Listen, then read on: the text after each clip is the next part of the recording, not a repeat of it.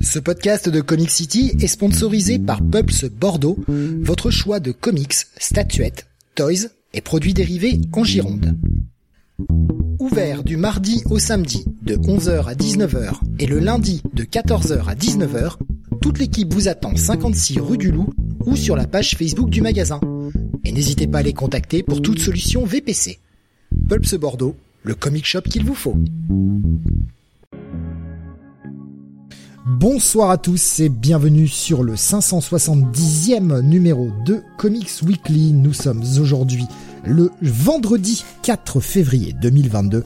Et au programme de ce soir, les sorties comics de la semaine.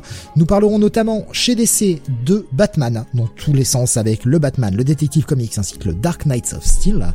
La partie Marvel avec la suite des events en cours comme le Ten Lives of Wolverine, le début de Reckoning War pour les Fantastic Four ou la suite de Devil's Reign avec le Daredevil Woman Without Fear. Parlerons aussi du début d'Excellence ou de Savage Spider-Man. Puis la partie 1D avec un spécial de Geiger de 80 pages, crossover, Spawn, New Burn et Star Trek. Je suis Steve et vous écoutez le Comics Weekly.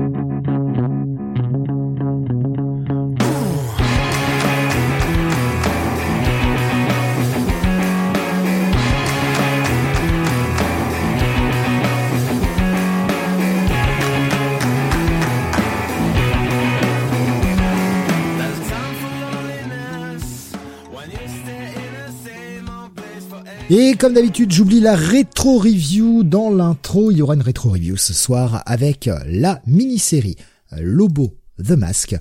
Deux épisodes sortis en 97, ça sera en fin d'émission. Avec moi pour vous parler de ces sorties de la semaine, le supérieur à Sam Don Jonathan. Salut à tous. Et le supérieur à Sam Mister Bunny. Bonsoir à toutes et à tous, et bonjour même, si vous nous écoutez dans la journée ou avec un décalage horaire? Oui. Ça arrive. Oui, tout à fait. En différé. Le programme de ce soir est assez, euh, assez soft comparé aux autres semaines. On a seulement 14 reviews. Oh, bah quand même. On est en grève. Il y a du relâchement. Ouais, on avait fait 19 il y a deux semaines, 16 la semaine dernière. Que 14 là cette semaine. 35 la semaine prochaine, Steve, on a regardé. 78. Euh... Non. Ah, ah non, non, non, non. Ah non, non, moi je refuse là. Ah, je, non.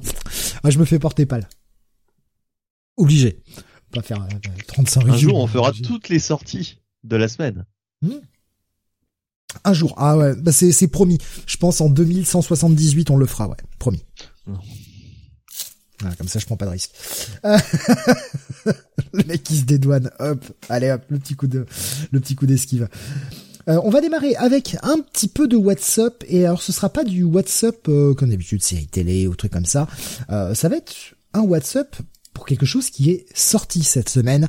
C'est pas proprement parler un comics, mais c'était cool de revenir dessus puisqu'il s'agit d'un numéro spécial sorti chez Image qui s'appelle The Image Timeline, de Timeline Image Comics. Image Timeline, putain, j'ai plus le nom exact. Bordel. je l'ai pas sous les yeux comme un connard. The Official Image Timeline. Voilà. ouais, bon, c'est. Image Timeline. C'est ça, c'est à peu près ça, quoi. Euh, qui est sorti au format comic book, hein, il faut quand même le dire. Euh, donc c'est une sorte de, de, de single euh, qui retrace bah, les 30 ans d'Image Comics, puisque nous fêtons en 2022 les 30 ans d'Image Comics, et bah ouais, hein, c'est pour ça que euh, on a pas mal de choses euh, à sortir autour de autour de, de ce studio, et puis il y a cette espèce de de regain d'intérêt pour des, des, licences comme Spawn ou pour Heroes Reborn, hein, puisque Heroes Reborn, rappelons que c'est pas c'est pas du tout de cette année-là, mais c'est par les gens qui ont les fondateurs d'Image Comics Marvel avait rappelé pour euh, ramener euh, des, pour relancer des, des franchises euh, comme Fantastic Four ou Avengers.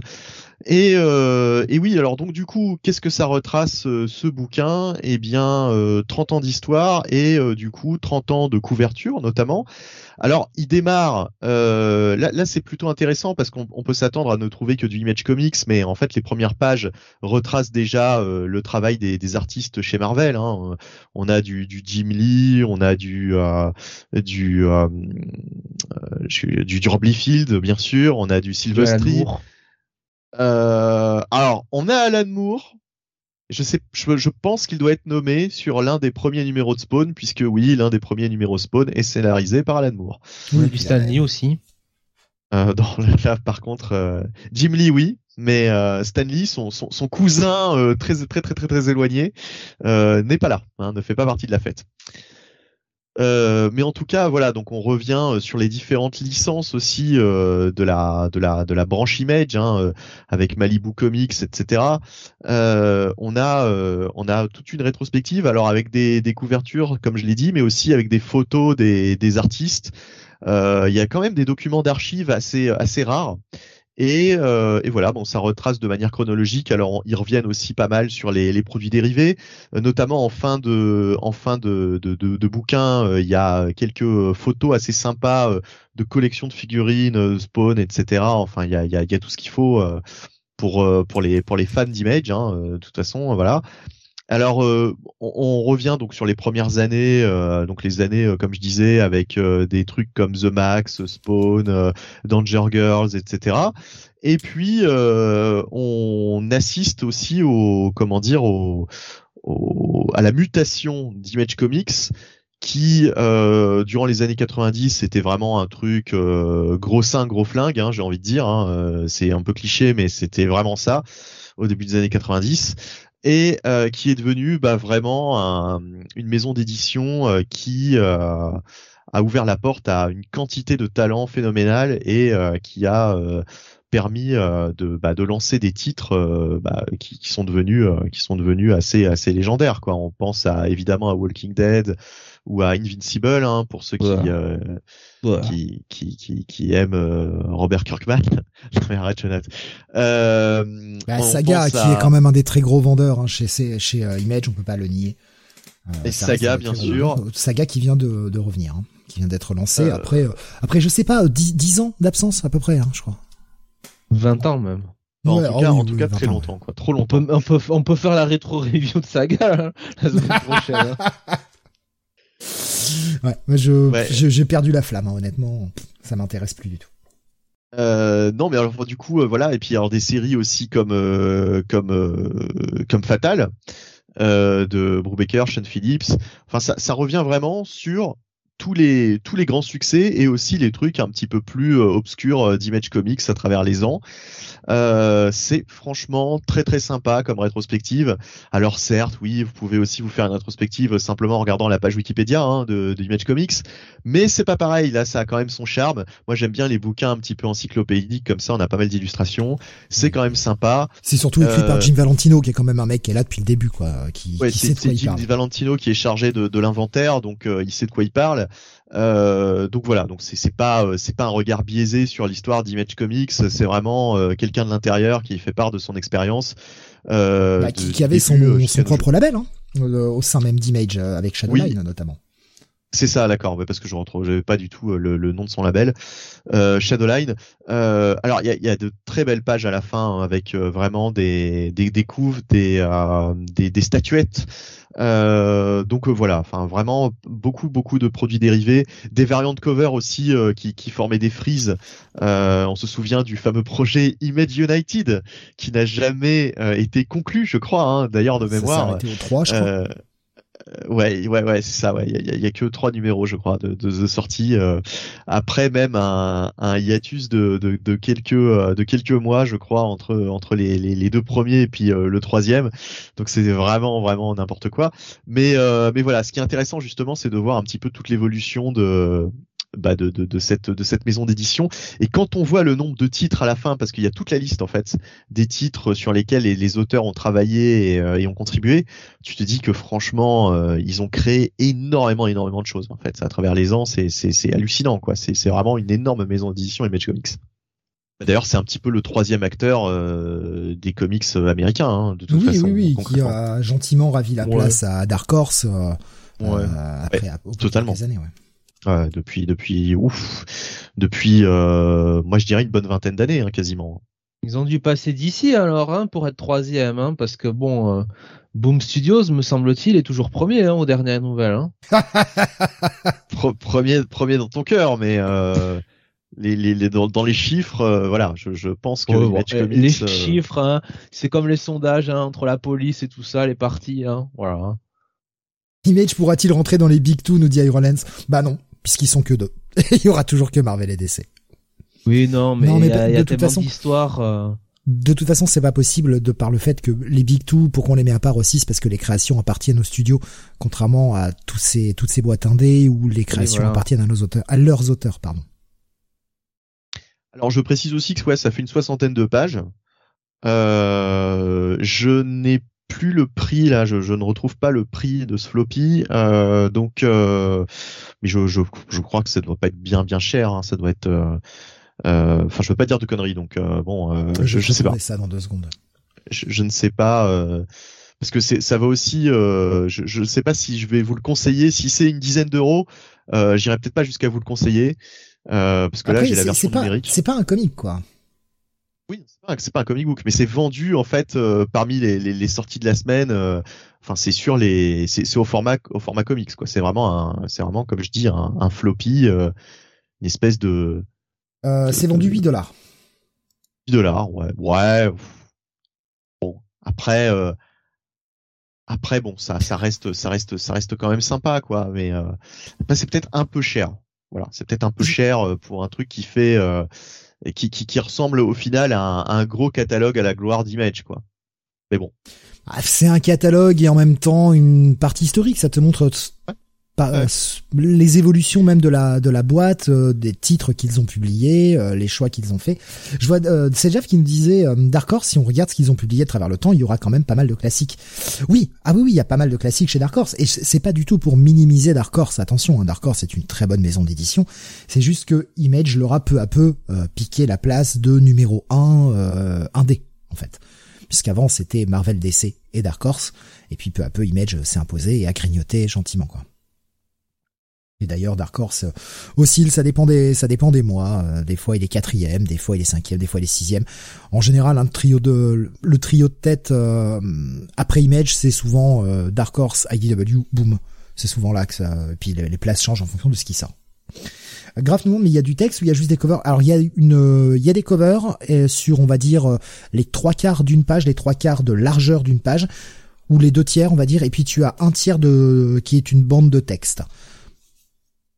Et c'est à peu près comme ça sur toutes les pages. Et de temps en temps, il y a des pages où il y a euh, pas mal de covers. C'est euh, c'est pas c'est pas un comic. On va dire qu'on est à mi-chemin. Enfin, ça pourrait être un bouquin sorti, euh, un bouquin cartonné, un bouquin dur qu'on range au rang des des bouquins historiques, quoi. surtout, n'hésite pas à me dire si je me plante, hein, Benny. Euh, non, non, mais t'as entièrement tort. Hein. Faut que tu refasses toute ton intervention là.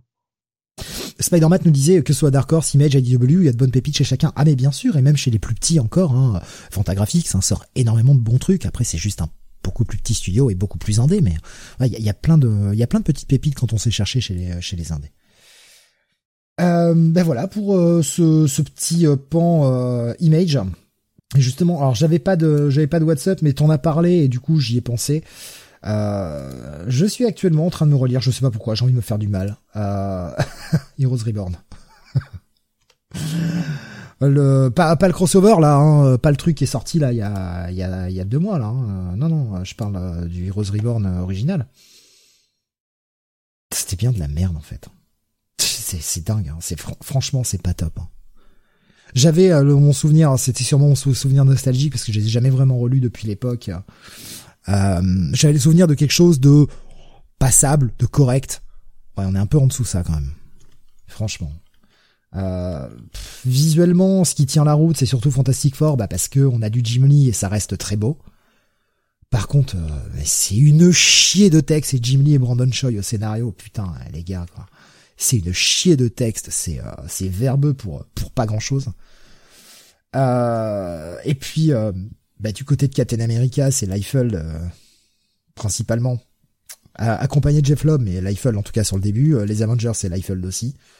Et euh, Iron Man, qui est peut-être celui que je trouve le plus le plus solide ou en tout cas le moins mauvais, qui est écrit par Scott Lobdell et Jim Lee et qui a des dessins de Walsportatio. Mais franchement, dans l'ensemble, c'est vraiment. Oh. Je me rappelais pas que c'était à ce point moyennasse quoi. Oh oui, oui, non, c'est, à chaque fois que j'essaye de, le lire, parce que je l'ai jamais lu entièrement, Heroes Reborn, je m'arrête au bout d'un moment parce que je trouve ça, je trouve ça vraiment chiant, quoi. Ah, là, j'en suis au 4 de chaque série. je me dis pourquoi je me suis relancé dans cette aventure, quoi? Qu'est-ce que j'ai, pourquoi, pourquoi j'ai fait ça? Et tu, te questionnes toi-même sur, sur tes choix, sur tes choix de vie. Euh, ouais, bon, c'est pas, ouais. Je finirai mais ouais, je j'avais le souvenir de quelque chose de plus sympa que ça en fait. C'est vraiment là, tu vois, comme quoi euh, des fois la loupe des la loupe nostalgique euh, fait que bah que bah ouais, tu tu, tu as l'impression que c'était mieux que ce que c'est en réalité. Euh, Jonath, une envie hein, de Rose Reborn, je te sens, je te sens motivé. Alors à peu près autant que la rétro review de ce soir. Spider-Man qui nous dit Onslaught et Rose Reborn, ce sont deux trucs qui m'attirent pas du tout. Ben, je crois qu'en fait, je préférais me relire Onslaught. Ah, largement. Mais il y a juste ah plus de parties, quoi. Quoique, au moins, il y en a qui sont bonnes là-dedans. Il y a au moins des bons trucs là-dedans. ouais, il y a plus de parties, ouais, pas tant que ça, en fait, avoir, euh... Ah, quoi que je sais pas combien de numéros ça prend en total, euh, Onslaught, euh, avec, euh, entre les, les impacts et les phases. Ah, je sais plus trop. Brandon Choi, c'est dur, nous dit c'est Jav, j'ai essayé de lire Death Blow avec Jim Lee et Tim Sale, c'était très compliqué. Ah, je, suis d'accord, de Death Blow, j'ai pas pu, quoi. J'ai même pas pu finir la première mini, en fait. Ça, c'est, c'est, c'est lourd, putain, qu'est-ce que c'est lourd à lire. Oh là là là là. Bref. Euh, on va passer au review de la semaine, à moins que tu veuilles rajouter un dernier petit WhatsApp, euh, là, comme ça, Jonathan, qui te vient. Euh, il y aura pas d'image pour illustrer, mais... Euh, Motion nous disait sur euh, YouTube, euh, Heroes Reborn, ça a été l'occasion de découvrir les FF et les Avengers de mon côté. En fait, le, problème que j'ai avec Heroes Reborn, euh, je, je verrai si je maintiens cet avis quand j'aurai tout fini, mais le problème que j'ai avec Heroes Reborn, c'est que ça a le cul entre deux chaises. C'est euh, c'est un très bon proto euh, Ultimate. Enfin, Ultimate Universe, comme avec le Ultimate Spider-Man, l'Ultimate X-Men, etc. C'est-à-dire que d'un côté, ça veut euh, relancer toutes ces, ces, quatre franchises depuis zéro. Seul problème, c'est que ça ne veut pas oublier. En fait, en gros, ça, ça, on sait pas trop à qui ça s'adresse. Ça veut s'adresser à un nouveau public, mais en même temps, ça s'adresse à des gens qui connaissent déjà les personnages et qui veulent voir des versions un peu différentes. Du coup, comme ça le cul entre deux chaises, bah c'est jamais, euh, c'est jamais vraiment tout l'un ou tout l'autre, et c'est c'est un peu, c'est un peu moisi de ce côté-là. C'est-à-dire que d'un côté, on te présente les personnages, mais tu les connais déjà, et on te présente plein de trucs, tu vois, genre pour essayer de ah bah tiens, ce personnage-là dans cet univers-là, il est comme ça. Ouais, sauf que bah pour des nouveaux lecteurs, ça va pas leur parler. Ça va pas du tout leur parler. En fait, ça te parlera que quand t'es un vieux lecteur. Pour un nouveau lecteur, ça n'a aucun intérêt, quoi. Donc, ouais, c'est le problème que j'ai avec Heroes Reborn, c'est que ça ne sait pas vraiment à qui ça s'adresse. Allez, on va démarrer avec les reviews de la semaine et on va démarrer, parce qu'on parlait de, de Onslaught, hein, euh, gros event, eh bien on va démarrer avec le début d'un event. Mister Anemone, j'étais surpris que tu aies été le lire, je pensais pas que ça t'intéressait. Le oh, euh, Fantastic euh, Four Reckoning War. Ouais, ouais, ouais, bah les, euh, comment dire, les, les événements. Là, j'ai fait tous les tous les numéros 1 de tous les, les petits événements lancés par Marvel récemment.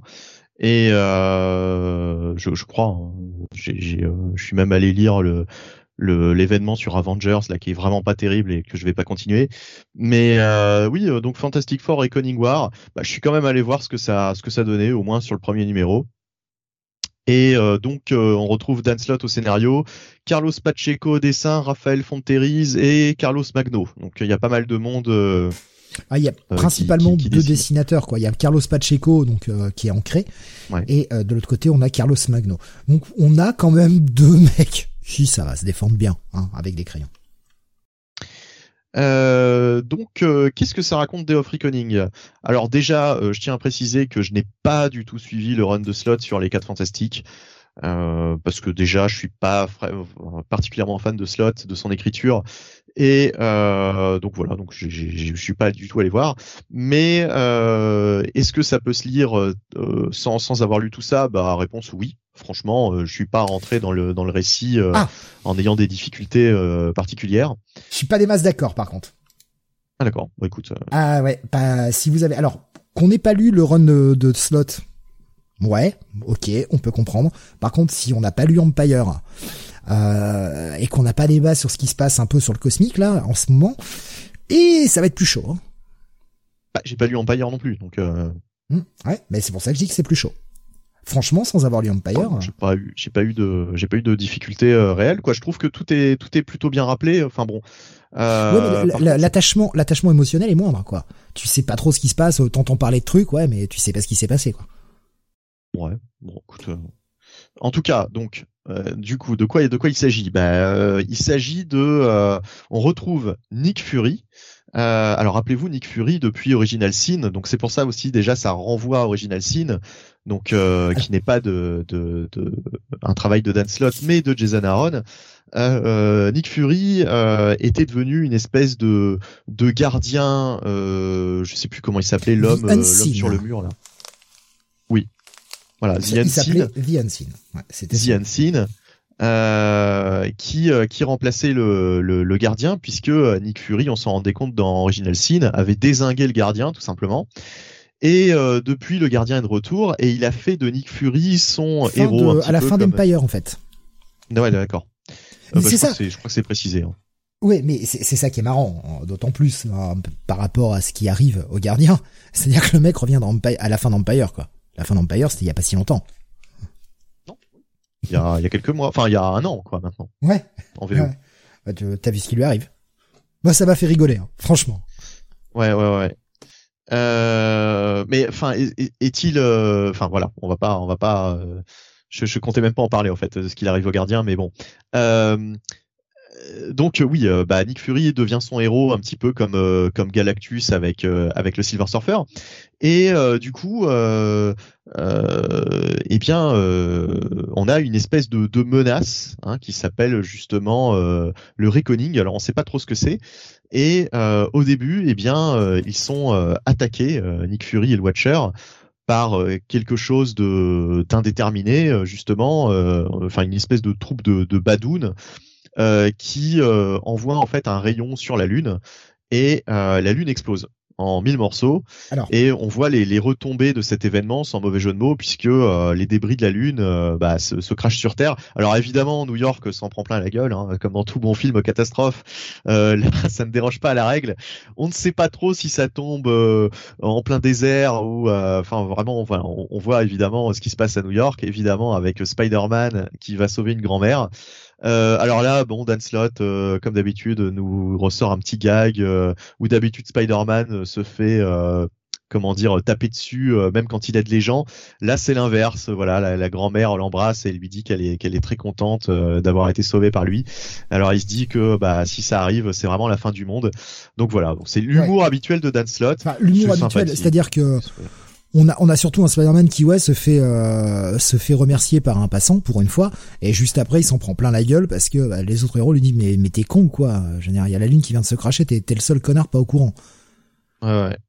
Ouais bah c'est à dire que quand il y a un truc gentil pour lui euh, bah derrière il se fait désinguer quoi Ouais, bah c'est ça qui me qui me qui me saoulait en fait dans la caractérisation de Spider-Man il est présent sur trois pages, c'est c'est enfin je veux dire on est sur un event Fantastic Four. La suite de Reckoning War ne sera que dans la série Fantastic Four.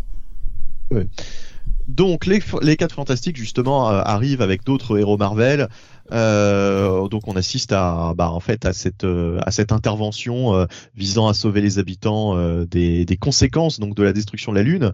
ils vont enquêter, ils vont s'apercevoir en fait qu'il s'agit bah, effectivement d'une attaque extraterrestre. Hein, ils sont mis au courant par le SORD toujours. donc là, en l'occurrence, les Badounes qui attaquent et euh, les quatre fantastiques vont partir euh, bah, dans l'espace pour euh, pour enquêter là-dessus. Il y a aussi un, un truc qui m'a fait sourire avec Miss Hulk, enfin She-Hulk, qui qui en fait rencontre deux deux individus qui, qui voyagent à travers le temps et en fait apparemment c'est une création de Dan Slott dans sa, dans la série She-Hulk à l'époque en 2005. Hein. Ce n'est pas apparemment, j'ai été relire l'épisode et oui. Alors quand il disait 15 years in the making, il déconnait pas. Voilà, c'est pour ça, quoi, en fait. La Reckoning War avait déjà été placée là par Dan Slott. Et il a pu enfin faire ah, son truc. Oui. Euh, enfin, voilà, c'est, c'est, c'est, il, il, se sert de, d'un truc qu'il a mis en place en 2005 Et, euh, et, voilà, bah comme comme comme comme d'habitude, quoi, comme beaucoup d'auteurs, euh, beaucoup d'auteurs qui font ça. Donc c'est c'est c'est c'est c'est pas mal, c'est pas mal, c'est pas mal. Bon, mais euh, mais voilà. Après, quant à savoir si en 2005 il avait déjà en idée de faire ça, on n'en sait rien en fait. Après, c'est c'est ce qu'il va dire. Évidemment, il va raconter ça pour que ça nous paraisse bah, plus. Il l'avait placé là en espérant pouvoir s'en resservir. J'étais lire des interviews du mec. Il l'avait placé là en espérant pouvoir s'en resservir plus tard. Non mais est-ce que les personnages en 2005 parlent de la Reckoning War? Oui. Ou du Reckoning Oui. Ah, ils parlent du Reckoning. Ah, mais je t'ai dit, j'étais relire l'épisode. Oui. D'accord, ok, ok. C'est, c'est ultra raccord de ce côté-là. Il y a vraiment rien à dire. Mmh. Il y a un truc, du coup, tu, dont tu ne peux pas parler parce que tu n'as pas lu Empire, c'est que on a ce, ce truc qui est vite fait expliqué, mais c'était déjà présent dans Empire là aussi, donc les graines étaient déjà posées. Euh, sur le fait que les Badouns, on vient leur offrir des armes, des armes qui datent d'un autre âge, qui datent de la première guerre.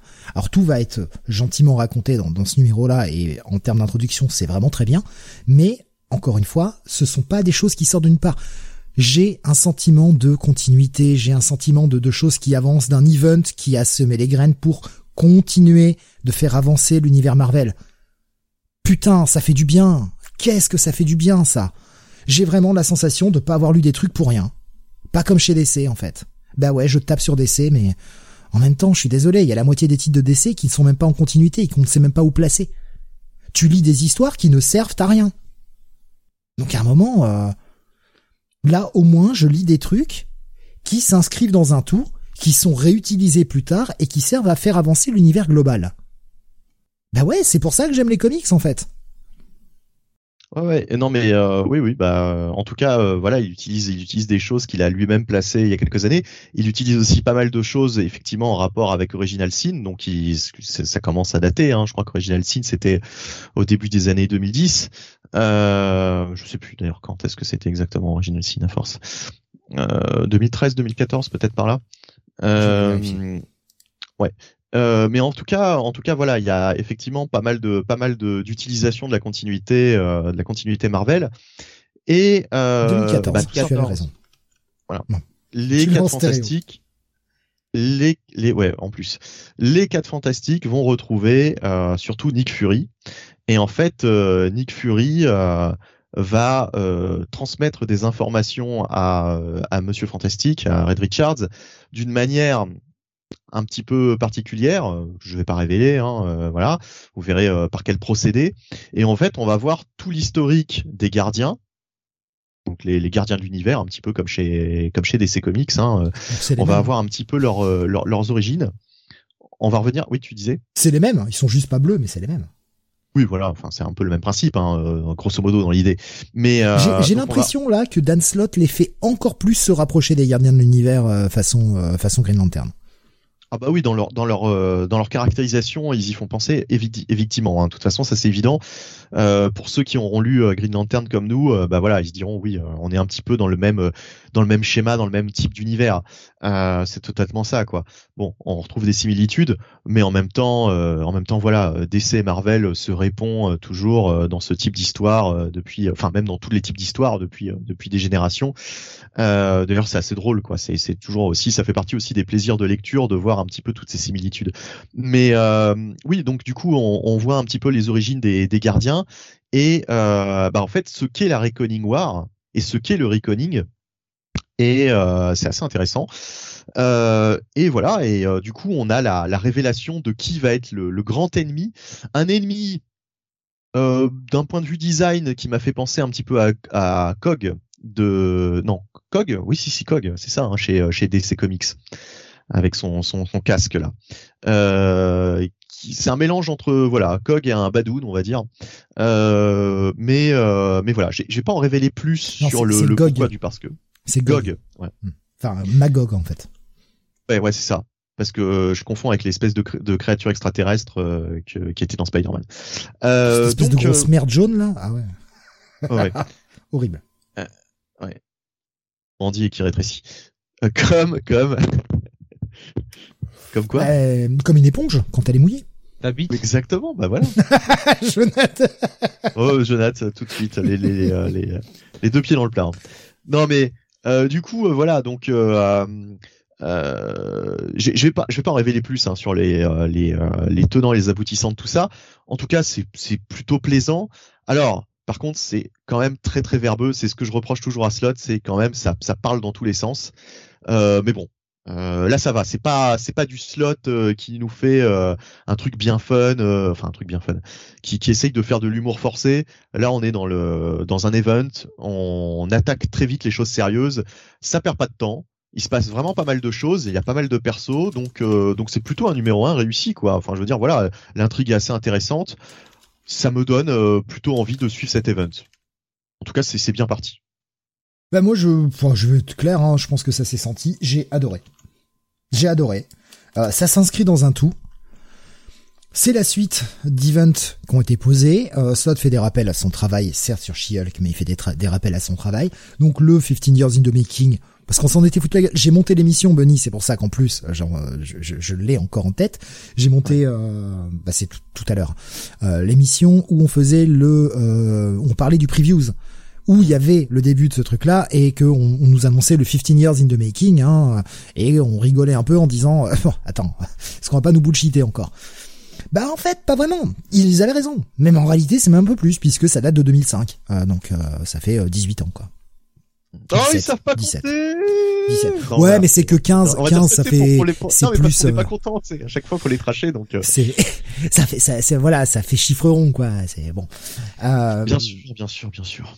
Donc, euh, donc ouais, c'est moi franchement ça m'a vraiment plu. En plus c'est beau, sans déconner. Euh, D'un côté on a du Pacheco. Euh, donc franchement, euh, ça a de la gueule. Et puis les pages de Carlos Magno, bah ça envoie. Hein. Carlos Magno, vous avez vu récemment sur la mini-série Kang, notamment. Euh, toutes les pages là avec éternité, machin et tout. Putain, qu'est-ce qu'elles sont belles, quoi. Et il y a l'univers cosmique. L'univers cosmique qui qui, euh, qui, qui donne enfin envie de, à nouveau d'être suivi, quoi.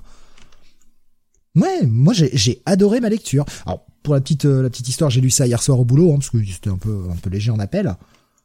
Bah, je peux te dire que quand j'avais un appel qui m'a coupé pendant la lecture, j'ai un peu maudit le client là. Tu vois, tu me fais chier connard, hein Tu m'emmerdes. Euh, J'étais bien dans ma lecture.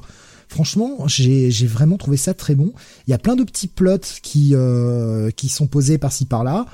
Petit, euh, bah, le, sort du, du gardien, euh, le côté un peu passé, alors comme d'habitude, hein, de la rétrocontinuité, mais bon, ça on est habitué maintenant. Les Badoons qui redeviennent une menace, un peu. Oh, pourquoi pas. Euh, le sort de Mister Fantastique, un bon twist en Mister Fantastique qui peut être pas trop mal.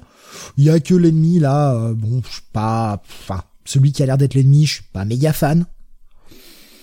Mais ouais, disons que c'est du euh, Fantastic Four qui sent bon le Green Lantern. Ouais, écoute. Ouais, ça me parle. Ça me parle pour moi, ça va être un bon gros bail. Vraiment, j'ai euh, j'ai aimé cette lecture. J'ai je vais vraiment poursuivre le crossover. En tout cas, jusqu'à ce que ça me déçoive, quoi. Mais euh, mais pour le moment, je vais poursuivre euh, avec une vraie envie. J'ai envie d'en savoir plus. J'ai envie d'aller voir la suite. Voilà. Et puis il y a quelques quelques retours de personnages. Hein. Il est sur la cover et il est vraiment là. Et apparemment, il fait vraiment partie intégrante du du crossover. Hein. Alors même si son rôle n'est n'est pour le moment que très peu, très peu esquissé, que je n'invente pas des liaisons qui n'existent pas. Euh, et Dan Slott, euh, pour le moment, ne commente pas trop sur pourquoi il est là, mais il y a Jack of Hearts aussi. Bordel. pourquoi? Bah, on verra bien. Non, c'est cool. C'est cool. Donc pour moi, ça va être un bon gros bail. Moi, ça va être un bail aussi, ouais, ce premier épisode. Eh bien, on va continuer avec toi, Jonath, et on va passer euh, directement à la partie 1D, ça tombe bien, on parle d'un d'un event, et eh bien tu vas continuer avec crossover. Eh, je suis malin quand je fais le programme. Hein. Euh, non, mais bon, ça passe.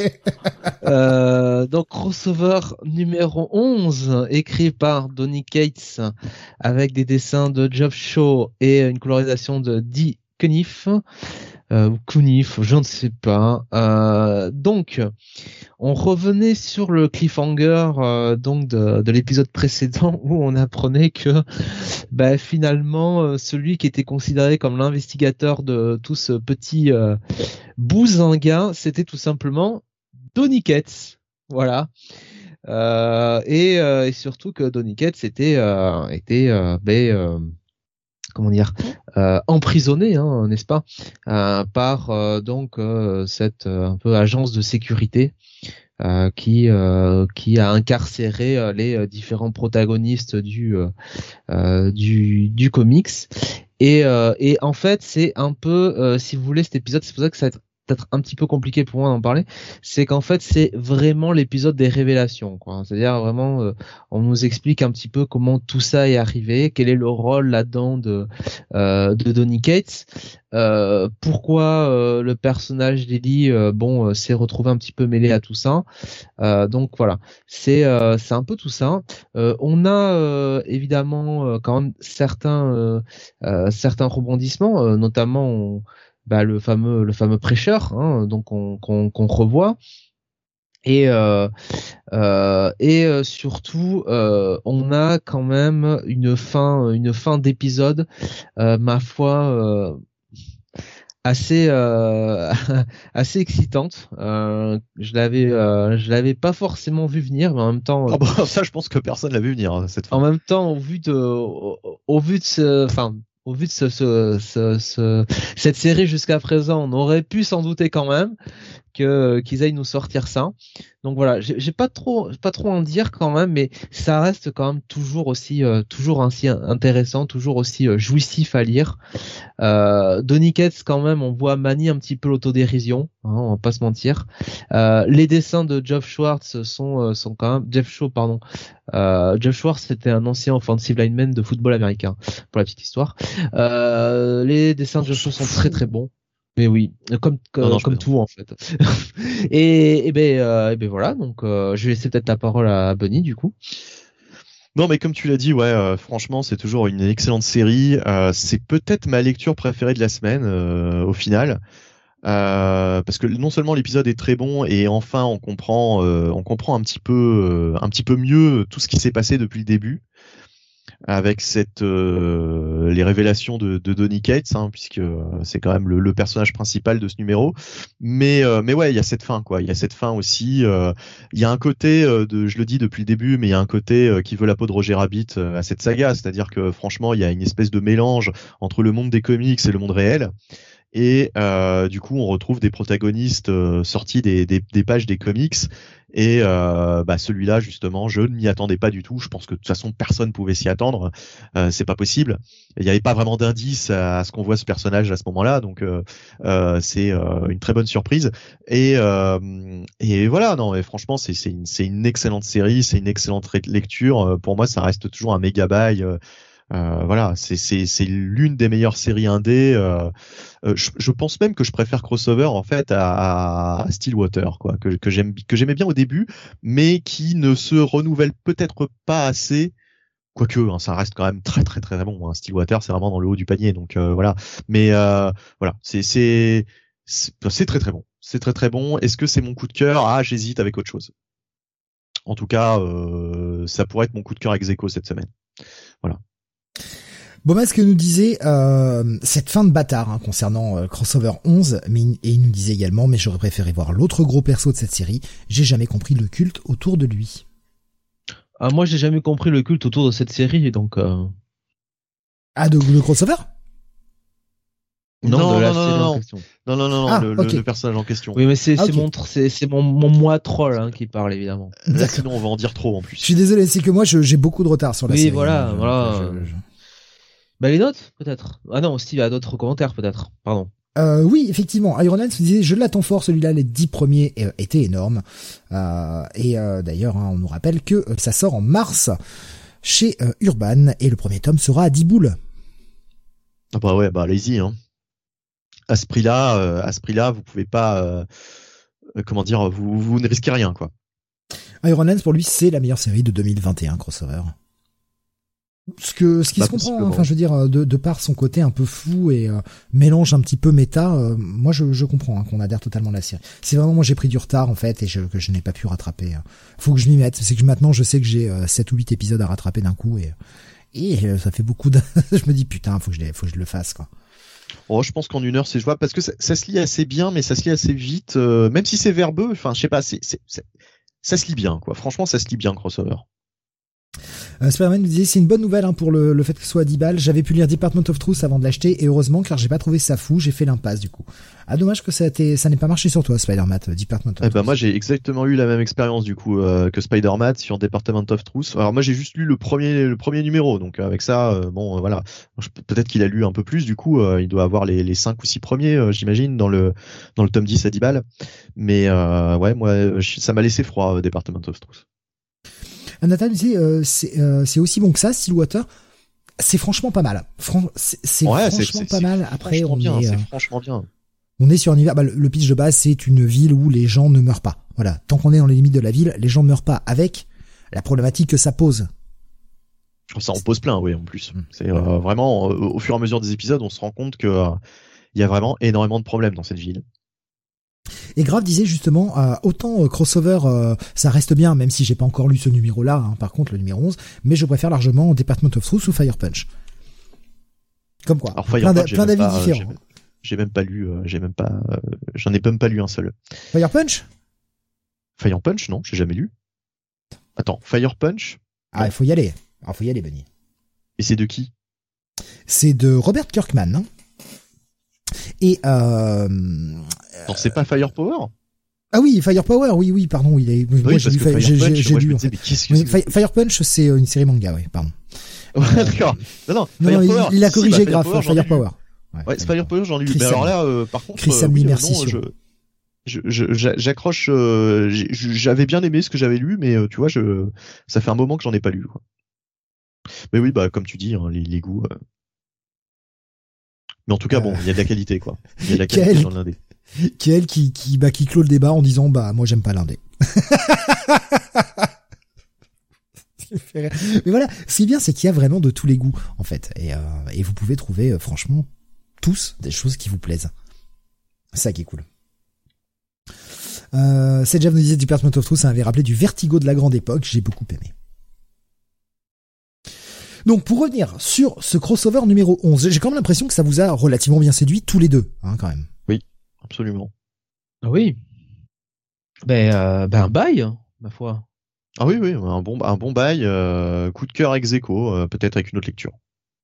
Et Graf qui, euh, eh bien, va faire bondir Jonathan de joie en disant et ultra méga. On attend le retour attend le retour. Ah puis vous avez oublié la série indé dont vous me parlez tout le temps et que j'ai toujours pas commencé, Radiant Black. Black. Ah bah oui. Bien sûr. Très bien. Euh, mais après, à chaque fois, ce sont des choses différentes. Hein. C'est absolument pas comparable hein, en termes ah non, non, en, termes d'ambiance. Hein. D'un point de vue pitch et d'un point de vue ambiance, effectivement, et genre, euh, toutes ces séries n'ont rien à voir les unes avec les autres. C'est comme on aurait pu citer euh, toujours les séries de, de Brubaker euh, qui sont qui sont totalement polars. Dans ce cas-là, il y a New Burn qui s'en rapproche et dont Steve tu nous parleras tout à l'heure ou Jonathan d'ailleurs. Jonathan. Ou les deux. Mais nous deux, oui, puisqu'on l'a lu tous les deux. tu n'as pas été le lire, Benny? D'ailleurs, j'étais surpris. Bah, faute de temps. Voilà, faute de temps. On en parlera, ce sera pour la fin de l'émission. Euh, Suro qui dit, Benny, il y a le TPB de Ryan Black, a moins de 10 euros sur Amazon. Bon, ça aide pas le libraire, mais c'est pas cher. Ça vaut le coup. Non, franchement, ça vaut le coup. C'est très très bien, Ryan Black. c'est sorti en VF ou en Pas encore. Pas encore. D'accord, mais ça sortira certainement. Donc, euh, je vais peut-être attendre que ça sorte en VF. Graf nous dit, euh, il y a de la qualité chez Image. Franchement, je ne regrette pas Liefeld. Ah mais je crois que personne regrette Liefeld en fait. Il y a peu de gens qui doivent le regretter. Allez, on va continuer et on va passer à The Excellent, nouvelle série mutante euh, du côté de chez Marvel. Ah Pardon. Je sais même pas ce que c'est en plus. Euh, Est-ce que vous vous rappelez de X-Force? Hmm? Est-ce que vous vous ah rappelez de la fin de X-Force? Je parle du premier volume. Non. Est-ce que vous vous rappelez que euh, la série avait complètement changé? On avait des nouveaux personnages. Ah oui, attends, accident d'avion? Non? Peter Milligan et Michael Allred série qui s'était transformée ensuite en X-Statix. Euh, voilà, d'accord, oui, d'accord, ok, oui, je vois, je vois, ce que tu veux dire. Ouais, ouais, The Excellent, c'est la suite avec la même équipe. C'est écrit par Peter Milligan, c'est dessiné par Michael Allred et colorisé par Laura Allred. Donc on a vraiment repris la même équipe. Euh, Kael nous dit ils étaient pas tous morts? Ah bah oui, mais c'est le principe. C'est le principe de X-Statix et de X-Force. Le principe, c'était une équipe de mutants qui était suivie constamment par une caméra, Doop, hein, qui est un personnage que, tout le monde connaît maintenant. Et qui a vu quelque chose dans l'espace un jour et qui euh, enfin, transmettaient leurs aventures euh, à la télévision, hein, dans un espèce de show un peu télé-réalité, etc. Et le principe était que souvent, bah, les membres euh, crevaient très vite. En général, de façon assez horrible. Et vous pouvez le voir dès les premières pages avec un mec qui perd ses boyaux, etc. C'est très très bien. Alors, je ne sais pas, comme je ne lis plus les titres euh, mutants depuis maintenant presque un an, hein, depuis bah, depuis la fin du Hellfire Gala, ça fait ouais pas loin d'un an. Je sais pas trop ce qui s'y passe. Je sais pas si que tu, tu, recommenceras pour la deuxième édition du Hellfire. Non, j'en ai rien à foutre. Tu as reçu, non, j'en ai rien tu as reçu ton, ton, carton d'affiliation. Mais, si, mais non, vraiment, j'en ai strictement rien à foutre. Habille-toi, habille-toi. Et euh, je ne sais pas du coup si ces personnages sont apparus dans une des séries euh, mutantes actuelles. Est-ce qu'on, est-ce que voilà, ils sont revenus puisque on sait qu'il y, a ce principe de résurrection. Est-ce que c'est des personnages qui sont revenus, qui ont été introduits dans une autre série mutante et qui maintenant ont leur titre? Est-ce que c'est juste pour euh, bah pour les fans? J'en sais rien. Euh, en tout cas, ça peut arriver à se prendre comme ça. Je vous avoue que si vous n'avez pas lu X-Force et surtout si vous n'avez pas lu X-Statix, c'est un peu rude. C'est un peu rude pour rentrer parce qu'on va se retrouver avec deux équipes. On va reprendre l'équipe des X-Statix avec Mister Sensitive, hein, notamment, qui dirige toujours euh, l'équipe, dont le pouvoir est d'être eh bien ultra sensible. Il ressent tout. Voilà, beaucoup plus fort. Mais c'est un bon leader. Et puis, des personnages de l'époque, et certains qui sont les enfants des personnages de l'époque, mais qui ont grosso modo un peu le même look, un peu le, même pouvoir. Et de l'autre côté, on a une autre équipe qui s'appelle les Excellent, d'où le nom du titre euh, de, et ce que vous voyez sur la cover. Hein. À droite, vous avez l'équipe Xtatix, à gauche, vous avez l'équipe d'Excellent. qui rappelle les, les, anciennes couvertures de d'X-Men. Euh, mais totalement. Dès qu'il y avait euh, des nouvelles équipes, euh, ça allait à la confrontation. C'est fait pour. alors, je suis assez partagé sur ce numéro. Je vous avoue, je suis très content de retrouver l'ambiance de l'époque. En plus, en termes de dessin, alors, si on n'aime pas Michael Red, ça ne nous réconciliera pas avec son style. Par contre, si on est un tout petit peu sensible au style de Michael Red, c'est du Michael Red excellent. La colorisation de Laurel Red est magnifique. Franchement, les pages sont d'une beauté incroyable. Le problème, c'est que c'est un peu foutraque. Et on a un peu de mal à comprendre ce qui s'y passe vraiment, quoi. Euh, l'équipe d'Xtatix essaye de survivre comme elle le peut. Ils ont pour la plupart disparu pendant très longtemps et reviennent euh, et essayent de relancer leur show. Et de l'autre côté, on a une nouvelle équipe, The Excellent, qui ont un peu le même principe, qui ont comme vous pouvez le voir euh, sur la cover, l'œil en bas, hein, qui est euh, en fait leur moyen à eux de diffuser constamment sur les réseaux sociaux et à la télé. Et on va avoir un affrontement entre ces deux équipes qui ont plus ou moins le même point de départ, c'est-à-dire diffuser leurs aventures au grand public, sauf que Excellent est une équipe d'enculés. C'est-à-dire que les mecs font des casses, etc., et les gens adorent. Et c'est là que ça me perd un peu, en fait j'ai du mal à, adhérer au concept que les gens puissent suivre une équipe de super vilains et adorer en masse. Ça me perd. Et on a Xatix qui passe pour des cons à vouloir essayer de l'arrêter. Et là, moi, franchement, là, j'ai un, là, j'ai un problème. J'ai vraiment un problème, j'ai du mal à rentrer là-dedans. Après, encore une fois, si on a aimé X-Statix, il euh, n'y a aucune raison qu'on n'aime pas cette, euh, ce, titre-là. J'ai envie de dire euh, à réserver un public de fans. quoi. C'est vraiment pas une lecture pour des nouveaux lecteurs. Si en fait, Milligan écrit encore, j'ai rien lu de neuf de sa part depuis des années. Euh, ouais, il a écrit en indé, Milligan. Euh, il a fait pas mal de titres indé, mais c'est vrai que dans les chez les Big Two, il a pas fait grand chose à ma connaissance. il avait, il avait refait. Euh... Ah ben non, non, il avait, il avait pas refait du, du Hellblazer euh, depuis, euh, depuis qu'il avait arrêté. Euh, je sais plus. Ah, Sejaf nous dit le problème de cette série, c'est que le prologue est sorti au moins il y a deux ans. Il y avait un one shot, The Excellent, sorti à l'époque. Putain, je ne savais pas Sejaf, ou alors j'ai complètement oublié, je me rappelle plus du tout. Et ça mériterait peut-être le coup d'être lu en fait ça méritait peut-être le coup d'être. Ouais, je, je, ouais, ma phrase était bancale. Je me suis dit ça va passer, personne va entendre. Bah non, trop, trop, trop tard. Ah non non, mais je dis euh, d'être rappelé dans les pages du, du comic book. Oui, non, mais c'est que ma phrase était dégueulasse. Grammaticalement, J'ai même pas fait, j'ai même pas fait gaffe. Ah, tu l'as répété en plus par exactement comme je l'ai dit, alors que c'est. Ah bah oui, bah du coup j'ai pas fait gaffe. Ça fait C'est pas grave. Mais euh, mais ils gagnent sur une série chez Volt actuellement. Ouais, euh, Volt. Putain, je suis aucun de leurs produits chez Volt. Je sais qu'il y a des bonnes petites pépites. Je suis aucun de leurs produits. Euh, Iron Man s'est dit je l'ai préco pour Michael Red, mais j'ai jamais lu X Force ou X Statix. Je vais ramer. Oui. Ah clairement oui, ça, ça va être, ça va pas être simple. Bah, j'espère surtout qu'il va aimer parce que euh, moi j'avoue que j'ai pas spécialement accroché à cet univers. Euh, je suis loin d'avoir tout lu. Hein. J'ai lu que la partie euh, la partie X Force, je crois. Je sais même pas si je suis allé au bout de la partie X Force. Donc j'ai jamais commencé X Statix. Mais j'avais vraiment du mal. J'avais vraiment du mal avec ce, ce, délire de, de star de la télé. de, enfin, je sais pas. Ça, en fait, ça m'intéressait pas. Quoi. J'avais, je, je n'arrivais pas à rentrer dans ce titre. C'est déjà disait les persos peuvent être vivants vu que ce sont des mutants, ils peuvent être ressuscités. Alors il n'est jamais fait mention, je, le précise là, ça peut peut-être intéresser certains. Krakoa. Il n'est jamais fait mention ni de Krakoa, ni de la résurrection, ni de quoi que ce soit euh, qui a un rapport avec euh, les mutants actuels. C'est pour ça que je me demande aussi un petit peu où ça se place. Alors maintenant que je sais qu'il y a ce, one shot que j'avais euh, totalement fait disparaître de ma mémoire, ça se trouve je l'ai lu en plus. C'est ça qui est terrible, si ça se trouve je l'ai lu ce truc et je me rappelle plus. Euh, ouais, c'est pas forcément simple. Donc je, vais mettre qu'un check it. Je vous avoue que je suis un peu perdu sur certains points et, j'ai un peu de mal à comprendre. Mais voilà, encore une fois, si vous étiez sensible à ces deux séries de l'époque, il n'y a aucune raison que ça ne vous plaise pas. Si par contre vous étiez hermétique, ça ne vous réconciliera, ça ne vous réconciliera pas non plus avec ce titre-là. Euh, Iron Man qui nous partage la cover. Putain, ça, me dit vaguement quelque chose, mais, euh, mais bon. Euh, donc un petit check-it pour ce Excellent. Euh, je pense que j'irai voir le 2 et euh, on va voir sur sur comment ça part. je verrai si je continue ou pas et on verra déjà si c'est en retard ou pas aussi également. Ça, ça peut être. c'est un truc que qui me fait peur, c'est que j'ai peur que la série soit un peu en retard. Bon, on verra bien.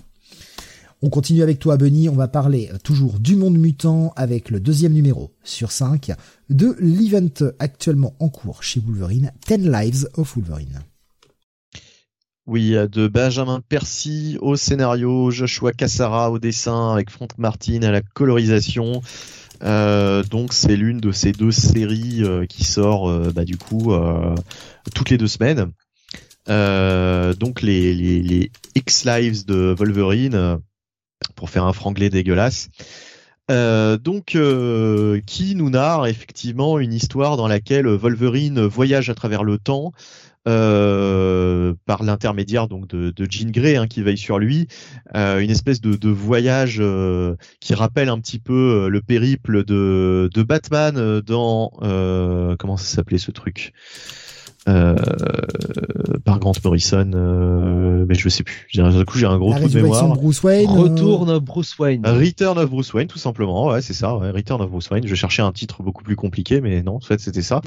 Euh, et et ou bien alors on pensera évidemment à Captain America qui a fait exactement la même chose, qui a voyagé un petit peu à travers les époques dans Captain America Reborn, effectivement de Brubaker, à peu près à la même époque en plus quand on parlait des des comment dire de Marvel et DC qui seraient euh, euh, tout à l'heure, eh bien c'est exactement ça. Euh, là, en tout cas, on est un petit peu dans un scénario similaire avec un Wolverine donc qui traverse les époques. Mais pourquoi faire? Eh bien parce que il doit empêcher Omega Red, qui le fait également, d'assassiner le professeur Xavier et donc il va essayer de protéger le, professeur Xavier en divers moments euh, à travers lesquels Omega Red essaye lui aussi de désinguer Xavier. C'est-à-dire que on l'a vu euh, dans, le, numéro 1, il essaye de le tuer à la naissance, il n'y arrive pas, du coup il se déplace dans le temps pour essayer de l'atteindre plus tard. Voilà. Donc on a une espèce de scénario euh, à la fois à la Terminator, mais aussi, je sais pas, à la, à la hum, à la Back to the Future puisque euh, il y a aussi cet élément de voyage dans le temps euh, qui, qui c'est un Terminator qui voyage dans le temps voilà. Bon remarque on a euh, on a ça dans le dans, Terminator aussi je me dis dans l'un des derniers là je sais plus dans lequel c'était mais il y avait aussi plusieurs temporalités. Bref on s'en fout de Terminator Wolverine donc ouais bah c'est ça reste ça reste efficace, ça reste divertissant. Euh, je préfère pour l'instant l'autre série, hein, la X Days of Wolverine, euh, puisque euh, grande surprise, on suivait bah, le personnage de Moira, Moira X. je, je, trouve ça plus intéressant en fait, cette espèce de, de, de, scénario à la fugitif ou fugitif du coup, qui, qui, qui m'a bien plus plu, qui m'a bien plus accroché. Là, c'est une confrontation de Wolverine contre Omega Red à travers le temps. Ouais, c'est sympa, ça fait le job, c'est blockbuster, c'est popcorn, mais euh, c'est pas franchement euh, transcendant non plus quoi. C'est voilà, c'est cool. J'ai envie de dire, euh, je mettrais un check it plus. Voilà, un check it plus, un bon check it plus. Euh, tu l'as pas lu, hein, toi, Jonathan. C'est un event que tu suis pas, hein, je crois. Ah bah Wolverine, je crois qu'il aime pas du tout de toute façon. Donc, oh, c'est un euphémisme de le dire. voilà, donc il y a peu de chance. Euh, on va continuer avec toi, Jonath, et euh, on va parler de Marvel. Mec, t'es un malade, hein, tu continues. Le euh, Amazing Spider-Man numéro 88. Quand j'ai vu ça sur le conducteur, je me suis dit, mais, mais Jonath, t'es un fou. N'écoutez pas ces mécréants. Il est là. Il est là. Le meilleur titre de la semaine. Amazing Spider-Man numéro 88. Heureusement que c'est toi qui le dis. Hein. Oui, ça, devient tout de hein. suite, ça devient tout de suite crédible quand je le dis. Toujours écrit par euh, Zeb Wells, n'est-ce pas? Euh, Avec des dessins de Michael Dolling et une colorisation de Brian Valenza. Euh, alors déjà la partie graphique, euh, je dois dire, euh, Michael Dolling, il fait vraiment le, le, boulot. franchement, au niveau du dessin, je trouve c'est très bon. Enfin, voilà, pour le coup, il n'y a pas, il y a pas grand chose, il y a pas grand chose à, acheter, loin de là. Et vous me direz le scénario alors, mon cher Jonath. Ah. Eh bien, écoutez, je trouve que depuis quelques numéros, euh, sur ce fameux arc Beyond, on a pris un virage assez intéressant, en tout cas, euh, du côté de Zeb Wells, euh, puisqu'on se quittait donc, bah, alors je, vais devoir forcément révéler ce qui s'est passé sous le dernier épisode. Donc grosso modo, le Docteur Octopus, après avoir eu ce rendez-vous galant avec cette chère Tante May, euh, il a euh, lancé euh, son attaque hein, sur sur Beyond pour récupérer certaines informations dont il avait besoin et notamment un certain disque dur. du coup, Ben bah, avait défendu avait défendu Beyond hein, et s'était attaqué à à Doctor Octopus en, s'en est suivi un combat euh, euh, que Ben a gagné. Il a récupéré donc ce fameux disque dur qui contenait un, petit peu toutes les informations euh, de la Beyond Corporation. Et, et donc, bah, on a commencé à comprendre effectivement que, ben oui, Beyond, ils étaient un petit peu, ils avaient un petit peu de, des dessins pas très catholiques. Est-ce que ça a un rapport avec Spider-Man 2099 pas du tout. Et donc, euh, et donc voilà, je reviens à ce que je disais. Euh, ben euh, finalement et bah, se retrouve un petit peu dans cette situation où il se rend bien compte que Beyond lui fait à l'envers. Et, et donc, bah, il décide un petit peu d'en parler à Janine, euh, il récupère le disque dur. Euh, Maxine, donc la, la leader hein, un petit peu de la Beyond Corporation, en tout cas euh, le visage de, de Beyond, euh, eh bien euh, demande au docteur Kafka de un petit peu de bah, de discuter avec avec Ben un petit peu, de, de voir un petit peu comment ça se passe. Et, et en fait, on apprenait dans le dernier numéro bah, qu'évidemment euh, les fameuses promesses de Maxine envers le docteur Kafka comme quoi euh, Beyond l'a laissé faire son travail tranquillement, euh, que vraiment son travail de psychiatre, de thérapeute, eh bien en fait évidemment, bien sûr que non. Beyond avait des caméras partout, des micros, bref, tout était surveillé. Et ça fait que bah, au moment où Ben euh, commence un petit peu à vraiment se livrer à, au Dr Kafka, ben euh, Maxine euh, bah, arrête tout et bah, fait un lavage de cerveau un petit peu à finalement à, Ben et emprisonne le Dr Kafka en lui rappelant que bah, c'était un clone, et que bah elle n'avait pas son mot à dire de toute façon. Et donc on repartait sur ce numéro-là, hein, puisque là je vous fais un petit peu le résumé, hein, euh, ce numéro où finalement, ben, à la fois euh, Maxine euh, nous la joue un petit peu douce envers envers Ben, va un petit peu comment dire comment dire remonter les bretelles de Marcus qui se demande en fait pendant tout l'épisode s'il est emprisonné ou non. Bon, quand t'es dans une va arriver dans à passer le level 1 un jour. Voilà, voilà, voilà, blague de vieux, n'est-ce pas?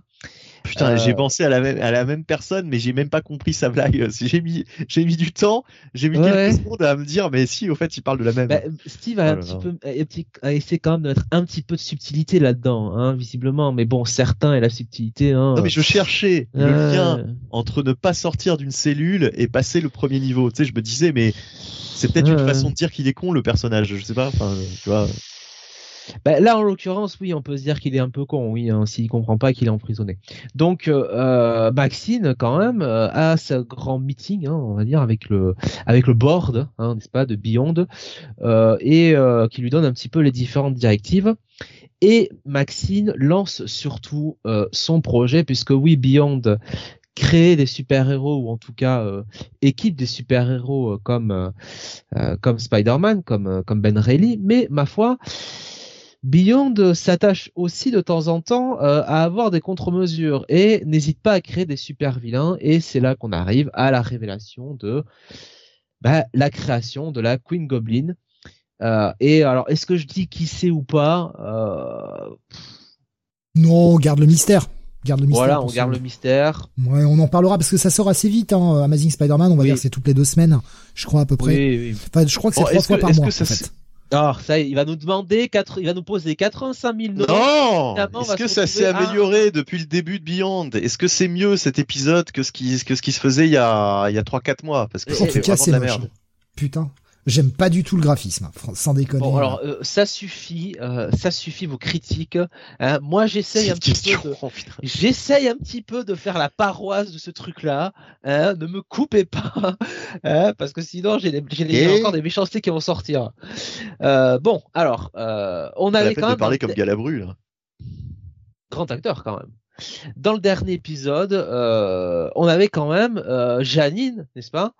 Euh, qui euh, allait voir Mary Jane pour lui demander de l'aide euh, et, et, et, qui bon avait le, le, disque dur avec elle. Donc MJ, bah évidemment vu que Peter est en ce moment en pleine, comment on appelle ça, en pleine rehab hein, avec avec Captain America et Black Cat, il est pas occupé, il est occupé, ah bah, il est pas mort. Il, n'est pas mort, non non non non. Euh, euh, ils l'ont ils l'ont sauvé quoi. Et je crois que c'est. Octopus d'ailleurs, je sais plus. C'est Octopus qui a fait quelque chose, mais euh, avec Tante May. il a fait quelque chose avec Tante May. La bête à la bête à dodo. Ah bah, si tu crois qu'il est allé dans l'appartement de Tante May juste pour regarder sa porcelaine, mon cher Steve, vous êtes, tu es bien naïf. Hein euh, euh, c'est quand même un mec qui se balade avec des tentacules. Hein euh, donc, euh, Janine et, surtout Marie Jane, eh bien, vont voir, vont voir Glory, hein, la, femme de, la femme de, de Robin, n'est-ce pas? Pour pour un petit peu comment dire mettre exposé au grand jour Beyond et euh, eh bien, euh, cette chère Maxine, euh, qui est un petit peu un mastermind quand même, avait tout prévu et euh, elle nous elle nous parle un petit peu de bah, comment faire pour pour mettre sous le tapis un grand secret. et donc c'est un petit peu son plan de la deuxième partie de l'épisode. Et, euh, et, euh, et, voilà. Et donc, euh, je vais pas, pas vous en dire beaucoup plus. C'est quand même surtout un épisode qui est en fait le Maxine Show, hein, on va le dire. c'est un petit peu elle qui est le, le focus principal. Et on s'aperçoit que c'est, comme on pouvait s'en douter, un personnage qui n'a pas beaucoup de scrupules, mais qui en même temps a quand même a quand même un certain charme, un certain charisme. Euh, et, euh, et, donc voilà, euh, on se quitte avec avec quand même une fin d'épisode. Alors là, franchement, c'est du grand art. Hein. je vous invite Steve et Bunny à aller voir juste juste la fin de l'épisode. C'est quand même c'est quand même on a quand même envie de rire. On a quand même un fou nerveux en voyant ça. Je t'avoue que j'ai même pas, j'ai fait défiler les pages. Je suis même pas allé au bout tellement je trouvais ça laid. Alors, va voir juste la fin. Je t'invite juste à lire les dernières pages. C'est euh, du grand art. Euh, euh, donc, au final, pour répondre à ta question, Bunny, parce que dans ma review euh, ultra laborieuse, je vais y arriver. Écoute, sur les derniers épisodes, franchement, je trouve qu'il y a quand même une, euh, une remontée. Alors, sans te dire que c'est euh, un titre extraordinaire, tout ça, je trouve que ça reste solide, quoi. Honnêtement, je veux dire, le, le plot, on développe un petit peu le plot sur sur Peter, qui quand même essaie un petit peu de se remettre, se remettre en, se remettre en marche. ben, quand même, est moins comment dire est, moins agaçant qu'il était au début du run. On retrouve un petit peu le Ben Reilly de bah finalement. Euh, alors je vais peut-être pas dire qu'on a qu'on a qu'on a eu dans Love Steers hein, la semaine dernière, mais voilà un Ben Ben un Ben n'importe quoi, un Ben Reilly euh, même euh, un peu plus un peu plus attachant. Et puis voilà, il y a quand même ce personnage de Maxine qui semble finalement être un petit peu bah, véritablement l'antagoniste de ce de cet arc et euh, qui ma foi est plutôt bien écrit et plutôt euh, plutôt intrigant euh, très très vénéneux hein, comme personnage donc on, est d'accord que c'est Mary Jane qui reste comme un ronflant à la fin mais c'est pour ça, c'est génial. Moi, je trouve ça, je trouve ça fabuleux, quoi. Enfin, c'est quand même, c'est quand même, c'est quand même incroyable. Puis la réaction de, la, la, réaction de, de, Maxine juste avant, quoi. Ça, ça, ça, ça, fait, ça me bute ça. Euh, donc, euh, euh, donc voilà. Euh, non, honnêtement, c'était, c'est pas un mauvais épisode. Alors, je vais pas aller jusqu'à dire que c'est, euh, un gros bail, mais je trouve que c'est quand même un, un bon check-it. Voilà, c'est un bon check-it. C'est, euh, ça, ça, ça, ça remonte quand même. Ah bah voilà, donc ça remonte.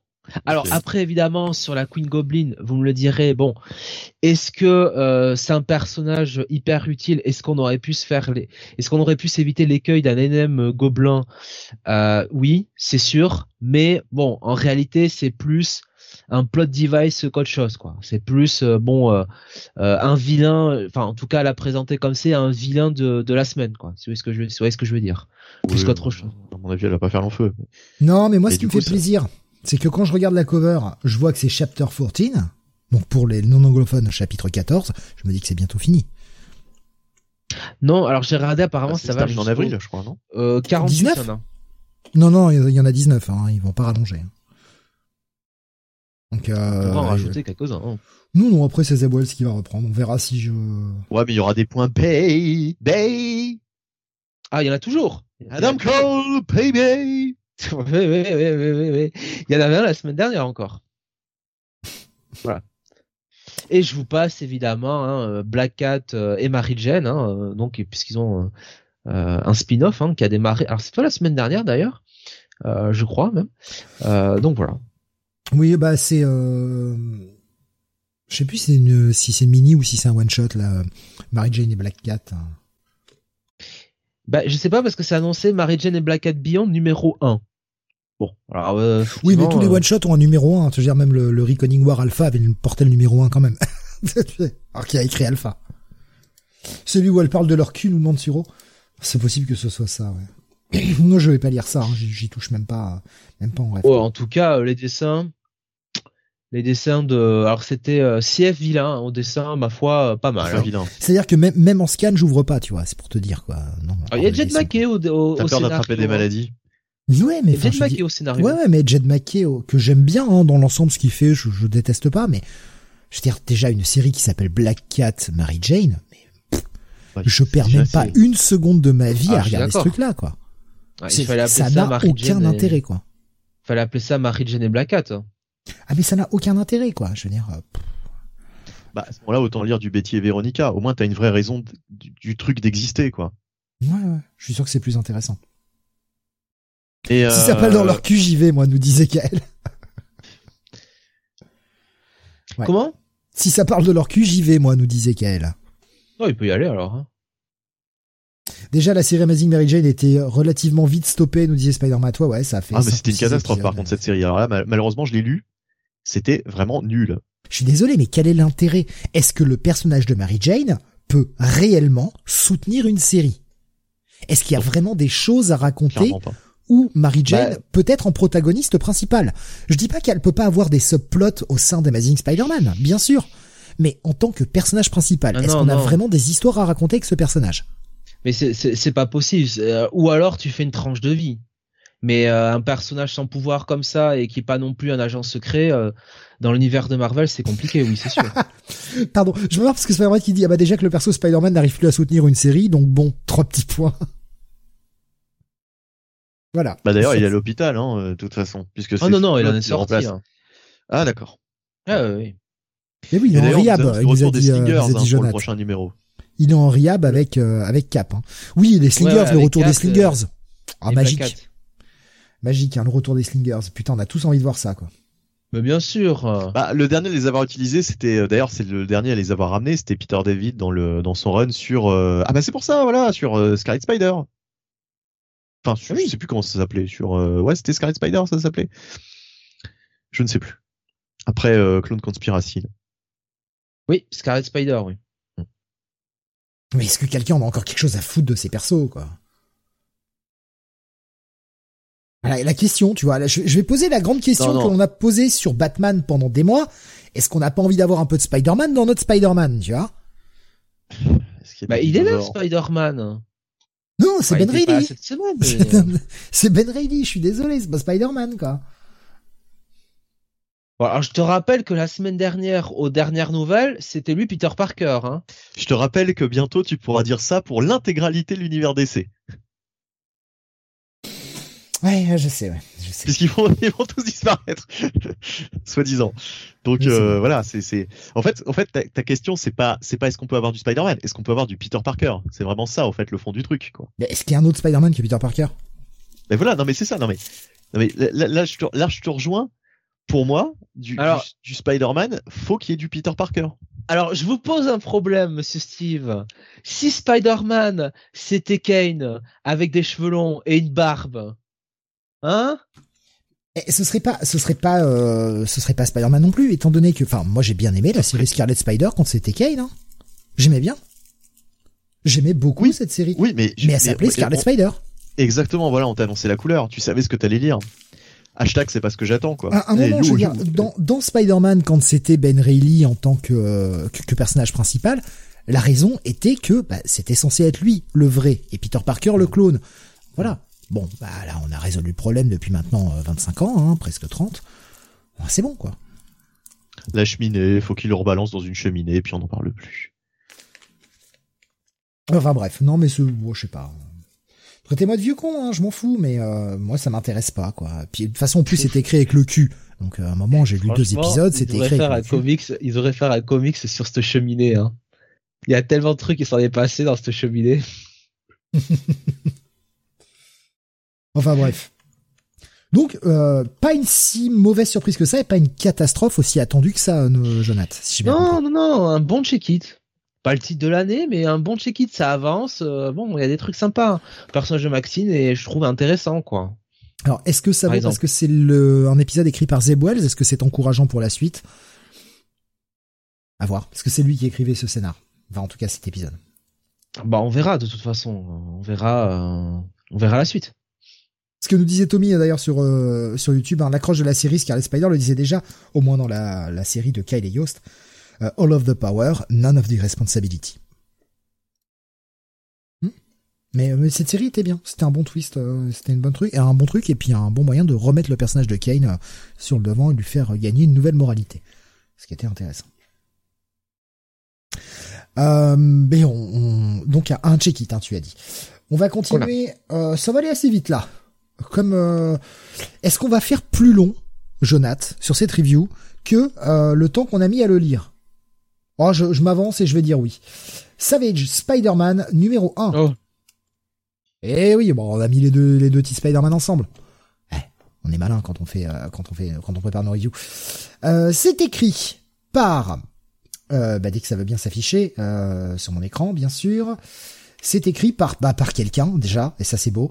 Euh, putain, j'ai, le, le Pierre Belmar, le Pierre Belmar, c'est écrit, euh, c'est écrit le par Joe Belmar, c'est exactement ça. Eh bien, nous avons, eh bien, cette cafetière qui a une forme de cafetière. Eh bien, son prix imbattable. Eh bien, Joe Kelly est au scénario, Gerardo Sandoval au dessin, qui s'ancre en partie euh, accompagné de Victor Nava et une colorisation de Chris Sotomayor. C'est totalement la suite, c'est avoué dès le départ, hein, dans la page de récap. Cette série, Savage Spider-Man, qui est annoncée d'ores et déjà en 5, je crois. Ah non, non, non, pardon, c'est moi qui ai, c'est moi qui ai trippé, c'est pas en 5. Euh, c'est pas annoncé en combien c'est, mais bon, ce sera en 5, je vous le cache. Allez, hop, petite prédiction, c'est en 5.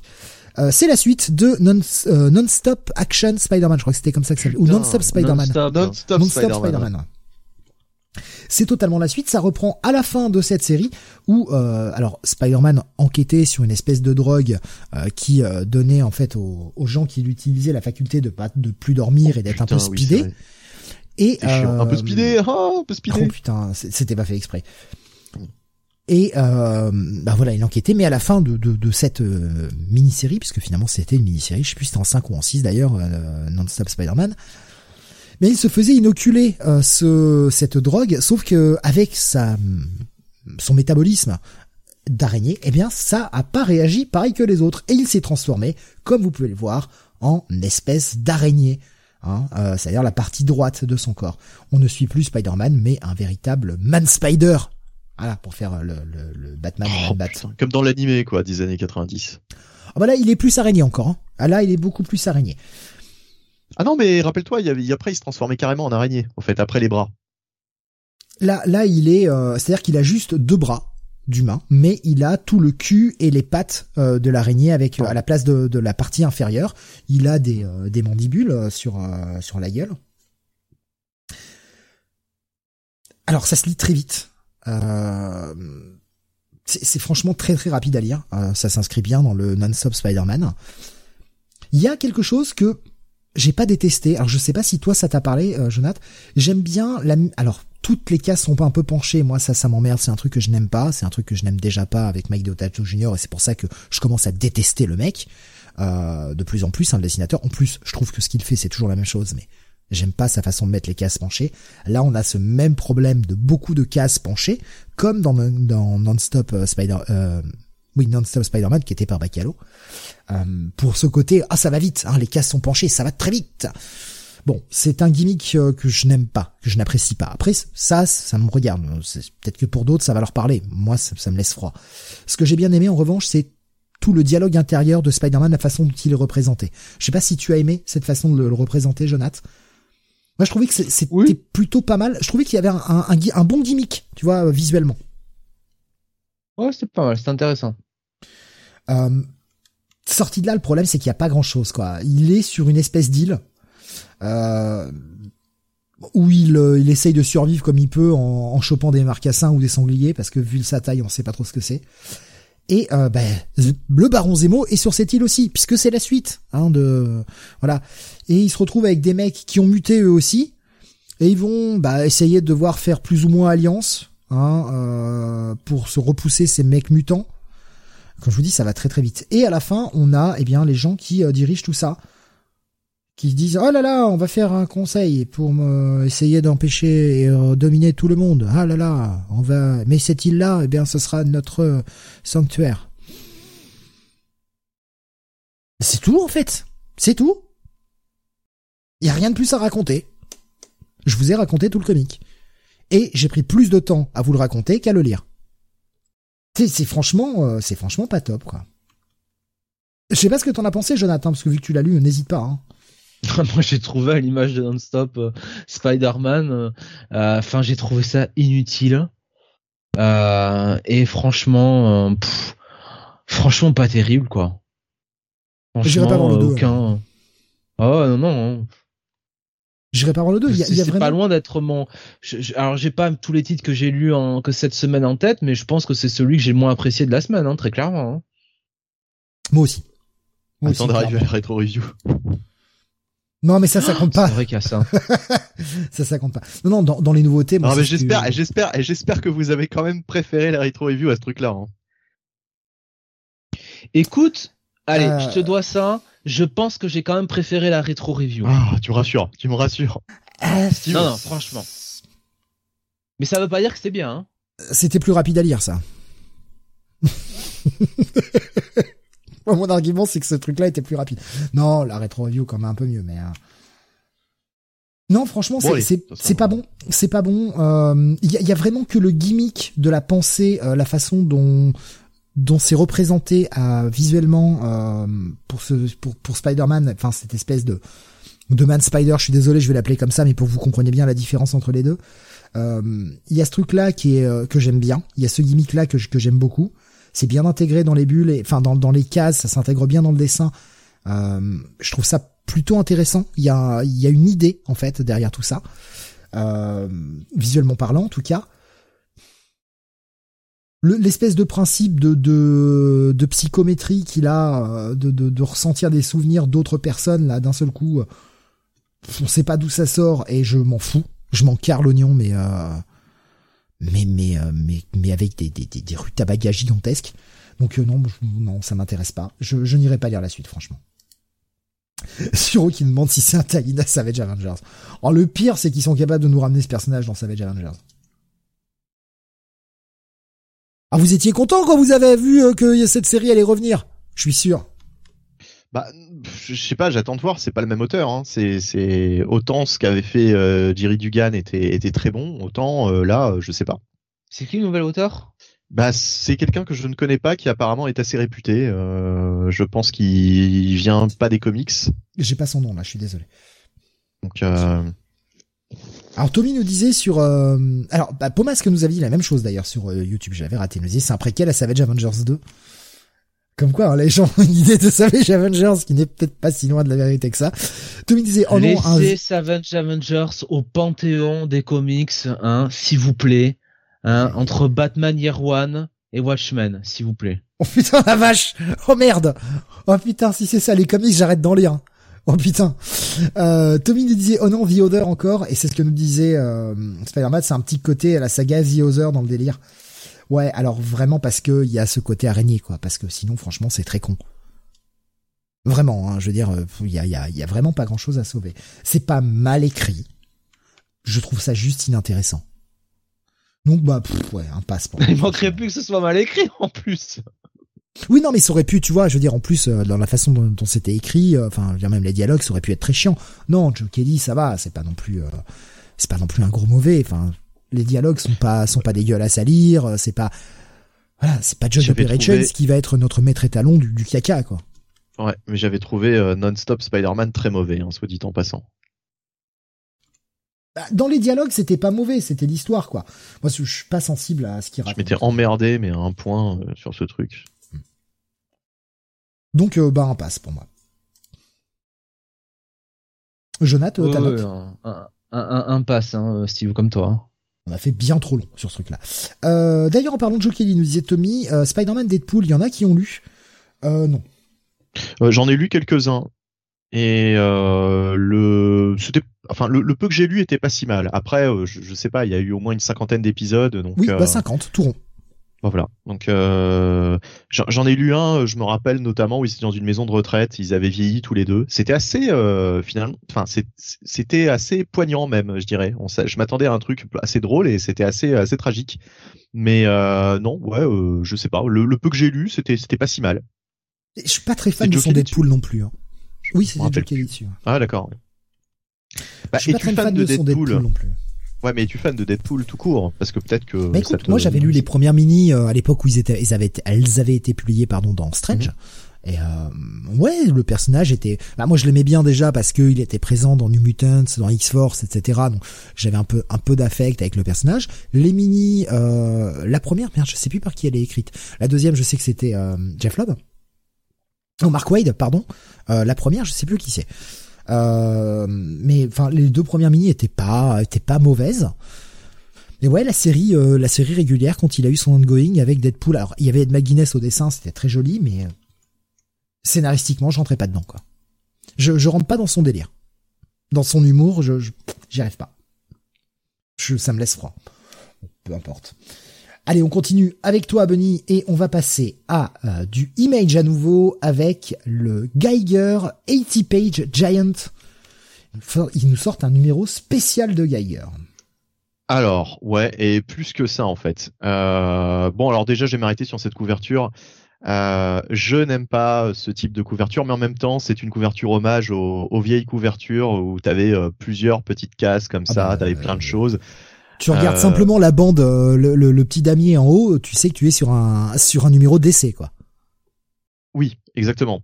Euh, mais euh, pour moi, une couverture, une image. Voilà, c'est c'est je suis euh, c'est pour mon côté un petit peu euh, ouais, mais borné, est-ce que mais euh, est-ce que c'est une anthologie où il y a plein de petites histoires? C'est une anthologie, ouais. En fait, c'est une anthologie.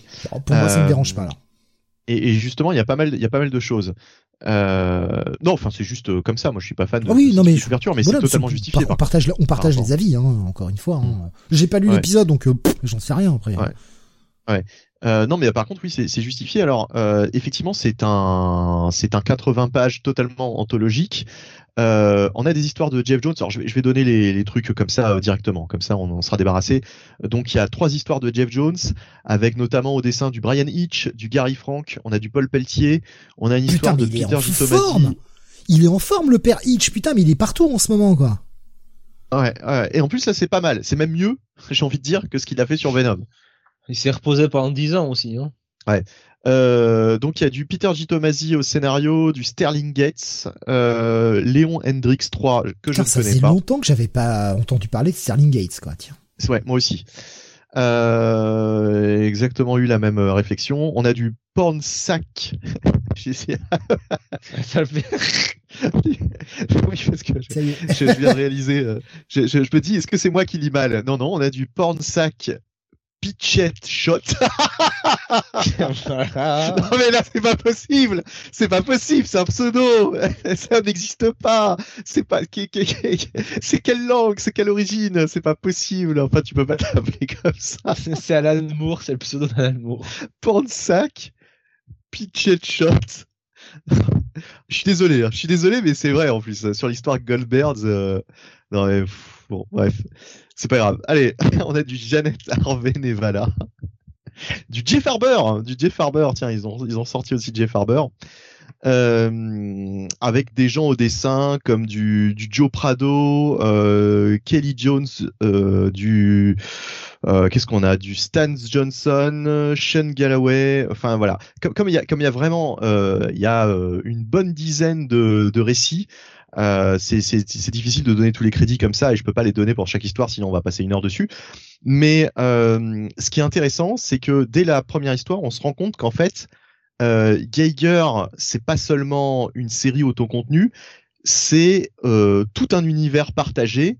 Et là, en fait, il va placer différents personnages pour créer cet univers partagé. Et donc la la, première histoire, c'est on découvre le personnage de Redcoat donc c'est pendant la, guerre de sécession, on est dans les années 1700 euh, aux États-Unis et euh, et, euh, et, voilà, et on fait la connaissance de ce personnage qui va avoir sa propre série de Jeff Jones et de Brian Hitch. Donc en fait, ça nous introduit ce personnage et il est lié d'une façon qui va nous être expliquée d'ailleurs dans cette petite histoire à l'univers de Geiger, euh, même s'il est apparu euh, en 1776. Enfin, en tout cas, euh, ses, pouvoirs se manifestent en 1776. donc voilà. Donc et, et, ensuite, on a d'ailleurs une, une, toute une frise chronologique des différents événements de cet univers. On a du 1776, du 1864, par exemple, avec The Northerner qui apparaît à cette, à cette époque. The Monster en 1944. Enfin, tous, tous ces personnages, en fait, je vais pas faire toute la frise, mais tous ces personnages vont apparaître dans cet univers partagé euh, auquel appartient Geiger. Donc c'est vachement intéressant, ça m'a vachement surpris parce que je pensais lire justement un truc anthologique uniquement autocontenu autour de l'univers de Geiger. Non, non, en fait, euh, c'est vraiment la frise chronologique de des personnages de Mad Ghost, donc ce, studio euh, créé par euh, par Jeff Jones récemment. Et là, il est en train de mettre en place un univers partagé assez ambitieux. Et donc, on a ce, fameux va Redcoat qui va arriver prochainement bah, en 2022. En fait, pas le, mois n'est pas donné. ensuite, on a une histoire donc sur l'univers de Geiger avec bah, le personnage principal hein, de la série toujours dessiné par Gary Frank, c'est très très bien. Euh, et puis après, on a différentes histoires qui vont s'attarder sur des personnages qui vivent donc à Las Vegas dans la, la, la, la, comment dire, dans l'univers de Geiger, euh, avec vraiment des récits euh, pour certains qui sont vraiment vraiment vraiment très bien pensés. Euh, celui de Peter G. Tomasi est super sympa. J'ai vraiment beaucoup aimé avec un côté euh, les chasses du, du comte Zaroff. Euh, et euh, voilà, donc je vous laisse découvrir ça. Euh, Sterling Gates, il nous fait un truc hyper rétro avec un, un, casino où il y a des personnages de, de films d'horreur, Dracula, Frankenstein, des loups-garous, etc. Donc avec les dessins de Kelly Jones, autant dire qu'ils sont à la maison. Euh, l'histoire est l'histoire est pas mal, elle est assez glauque, on dirait un truc un petit peu un petit peu horrifique, un petit peu conte de la crypte. Euh, il y a une histoire vraiment très très bien aussi. Alors attendez, j'essaye de retrouver qui qui a fait cette histoire euh, avec une une nana qui combat dans dans des arènes, mais on est toujours à Las Vegas. Hein. C'est Las Vegas est devenu dans cet univers une espèce de ville totalement donc on est dans un univers post-apo et Las Vegas c'est vraiment devenu enfin c'est c'est la, la la comment dire ce qu'est Las Vegas actuellement, c'est-à-dire une espèce de ville parc d'attractions. Là, c'est devenu une ville euh, parc d'attractions, mais vraiment avec toutes les toutes les dérives euh, possibles et imaginables qu'on peut euh, qu'on peut justement entrevoir dans cette dans cette dans ce spécial de 80 pages. Léon Hendrix, voilà, Léon Hendrix 3 que je ne connais pas du tout a réalisé donc une une une petite histoire qui s'appelle Ursa qui est vraiment vraiment vraiment très très bien avec un un, un cliff, euh, enfin pas un cliff, une, une conclusion. Euh, voilà, ça doit faire 5-6 pages. Ça fait 6 pages et vraiment en 6 pages, je me suis pris une bonne claque. quoi. C'est compliqué, c'est très compliqué quand on est un auteur de faire 6 pages et de réussir à marquer les esprits du lecteur simplement sur euh, un, nombre aussi limité de pages. Donc c'est vraiment euh, c'est vraiment cool. Et euh, voilà, donc il y a plein de récits. Je vais pas je vais pas passer en revue tous les récits parce qu'il y en a vraiment il y en a vraiment trop et ce serait vraiment trop long. Mais franchement, ce sera mon, coup de cœur ex vraiment cette semaine, ce, ce 80 pages spécial autour de Geiger et plus encore puisque en fait c'est autour de tout l'univers de Mad Ghost hein, concrètement. on fait la connaissance de plein de persos qu'on sera amené à revoir dans Geiger et dans d'autres séries visiblement. Donc voilà, et c'est franchement, il euh, y, a, quasiment rien acheté en fait. Graphiquement, euh, il y a des, il y a vraiment du talent. C'est c'est vraiment vraiment très très bien graphiquement. Il y en a pour tous les styles. Et puis euh, quasiment toutes les histoires sont réussies. Il n'y a pas une histoire où je me suis dit ouais bof. Enfin, si, il y en a peut-être une à la limite où je me j'étais un peu plus sceptique que sur les autres, mais mais franchement, c'est c'est rien du tout quoi. C'est c'est cinq six pages qui sont un petit peu en dessous des autres. Là, on a 80 pages de lecture et les 80 pages sont quasiment, il y a, il y a, 70 pages de, très bonne lecture, franchement. Euh, donc euh, voilà, c'est, je, vous conseille vraiment ce numéro. Euh, c'est du bon Jeff Jones et d'autres auteurs aussi que j'ai cités tout à l'heure. Et, voilà. Et franchement, bah allez-y. Allez-y, allez-y, allez-y. pour moi, c'est vraiment un numéro coup de cœur. D'habitude, tu suis Geiger, Jonathan, je crois, et ou alors je me trompe. Euh, oui, oui, oui, j'étais, euh, j'étais à jour. Hein, J'avais lu tous les numéros, effectivement. Mais tu sais, il y a quand même un sens des priorités quand même dans la vie, et je trouve que euh, Amazing Spider-Man numéro 88 et Savage Spider-Man étaient un petit peu plus importants à reviewer cette semaine. Oui, c'était pour savoir si c'est que t'étais passé à côté ou pas envie de le lire ou bah, ça t'a lâché. Voilà, c'était un peu savoir pourquoi tu n'y avais pas été. Plus ça. Euh, alors, le, la personne dont on parlait tout à l'heure, hein, le fameux Pornsack euh, euh, bien, j'ai regardé un petit peu ce qu'il avait fait, parce que tu dis bon, c'est sûrement un pseudo. Euh, en fait, ah non, moi je disais pour déconner. Oui, non, mais euh, c'est vrai que le, nom paraît paraît justement un petit peu genre des lettres jetées sur, le, sur un clavier. le mec a joué au Scrabble, il a sorti des lettres. C'est Scrabble quoi. C'est le mec, c'est pas possible. Et ben en fait, c'est un, un auteur alors qui n'a pas encore fait grand chose, mais euh, il avait fait le Infidèle, dont ça nous avait fait beaucoup de ah c'est bien, d'accord. Mmh. Voilà, ce qui est sorti chez Image également, et c'est celui qui mmh. écrit actuellement la série The Good Asian, qui sort également chez Image. D'accord, ouais, ouais, donc euh, le mec est quand même euh, a déjà un petit nom dans le dans le milieu. Et, et, est-ce que tu as son, son, son origine D'où d'où vient ce monsieur? Parce que c'est quand même étrange. Non, j'ai non, j'ai juste regardé ce qu'il avait fait, ce qu'il avait comme mmh. crédit, mais j'ai pas été pas été voir si c'est un, pseudo comme Chibzarski ou si c'est son vrai nom. J'ai pas cherché. Euh, donc un, bon gros bail est ton coup de cœur de la semaine ex avec autre chose, si j'ai bien compris. Bah ex avec euh, ce dont on a parlé tout à l'heure, c'était Jack Crossover, euh, Crossover 11. D'accord. Donc deux titres image qui sont tes coups de cœur cette semaine. Eh ben ouais, bah écoute, voilà, c'est franchement ça. Bon excusez, le nom du mec va vous faire bannir de YouTube et nous c'est sûrement un berrichon.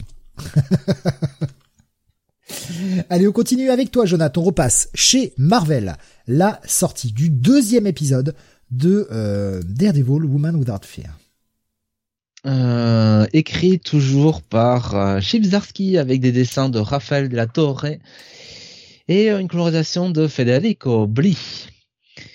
Et donc on revient un petit peu sur cette histoire autour de autour de de Electra qui est à la fois un petit peu un mélange entre on va dire un tie euh, de, euh, de, Devil's Reign, c'est-à-dire vraiment euh, la partie qui concerne Electra, et en même temps un petit peu aussi une réinterprétation des origines de, de Electra par Chips Darsky.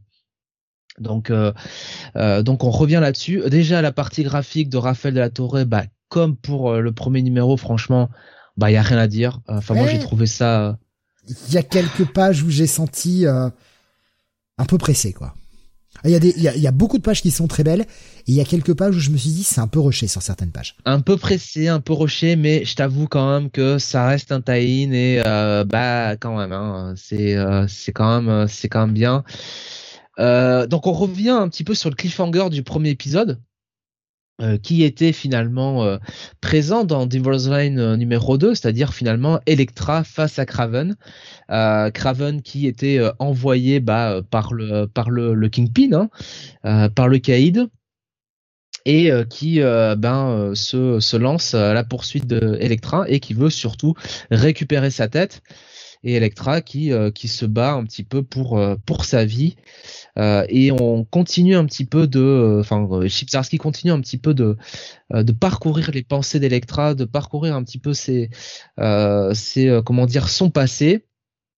Alors Electra a une première escarmouche avec avec l'ami l'ami Craven et puis bon finalement arrive arrive à s'échapper.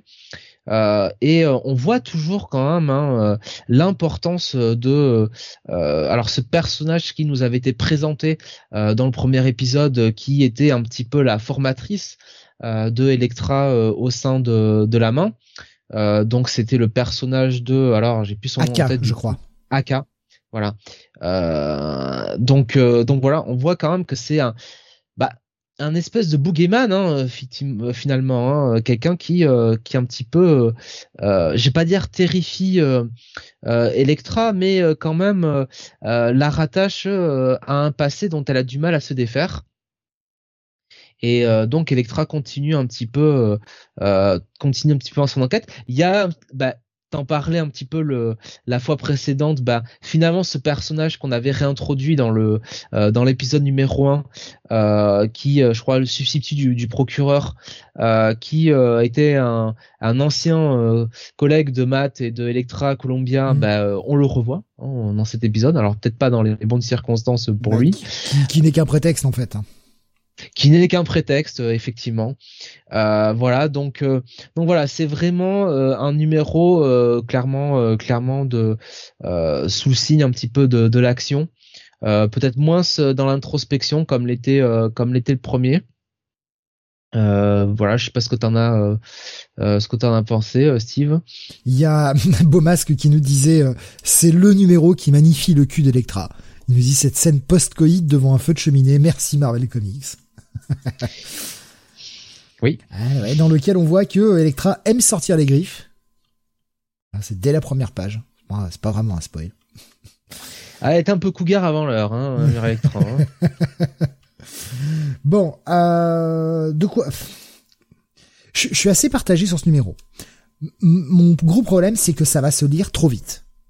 Ça va beaucoup, beaucoup trop vite. Je suis arrivé à la fin, j'ai fait putain, c'est tout. Je dis merde, c'est déjà next. Ah, euh... c'est moins riche que le premier.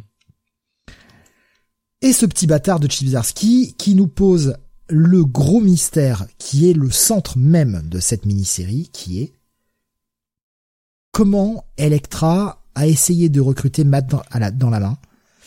Euh, il y, a, y a ce truc qu'elle est censée lui dire et qu'on ne saura pas et qu'on n'aura que dans le dernier épisode et ça me ça m'a énervé. Je me suis dit putain, non seulement l'épisode se termine vite, mais mais en plus, le con, il répond pas à la question que j'ai envie de savoir, parce que moi, le combat contre Craven, je m'en euh, beurre l'arrêt. Voilà. Je m'en beurre l'arrêt avec du beurre persillé, parce que ça donne du goût. Je m'en fous. Enfin, j'ai pas envie de voir euh, Electra contre contre Craven. Enfin, ça, laisse des traces sur les sièges. Hein. Ouais, mais je, je mets toujours une petite serviette. Voilà. non mais c'est franchement qui qui a envie de voir un combat Electra Kraven Ça intéresse qui? Bah, franchement, qui avait envie de voir Kraven en fait ouais. On avait revu dans le run euh, Beyond. Je pense qu'on aurait pu trouver quelqu'un d'autre, quoi. Alors, je dis pas euh, Bullseye, hein, forcément, mais je pense qu'il y avait un autre pers d'autres personnages dans la galerie de Marvel, euh, bon, plutôt que Kraven. Ce côté de ah bah euh, tu es la plus grande assassin, donc bah t'es la proie parfaite. Moi, c'est un peu tiré par les cheveux, ça. C'est, ça se comprend. Enfin, à la limite, oui, Kraven est un chasseur dans l'âme, mais bon, peut-être que tu vois. Alors, ouais, non, je vous dirais, ça marche pas non plus, mais à la limite, Crossbone, tu vois, à la limite. Ouais, ouais, pourquoi pas. Et surtout que, je suis désolé, je vais vous spoiler le, cross, le, cliffhanger, mais vous allez voir que si je vous le si je me permets de vous le spoiler, c'est pas pour rien. Euh... Tout au long de l'épisode, Craven dit ouais, c'est euh, Kingpin qui m'a dit où t'étais. Bah, je veux dire, vous avez lu les autres épisodes de Devil Rain, vous savez ce qu'a fait le Kingpin. Il a reformé les Thunderbolts. Et là, à la fin de l'épisode, le cliffhanger, c'est Craven qui sort son insigne de Thunderbolt et qui fait ah là là, mais moi j'ai l'autorité pour te botter le cul. Mais on avait compris. C'est quoi ce cliffhanger de feignant? De la part de Chizarski, j'ai quand même été habitué à légèrement mieux et je suis en droit d'attendre mieux. Bah, c'est il avait pas révélé. Il avait juste euh, pas révélé que Craven faisait partie des Thunderbolts jusque là quoi. C'est pourri hein. C'était dit c'était dit en sous-texte déjà depuis le premier épisode donc euh, voilà quoi. Je me suis dit j'ai vu le cliffhanger, j'ai fait putain, c'est ça ton cliffhanger? C'est vraiment de la merde c'est pour ça que je suis assez partagé par cet épisode, quoi. J'aime le mystère, mais euh, là, il a délayé un peu. Franchement, il a délayé un peu euh, pour nous en faire trois. Pour moi, ça, il faudra voir ce qu'il va nous faire dans le 3. J'attends quand même. On peut avoir une très bonne surprise. On peut avoir un numéro extrêmement dense. Mais si ça suit le même chemin que les deux premiers épisodes, ça aurait pu être raconté en deux. Il y a un, il y a un aspect décompression euh, qui fait que bah, je, non seulement ça va très vite à lire, et, et ça raconte pas grand chose quoi. C'est pas c'est pas mauvais pour autant. Attention, ce qui est raconté est bien, c'est juste décompressé. Et je suis sorti de la lecture en me disant c'est tout et ce sentiment d'un petit peu déçu. Beaumasque nous proposait Taskmaster, mais Taskmaster ça aurait été cool. Face à Electra, ça aurait été vachement cool. Un affrontement Taskmaster Electra, ça ouais, ça j'ai envie de voir. Euh, Arcade nous proposait aussi Beaumasque, euh, non. Non. non. Bonjour. non, non, non. Non. Mojo, Mojo contre Electra. Ah, la fusion. Mojarcade. Ah là. Arcajo. Arcajo. c'est encore mieux. Arcajo, c'est encore mieux, ouais. Arcajo, c'est bon. Arcajo. Putain. Electra sur la cover envoie du rêve sur ses possibilités au pieu, nous dit, nous dit Alexin. Ah, c'est une cover de Chris Bacalo, ouais. Moi, je suis, moi, je suis pas le plus grand fan de Bacalo, mais bon. Après. Ah, bah, je croyais que t'aimais bien. Non. Ah non, je suis pas fan de Bacalo, moi je suis pas fan de Bacalo et de sa façon de représenter les gens avec toujours 15 euh, ans de moins et en façon prépubère. Je suis désolé, je regarde Electra, j'ai l'impression qu'elle a 12 ans, quoi. Putain, tous les personnages de Bacalo, ils ont entre 6 et 12 ans, quoi. C'est terrible. Non, je suis pas fan de Bacalo. Il a un sens euh, de, du mouvement, ça c'est indéniable, mais j'aime pas la façon dont il dessine les personnages. Ouais. Et euh, son style a évolué vers un style qui me plaît moins. Peu à peu. Euh, ce qu'il faisait au début sur X-Men, euh, quand il arrivait sur X-Men, c'était pas dégueu.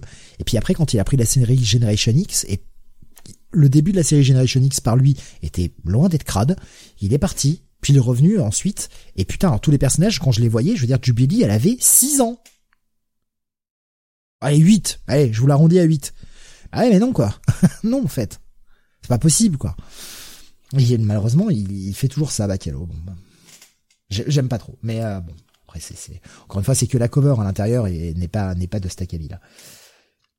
Donc au final, je suis sorti un poil déçu de cet épisode. Ce sera pas un pass, loin de là. Euh, ce qui racontait est intéressant. Et j'irai voir le 3 avec grand plaisir, mais je trouve que cet épisode 2, c'est un peu je traîne en longueur, quoi. Donc euh, j'ai l'impression que t'as été plus séduit que moi finalement, Jonathan, pour cet épisode. Ouais, ouais, ouais, moi ça, ça sera quand même. Alors, faut, faut, faut dire les notes ou. Euh...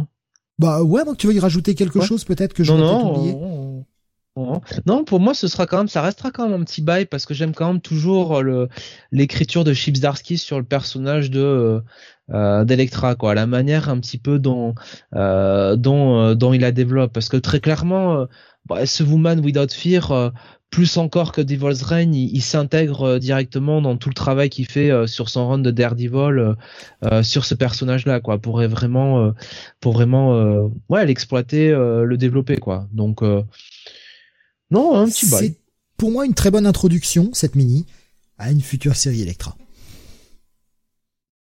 Bah là pour le coup Marvel qui fait 45 000 séries, oui, là Là, il pour, enfin, après, ça dépend qui mettent dessus, hein. Oui, bah, hein. bien sûr, bien sûr. Mais euh, bon, là, il, enfin, Zarsky, il a bien fait le boulot quand même. Hein. Anata nous proposait Modoc comme ennemi à affronter pour Electra. Euh... oh merde. non mais Taskmaster, c'est une sacrée bonne idée. J'aimerais bien voir. Ça, ça me plairait bien quoi. Les capacités de Taskmaster qui apprend de tout ce qu'il regarde et euh, qui est capable de, de, de répercuter très vite tout ce qu'il voit face à une Electra, ah putain, franchement, il y aurait, euh, si c'est bien écrit, si c'est bien raconté, et tu mets un bon dessinateur dessus qui a une, une bonne capacité à faire un bon storytelling et beaucoup de mouvements, ah, je pense qu'on peut avoir un, très bel affrontement qui, qui serait pas dégueu. Et puis, euh, tu fais comme un WWE, tu protèges, y a pas de vainqueur. C'est bon, comme ça, tu fais un peu. Tout le monde reste fort. Tout le monde reste fort et à la fin, tu peux refaire un deuxième épisode où il serait, il serait affronte. euh, on commence à avoir l'habitude de ça. Euh, bref, euh, Alexa Music Raven se fait chier ouais, dans l'épisode. Un peu, ouais. Un peu, ouais. Il me paraît pas... Euh... Bah, je sais pas ce que t'as ressenti, Jonathan, par rapport à ça, mais moi, il m'a pas paru euh, une véritable menace pour Electra et je le trouve pas très dominant, en fait. Mais de toute façon, enfin, on va être sérieux, euh, cinq minutes, enfin, personne, ne, personne ne voit en Kraven une menace pour Electra de toute manière, enfin, surtout sur euh, sur sur un Tain quoi. Je crois que, enfin, vraiment Kraven, si tu veux, c'est un peu, euh, c'est un peu le, le le le plot device quoi. Tu vois, c'est secondaire en fait. Vraiment, j'ai l'impression que Zarsky est surtout là pour euh, travailler le personnage d'Electra, euh, euh enfin réécrire un petit peu ses origines, euh, nous présenter le personnage d'Aka qui, j'imagine, aura bah, une grande importance dans les mois qui viennent pour pour Electra, plus que vraiment le fist face à Taken. Mais bien sûr, j'ai encore Sam hein, qui qui qui, qui me gueule dans la tête en me disant mais Jonathan n'oublie pas le fist. Voilà. Ce plot qu'il n'aime pas mais qu'on attend de lire avec impatience. Bien sûr. Et que Sam lira en VF. Fiste-nous, Chip, fiste-nous. On veut voir ça. Euh... fais gaffe parce que Marvel, s'il faut nous fister, ils savent le faire quand même. Hein. Oui, malheureusement, oui. je crois plutôt que Sam te dit, Jonathan, je te fiste, nous dit Alexa. Dans ses rêves. Dans ses rêves mouillés, évidemment. Et c'est bien parce qu'il peut pas se défendre. C'est pratique. Bah, mais même quand il est dans les émissions, hein, il peut pas se défendre. Hein, pour moi, ce sera qu'un un, petit check-it. Voilà, un, check-it. C'est c'est pas une mauvaise note. C'est juste que j'ai été moins emballé. Voilà. Mais pour toi, c'est un, ça reste un petit bail. Oui. Non, mais je remarque que euh, euh, moi, je t'avais suivi sur le pass de Savage Spider-Man euh, la review précédente, alors que je voulais mettre un gros bail. Donc voilà, je vois que. Mais je t'ai suivi sur la rétro, Jonathan. Je t'ai suivi sur la rétro ouais, ouais. je suis pas crédible du tout là après ça. Beaumasque nous dit Craven, hormis contre Spider-Man ou Black Panther, j'ai du mal à l'imaginer en antagoniste naturel et sérieux. Bah, c'est vrai que son gimmick, c'est quand même d'aller chasser des animaux. Donc tous les personnages, euh, euh tu, vas nous foutre face à Ant-Man, face à bah, n'importe quel personnage qui, qui, qui, qui a un, gimmick d'animal, quoi. Ça marche. Quand il sort de ça, il a pas l'air d'être une menace assez crédible. Ouais, ben voilà, c'est ça. Alors là, ça se prête bien parce que bon, il y a le côté un peu euh, bon euh, euh, bounty, bounty hunter, quoi. Tu vois, chasseur de primes. Bon, ça, ça correspond bien au rôle de, Crave, de Craven, mais voilà, encore une fois, c'est pas le méchant le plus charismatique, c'est pas le méchant le plus enthousiasmant, et euh, on le revoit trop, quoi, en fait. mais il a un beau gilet. Il était, il a un beau il était déjà dans Beyond, quoi. Enfin. Ouais. Allez, on va passer à la suite euh, et euh, ah mais c'est moi euh, avec Star Trek Mirror War. Bah je vais aller assez vite sur celui-ci. J'avoue que c'est un épisode où je suis sorti un poil déçu là aussi. Euh, pas mauvais, pas mauvais, mais un peu déçu. Faut dire que le, on a eu deux épisodes qui s'intercalaient entre l'épisode 3 et l'épisode 4 là, ou un. Je sais plus. Enfin, il y a eu l'épisode La Data et Barclay qui était qui ne racontait rien en fait, qui s'intègre là dans, dans cette histoire Mirror War et qui ne racontait pas grand chose, ne servait à rien en termes de world building, ne faisait pas évoluer les personnages, c'était euh, bah, le cash grab en fait.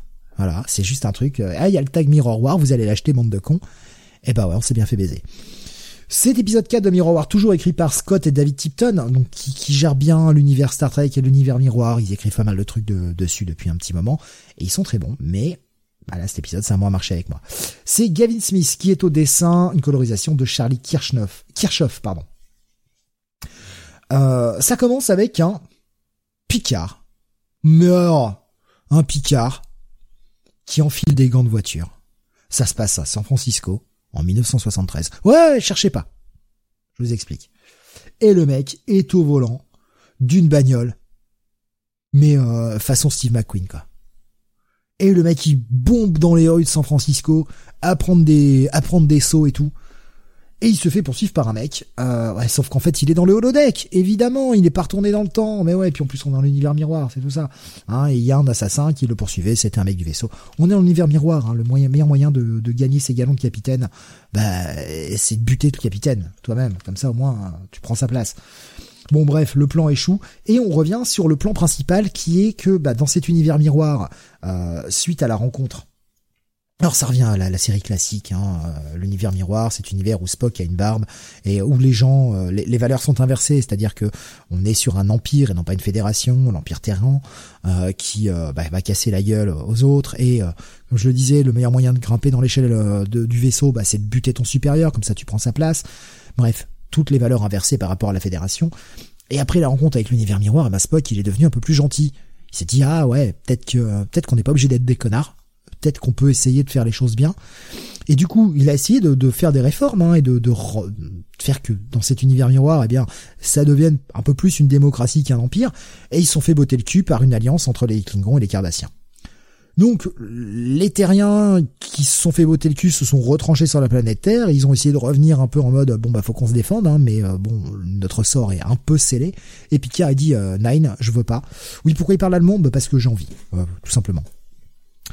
Euh, moi, je veux pas. Et grâce à, alors ça remonte à plusieurs mini-séries. Ça a commencé en 2018 à peu près. Cette exploration de l'univers miroir à travers différentes mini-séries. on avait Barclay et pas mal de d'autres personnages de l'univers miroir qui étaient passés dans notre univers et Barclay qui était resté un bon moment dans l'univers dans l'univers Prime en fait qui avait découvert qu'une planète était capable de fabriquer toute une armada de vaisseaux, des vaisseaux qui pourraient les aider dans cette guerre contre l'alliance Klingo-Cardassienne. Et Picard se dit bon, bah on va y aller en mode euh, fufu, hein, euh, en gros mode furtif. On y va, on s'empare des vaisseaux, on rase la planète, on leur dit vous travaillez pour nous bande de mécréants, vous nous faites des vaisseaux, on pète la gueule aux, Cardassiens et aux Klingons, et puis euh, puis on reprend notre place qui est la nôtre, hein, c'est-à-dire c'est l'empire Terran quoi. On rigole plus. Et donc, bah, dans cet épisode-là, ils vont enfin arriver sur la planète. On est au quatrième épisode. Euh, je commence à m'ennuyer, sincèrement. Il y a des, des sous-plots, etc., qui sont pas inintéressants. Les personnages en eux-mêmes, ces versions miroirs, parce que je rappelle que Next Gen est une série où on n'a pas vu l'univers miroir. On l'a vu pour DS9, euh, je crois qu'on l'a vu pour Voyager aussi. Ça va être exploré, mais pour euh, pour Next Generation, ce n'était jamais arrivé. Donc c'est bien qu'on ait ces explorations de personnages, mais ça commence à prendre un peu trop son temps et ça commence à m'ennuyer en fait. Donc euh, jusqu'à présent j'étais plutôt accroché à la série. Là je commence à me faire un peu chier et j'aimerais que ça avance un peu plus. Donc euh, bah, ça va être qu'un check-it pour ce Mirror War numéro 4. Alors c'est une mini-série en 8, j'espère qu'ils vont pas nous recaler des one-shots en plein milieu parce que ça commence à être pénible. Euh, ou au moins que ça raconte quelque chose d'intéressant.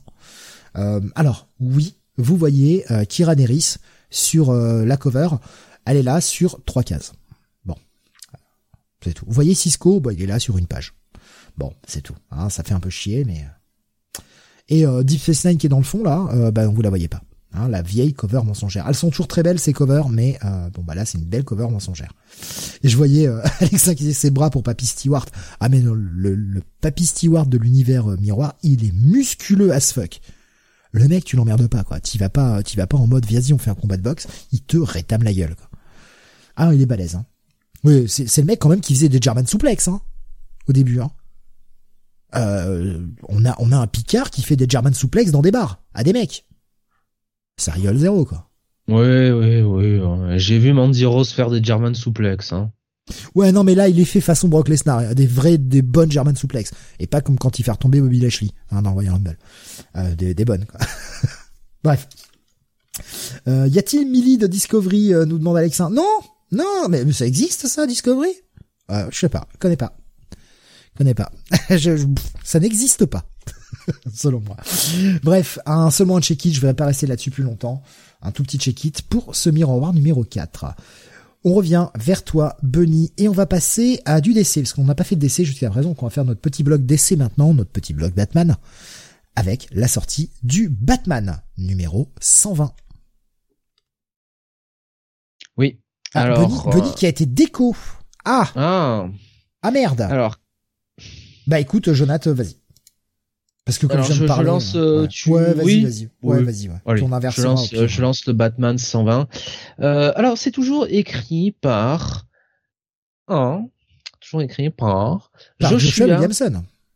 Williamson, Williamson. Euh, avec des dessins, voilà, j'ai mon, mon, mon, PC qui frise là, euh, des dessins de, euh, eh ben j'ai pas les dessins. c'est Bengal, c'est Bengal qui dessine cet épisode. Ah Bengal, non. Le, Tiger. Le non, non, non, Bengal. Non, pardon, je confonds avec Dark Knight of Steel. Non, c'est euh, Roré Molina. Ah, Roré Molina. Euh, Roré Molina et euh, Michael Ranin. Alors Michael Ranin que je cherche un peu hein, sur cet épisode quand même. Euh, donc on est de retour donc dans cette ville, alors un peu fictif, hein, j'imagine de Badnisia ou pays peut-être. J'imagine que c'est un peu l'Indonésie version version DC Comics. Ouais, Indonésie ou Malaisie, je sais pas trop, ouais. Ouais. Ou finalement, euh, donc Batman, euh, bien euh, dans l'épisode précédent, aux prises avec Darkness, qui n'était donc pas mort, avait perdu la vue. littéralement, tout était noir. Voilà. non, c'est Abyss. C'est Abyss, pas Darkness. Abyss. Darkness. Abyss, voilà. Euh, mais pourquoi j'ai sorti Darkness moi euh, Donc euh, voilà, donc Batman avait perdu perdu l'usage de, de, la vue et bah il avait, enfin il fallait qu'il trouve un moyen de s'échapper parce que bon mine de rien, la police était un petit peu assez trousse hein, dans cette cette. alors c'était la morgue, je crois, hein, qu'ils étaient où ils étaient ou non c'était oui, ça, il dans était la salle d'autopsie. Voilà. Il était à la morgue pour essayer bah, de, de, de, faire une petite analyse sur le corps euh, parce que bah, les, les, flics c'est des bons à rien, lui il est meilleur. C'est vrai qu'ils sont très mauvais hein, dans l'univers d'ici, on va pas se mentir. Euh, et donc, euh, ben euh, finalement, Batman a réussi, enfin, on voit dans ce début de cet épisode, réussi à s'échapper grâce à l'intervention du détective Kaya, qui lui file un petit coup de main et, et qui l'emmène bah, dans un lieu sûr et en l'occurrence, bah, mais c'est Darkness, non non, d'accord. Non, c'est pardon, c'est Abyss. Euh, qui, qui l'emmène dans un lieu donc dans son appartement. Euh, on retrouve aussi pendant ce temps euh, bah, Lex, qui lui, dans son complexe, alors lui pour le coup, il s'embête pas. Hein, Alex Corp, il a une antenne personnelle dans, je crois, dans la ville hein, elle-même. et, et finalement, Lex, bah, bah, se retrouve nez à nez avec Abyss qui veut finalement lui faire le même coup euh, qu'il a fait à Batman, euh, donc le prendre par surprise pour lui prendre euh, la vue. Sauf que Lex est, quand même un petit peu plus futé que ça, et il avait quand même prévu le coup avec bah, une armure spéciale pour contrer finalement les, pouvoirs, les pouvoirs d'Abyss ou en tout cas bah, pouvoir le voir tout simplement. donc on a cet affrontement, on a la discussion entre Batman et Kaya donc euh, discussion qui les euh, qui permet un petit peu de les euh, de les rapprocher. et, et Bruce, bon, bah, donc se lance un petit peu bah, sur la suite de son enquête et décide d'aller en savoir plus auprès bah, de, des autres des membres de Batman Inc. qui allaient alors qui allaient être exécutés, je crois carrément, ou en tout cas euh, bah, emprisonnés dans le complexe. Ouais, ouais c'est euh. ça. Ils étaient emprisonnés et euh, bon, on se doute bien que leur sort, ça va être la mort, hein, clairement. Ouais, ouais. Et donc Batman essaye de, bah, essaye de les sauver, rentre dans le complexe. Il est aidé quand même de Kaya qui fait office un petit peu de, bah, de guide, d'oracle quelque part. euh, du, fait que Batman a perdu la vue. Et Batman a une discussion euh, assez, assez houleuse avec les autres membres de Batman Inc. Euh, je vais pas vous révéler la suite de l'épisode, mais tout ça aboutit sur bah, un cliffhanger. Alors, moi que j'avais pas forcément vu venir. Non, moi non plus. Ça m'a bien surpris je pensais pas qu'on allait prendre euh, euh, qu'on allait prendre euh, bah, ce parti là et et, et d'ailleurs on nous annonce hein, dans la prochaine issue donc à, la fin de, de l'épisode on nous pose une question qui, qui est assez intrigante et je dois t'avouer que si c'est la direction que prend Joshua Williamson si c'est pas tu vois un peu de du comment dire du clickbait hein, entre guillemets j'avoue que ça m'intrigue c'est c'est c'est une c'est euh, un twist qui pour le coup me, me plaît assez. Alors moi je voudrais insister sur un truc qui, qui, me plaît beaucoup, qui est pour moi le point fort de ce numéro. On l'a pas encore cité, mais c'est Tome Moret, qui est euh, le coloriste. J'aime beaucoup sa colorisation, et notamment surtout les passages euh, un peu dans le sombre, dans le noir. Il a un, un jeu de dégradé du, du noir et de nuances de noir que j'aime énormément. Oui. Euh, oui. Ça, c'est vraiment le point fort pour moi, c'est vraiment la colorisation. Parce qu'en termes de scénar, je dois bien avouer que cet épisode, euh, je vais pas dire qu'il fait du surplace, les choses avancent quand même. Mais j'ai pas été emballé. J'ai, euh, je trouve que le rythme ralentit un peu. Heureusement, on a une très bonne fin et un très bon cliffhanger qui relève l'intérêt et, Joshua Williamson, on le sait, on l'a souvent dit sur Flash, avait cette qualité de te faire un épisode qui euh, qui parfois est un peu plat, mais euh, ou qui en, en tout cas fait pas beaucoup avancer les choses et te séduit pas énormément, mais elle a toujours la science du cliffhanger de te donner un cliff qui te donne envie d'aller voir la suite. Pour ça, il est très très fort et là encore, il réussit très bien, hein, honnêtement. Et j'irai voir la suite. J'ai juste été un petit peu plus déçu par cet épisode qui fait un petit peu plus de surplace. Euh, il y a notamment tout, tout le passage là avec Lex Luthor euh, dans le sombre, etc. Je trouve que ça tire un peu en longueur pour pas grand chose. Euh, pareil, toute la séquence où bah, la discussion avec Kaya, justement, dans son appartement. Là aussi, je trouve que ça tire un peu en longueur pour pas raconter grand chose en fait. Il y a des moments où je me dis ah ça pourrait accélérer. Alors c'est pas la discussion en elle-même n'est pas inutile. Elle apporte des éléments, mais ça pourrait être raconté plus vite. Euh, laisse peut-être une plus petite part au dessin. Ouais, on est sur un média visuel, d'accord, mais tu peux laisser une petite, plus petite part au dessin, nous faire deux trois bulles un peu plus grosses et t'économiser une page. Une page qui te servira à raconter autre chose. Parce que là, notamment, la première page où on est chez Kaya, on a quand même trois cases seulement. Je vous prends juste un exemple, c'est pour que vous compreniez, pour ceux qui n'ont pas lu l'épisode. On a seulement trois cases sur la page. On a une première case, une première case sur un premier quart de page en haut, où on voit juste une putain une putain de bouilloire qui fait et euh, la, la, phrase, la seule bulle, c'est alors Abyss est vivant? Ok. La, la page d'après qui prend à peu près la moitié de la, case en dessous pardon qui prend à peu près la moitié de la page, on a trois putains de bulles qui servent pas à grand chose et on a une dernière case où on a trois bulles. C'est trop léger quoi. C'est trop léger en termes de construction. Alors décompresser à ce point, bah ça m'ennuie quoi. Raconte un peu quelque chose. Je le sens au début, il m'a il m'a séduit Williamson, mais je le sens pas totalement encore à l'aise avec Batman. J'espère que ça va se reprendre. Je commence à avoir hâte qu'on passe à un deuxième arc pour voir ce qui va nous ramener.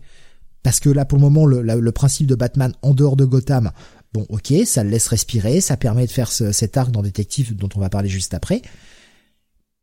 Mais ouais, raconte-nous un peu de Batman en fait. Euh, là au moins on a Batman dans Batman, mais on a aussi la moitié d'une épisode qui est sur Lex Luthor quoi. C'est quoi cette manie de pas vouloir écrire Batman quand on écrit Batman quoi? Mais mon cher Steve, parce que Batman est un personnage chiant en fait.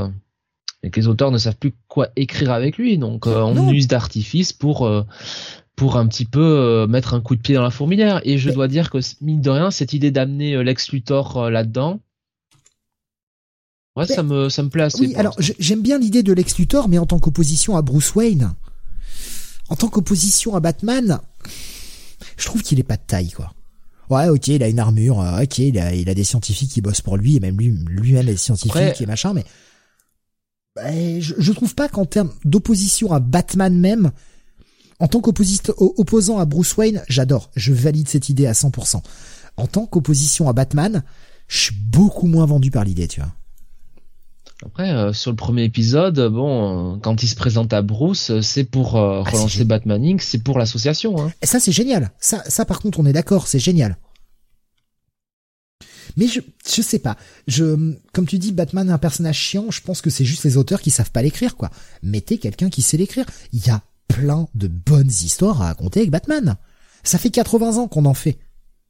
Oui, je suis sûr qu'on peut encore en faire. Hein. On n'a pas tout dit. of Batman, uh, Disapparition of Batman, uh, Death of Bruce Wayne. Ouais, il y a plein de trucs bien à écrire. Mais, hein. euh, faut, arrêter. Enfin, on peut, on peut faire de très bonnes histoires avec Batman et qui sont des histoires classiques. Regardez le run Doug Munch et, et Kelly Jones. Quand les mecs ont repris un peu le titre et nous ont redéfilé un peu toute la galerie. Peu à peu, on faisait des histoires en un, en deux, et c'était très bien. Et on avait un Batman un tout petit peu détective qui allait affronter des, personnages de sa galerie. Et c'était super cool. Au lieu de s'embarquer dans des grands arcs euh, qui font 7, 8, 10 parties, 12 parties, bah, et réduisez les gars. Faites des histoires en deux, en trois max, et racontez une petite histoire de Batman qui, qui enquête. Et c'est très bien, et les gens seront contents parce qu'ils verront Batman. Et pas, euh, pas la moitié de l'épisode ou c'est autre chose. Je, je suis parti un peu confiant sur euh, Williamson, euh, sur Batman. Je suis, je, je laisse sa chance parce que pour le moment c'est pas désagréable. Attention, j'insiste bien là-dessus. C'est pas désagréable. Mais on est quoi à son troisième ou quatrième épisode J'ai un doute? Euh... Troisième là? Troisième. Ouais, euh, bah pour son troisième épisode, je, ouais c'est ça, la part 3. Euh, troisième épisode, je commence à être un peu moins séduit. C'est pas, c'est pas encore catastrophique. attention, ce sera absolument pas un pass, loin de là. Mais euh, ma confiance a déjà baissé un peu. Pas vrai, je vois que Batman a récupéré le logo que je préfère sur son torse, sur son torse, pardon, c'est tout pour moi. Oui, le, le, costume est, cool. Euh, et encore une fois, il y a de très belles planches et, la colorisation de Tom Murray, quoi. Moi, j'aime beaucoup. Hein. J'aime beaucoup. Et surtout, cette capacité de, de passer d'un, d'un style un peu brumeux qui se justifie dans, dans ces pages à un style beaucoup plus classique. Là, les pages avec Lex Luthor, on n'a pas forcément ce style brumeux. Et le mec est capable de faire les deux, quoi. Donc, ouais, c'est, c'est le point pour moi euh, le plus important dans cette, euh, dans, cet épisode, c'est, c'est la colo. Donc, ce sera un, ah, on n'a pas parlé du backup. Ah, ouais. Batman au Japon avec un Robin chinois là, enfin un Robin, une Robin japonaise pardon. Sans intérêt. Bah, le seul intérêt c'est le costume de Batman. Moi j'aime bien ce costume. Ouais, ouais, c'est le costume classique, ouais. Mm, Quand je parlais de l'époque Kelly Jones, Doug Munch, c'est tout à fait ce genre de costume là, quoi. On est dans un costume classique, mais. Oh, c'est un peu avant quand même. Ouais, il le réutilisé ce costume-là déjà. Mais c'est vrai qu'on a plus, on a plus l'aspect, euh, l'aspect bleuté plutôt que noir ouais, de, voilà. de, Batman. Bleuté, c'est plus, je dirais, euh, tu vois, les années 70-80, euh, quoi. Tu vois. Mm. Un peu la période Nina Adams, Denis O'Neill, tout ça, quoi. Mm. Mais ouais, bon, le, cette espèce de robinette japonaise. Ouais, non. Sans intérêt, franchement. S'en fout, quoi. On s'en fout. oui. Bah pour moi, ça va être juste un, un, un check-it. Je suis désolé, je pas plus que ça quoi. Un bon check-it, un bon check-it pour moi. On va continuer du coup avec toi parce que bah Bunny est toujours déco. Hein. Je l'ai envoyé un SMS en attendant et il a une déco. Euh, il a, des soucis de connexion en ce moment parce qu'il y a des travaux euh, vers chez lui et ça ça fait sauter la connexion de temps en temps. Bon bah malheureusement ce soir encore. Euh, on continue donc avec le détective comics 1051, Jonathan. Ouais, ils sont en train de refaire son penthouse. Hein, ah, Psycho Pirate, qu'est-ce que c'est, quoi? Oh là là, la petite référence. Si vous voyez pas ce que c'est, c'est le morceau Psycho Killer. Hein. Je vous encourage à aller l'écouter. Non, euh, on voit pas parce que nous on écoute de la bonne musique. Donc, euh, Batman, Detective Comics. Oui, parce que c'est comme ça, la couverture, figurez-vous. Euh, donc, euh, cette... Euh, alors, j'en ai à quelle partie, les gens? Euh, c'est la quatrième partie, je crois, parce qu'avec les crédits, c'est toujours chiant ces crédits qui sont à la fin du comic, ça m'énerve. Euh, donc c'est toujours hein, cette histoire. Euh, ah, ça y est. Non, ça y est pas. Si, non, toujours pas. Ça y est. The Tower, la cinquième partie, Mariko Tamaki, à l'écriture, Max Raynor au dessin, avec une colorisation de Luis Guerrero. Euh, la partie graphique euh, de, de, Max euh, Raynor, je la trouve, je la trouve très bien. Honnêtement, j'ai pas, j'ai pas grand chose à dire. C'est même, c'est même plutôt bon. J'aime assez notamment les, les visages. je trouve que voilà, il y a, y, a, certains, je sais plus quel était ce ce, le dessinateur qui avait remplacé euh, Bruno Redondo sur Nightwing pendant les euh, les tie à euh, à Fear State. Euh, mais qui, ouais, qui, qui question question visage, c'était pas top.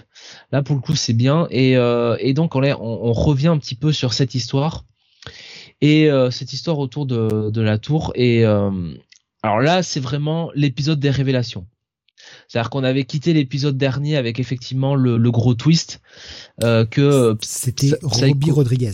Voilà, je suis allé rechercher. Robbie Rodriguez, voilà. Merci Steve. Euh, ouais, qui avait des, des visages un peu, bon, j'aime pas trop quoi. Quand c'était les, les, visages avec des masques costumés, on s'en fichait, mais quand on voyait les visages humains, c'était un peu déplaisant.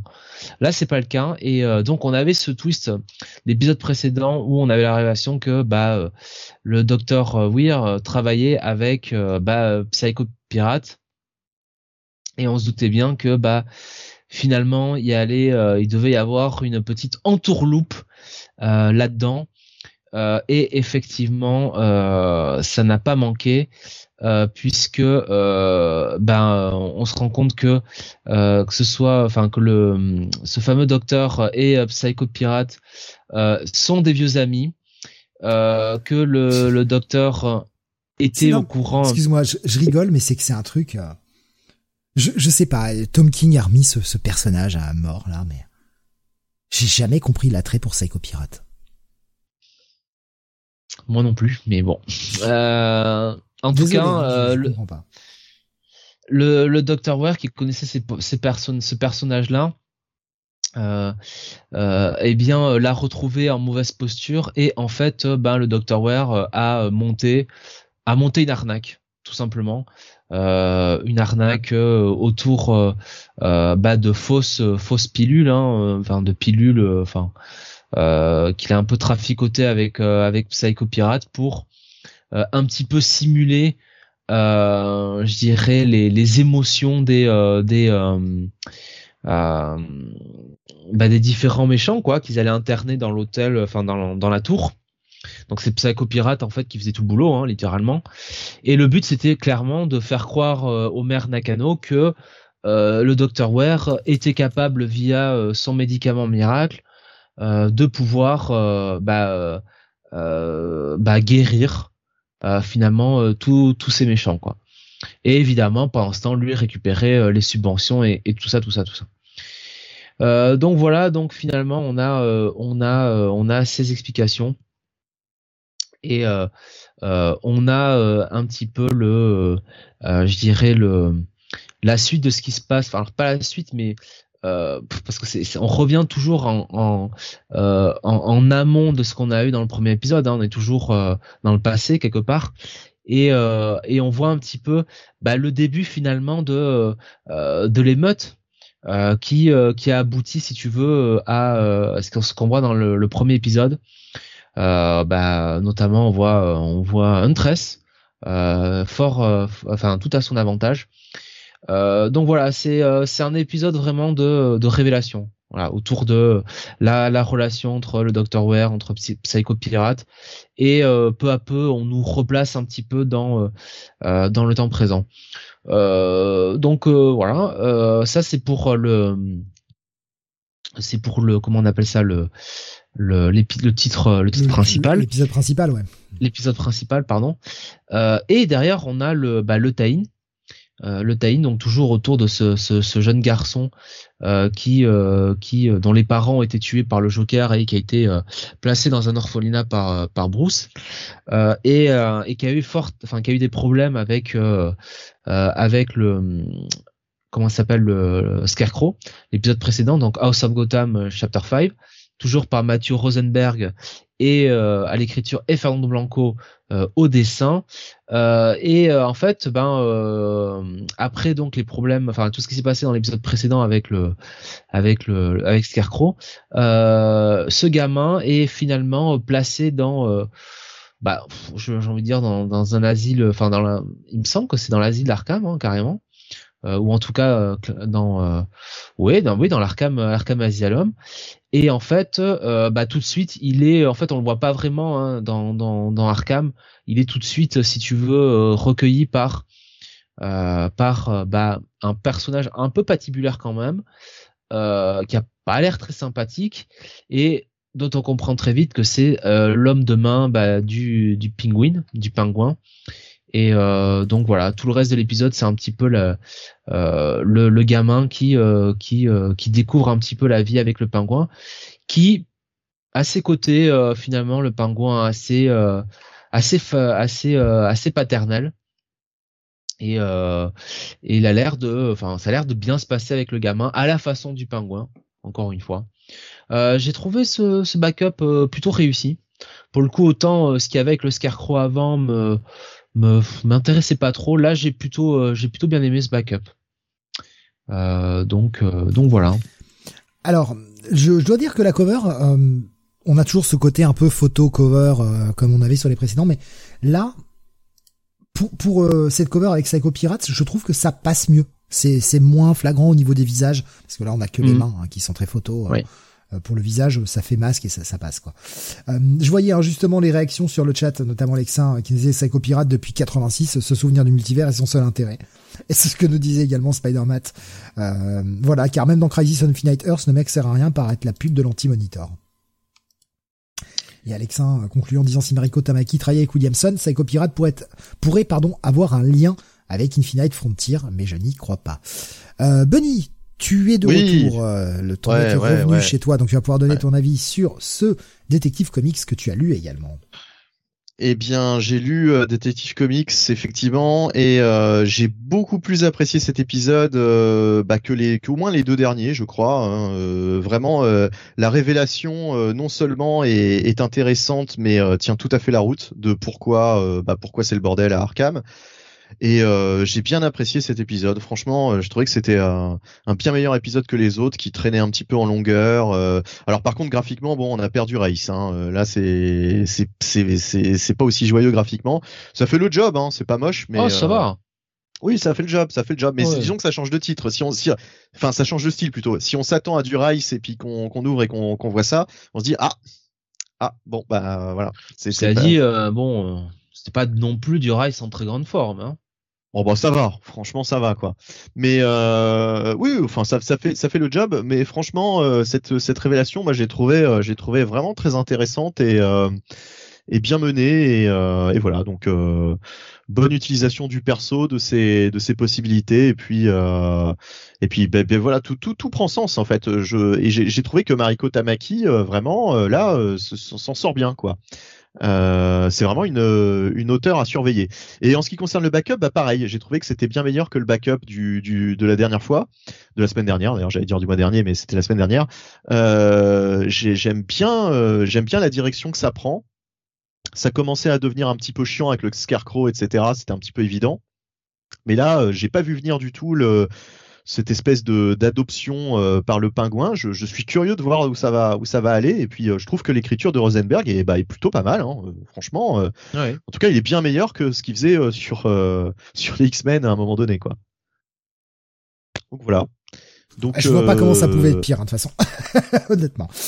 Attends, je, je, oui, enfin, les X-Men, je pars surtout de la, la saga avec. Euh, avec X-Men, ouais. Ah, avec X-Men, c'était immonde. C'était immonde. Resurrection of Jean Grey. Ou Resurrection of Phoenix. Oh non, Jonathan, pourquoi tu déterres ça? Oh, ça aurait dû rester dans le néant. ça m'avait adoré, hein, je te rappelle. Hein. Ah bon? Non, non, non, non, non. Mais euh, ouais. Donc oui, bah écoute, euh, plutôt plutôt un plutôt un avis assez positif. Alors je sais pas, Jonathan, tu avais tu avais donné ta note déjà, je je sais plus. Non non non, je, je finissais à peine ma review. Hein. Eh bien, bah on y va. Alors moi je dirais un check-it plus, un bon check-it plus. Ah, je dirais quand même un petit bail. Moi, je vais un. Ah bah écoute, ah bah, bah, alors, bah, alors, bah, alors, je te rejoins. Parce que, parce que. Je te rejoins. Ouais, non, mais ouais, ouais, c'est la soirée des influences. On s'influence, on s'auto-influence. Non, mais j'hésitais, j'hésitais. Je me dis euh, par rapport à ce que j'ai lu, puis bon, quand même, ouais, c'est quand même vraiment pas mal. Euh, non, cette révélation. non, franchement, c'est ce qu'on attendait. Le euh. principal était était bon et, et je, trouvais effectivement que le backup était meilleur que que ce qu'on avait avec. Ouais, donc allez un bail, allez un bail. C'est vrai. C'est clair. Allez, on, on, revient en arrière. Allez, 30 secondes, Benny. Euh, pour ton bah avis sur le Batman 120 que du coup t'étais censé faire, mais bon, la, la déco est. Bah un petit, un petit peu déçu. Voilà. Alors j'ai préféré euh, largement le numéro 2, notamment l'écriture. En fait, c'est l'écriture de Williamson euh, sur euh, le numéro 2. Je l'avais trouvé excellent avec cette scène avec Bruce et, et Lex, cette confrontation autour d'une bouteille de vin, etc. J'avais trouvé ça très très bon. Là, j'ai trouvé que c'était un Williamson en petite forme et même assez cliché quoi dans, dans les dans les dialogues. Surtout la, la, la, la, scène de fin quoi avec cette équipe de Batman Inc. qui révèle leur plan enfin, euh, je sais pas, j'ai trouvé ça hyper cliché, quoi, avec des, poses iconiques. Euh, ouais, j'ai, en fait, j'ai pas trouvé ça terrible dans la dans la narration. J'ai trouvé que c'était euh, du, Williamson qui, est capable d'écrire beaucoup mieux que ça, quoi. voilà. Et puis même d'une manière générale, je le reconnais pas tellement parce que sur Flash c'était quand même un peu plus verbeux. Là, il y a quand même des, des facilités, quoi. C'est, ça se lit quand même assez vite c'est c'est peut-être un petit un petit peu trop blockbuster et euh, Batman il faudrait peut-être qu'il se serve un petit peu plus de, de son crâne. Moi la scène en fait où il gueule sur Luthor en disant euh, réponds-moi réponds-moi parce qu'il a il a rien compris à ce qui se passe. Bah pour moi c'est pas vraiment Batman quoi. Batman normalement il doit avoir une longueur d'avance, il doit il doit mener son enquête et là il, est complet. Oui, oui, d'accord, mais ok, certes. Voilà, c'est tout. Vrai, non, mais vous, c'est tout. Il peut, déduire. Non, non, mais moi, j'en connais certains dans une autre maison, même aveugle, ils s'en sortent un petit peu mieux, hein. Moi, je dis ça, hein. Non, mais voilà, non, mais tu vois, il, il, euh, c'est, là, là c'est vraiment une question de déduction. C'est, pas, un chauve qui leur aurait posé des problèmes. Hein. ouais. voilà, donc euh, là c'est une question de déduction et en fait ça m'a un petit peu gêné. Moi, je, ce Batman un peu, un peu rentre dedans, euh, qui, qui utilise plus ses points que sa tête. Bon, enfin voilà, c'est ben, l'épisode était pas si mal. Hein. Bon après, euh, voilà, euh, le twist final, euh, ouais, ok, ok, bon, pourquoi pas, quoi, faut voir, mais mais voilà, quoi, c'est c'est c'est un petit peu la, mise en scène de Williamson qui essaye peut-être de faire un petit peu trop du blockbuster et je préférerais qu'il qu revienne à un Batman plus plus enquêteur comme il l'a fait en fait sur les deux premiers numéros en fait sur les deux premiers numéros je trouvais que c'était très bien la direction avec un Batman qui utilise sa tête et là c'est plus un Batman euh, qui, qui, qui, utilise ses points euh, dans, dans, cet épisode mais bon enfin c'est juste un épisode quoi et puis par contre le backup euh, c'est toujours c'est toujours de la merde quoi c'est alors là par contre là t'as été t'as été beaucoup plus beaucoup plus rentre dedans que nous Ouais. Bon, c'est pas terrible, quoi. C'est pas terrible. ah non, mais t'as le droit, t'as le droit d'y aller, t'as le droit d'y aller, Franco. Faut être rapide, faut être rapide. Donc, ah non, mais t'as le droit d'y aller, Franco. Nous, nous, on a, on a été plus, on a été plus gentil. On s'est, on a dit, bon, ah, c'est franchement pas top. En fait, en fait, la dernière fois, je l'avais pas lu. La dernière fois, je l'avais pas lu. Je m'étais dit non, on fait chier, c'est de la merde, je lis pas ça. Là, je l'ai lu.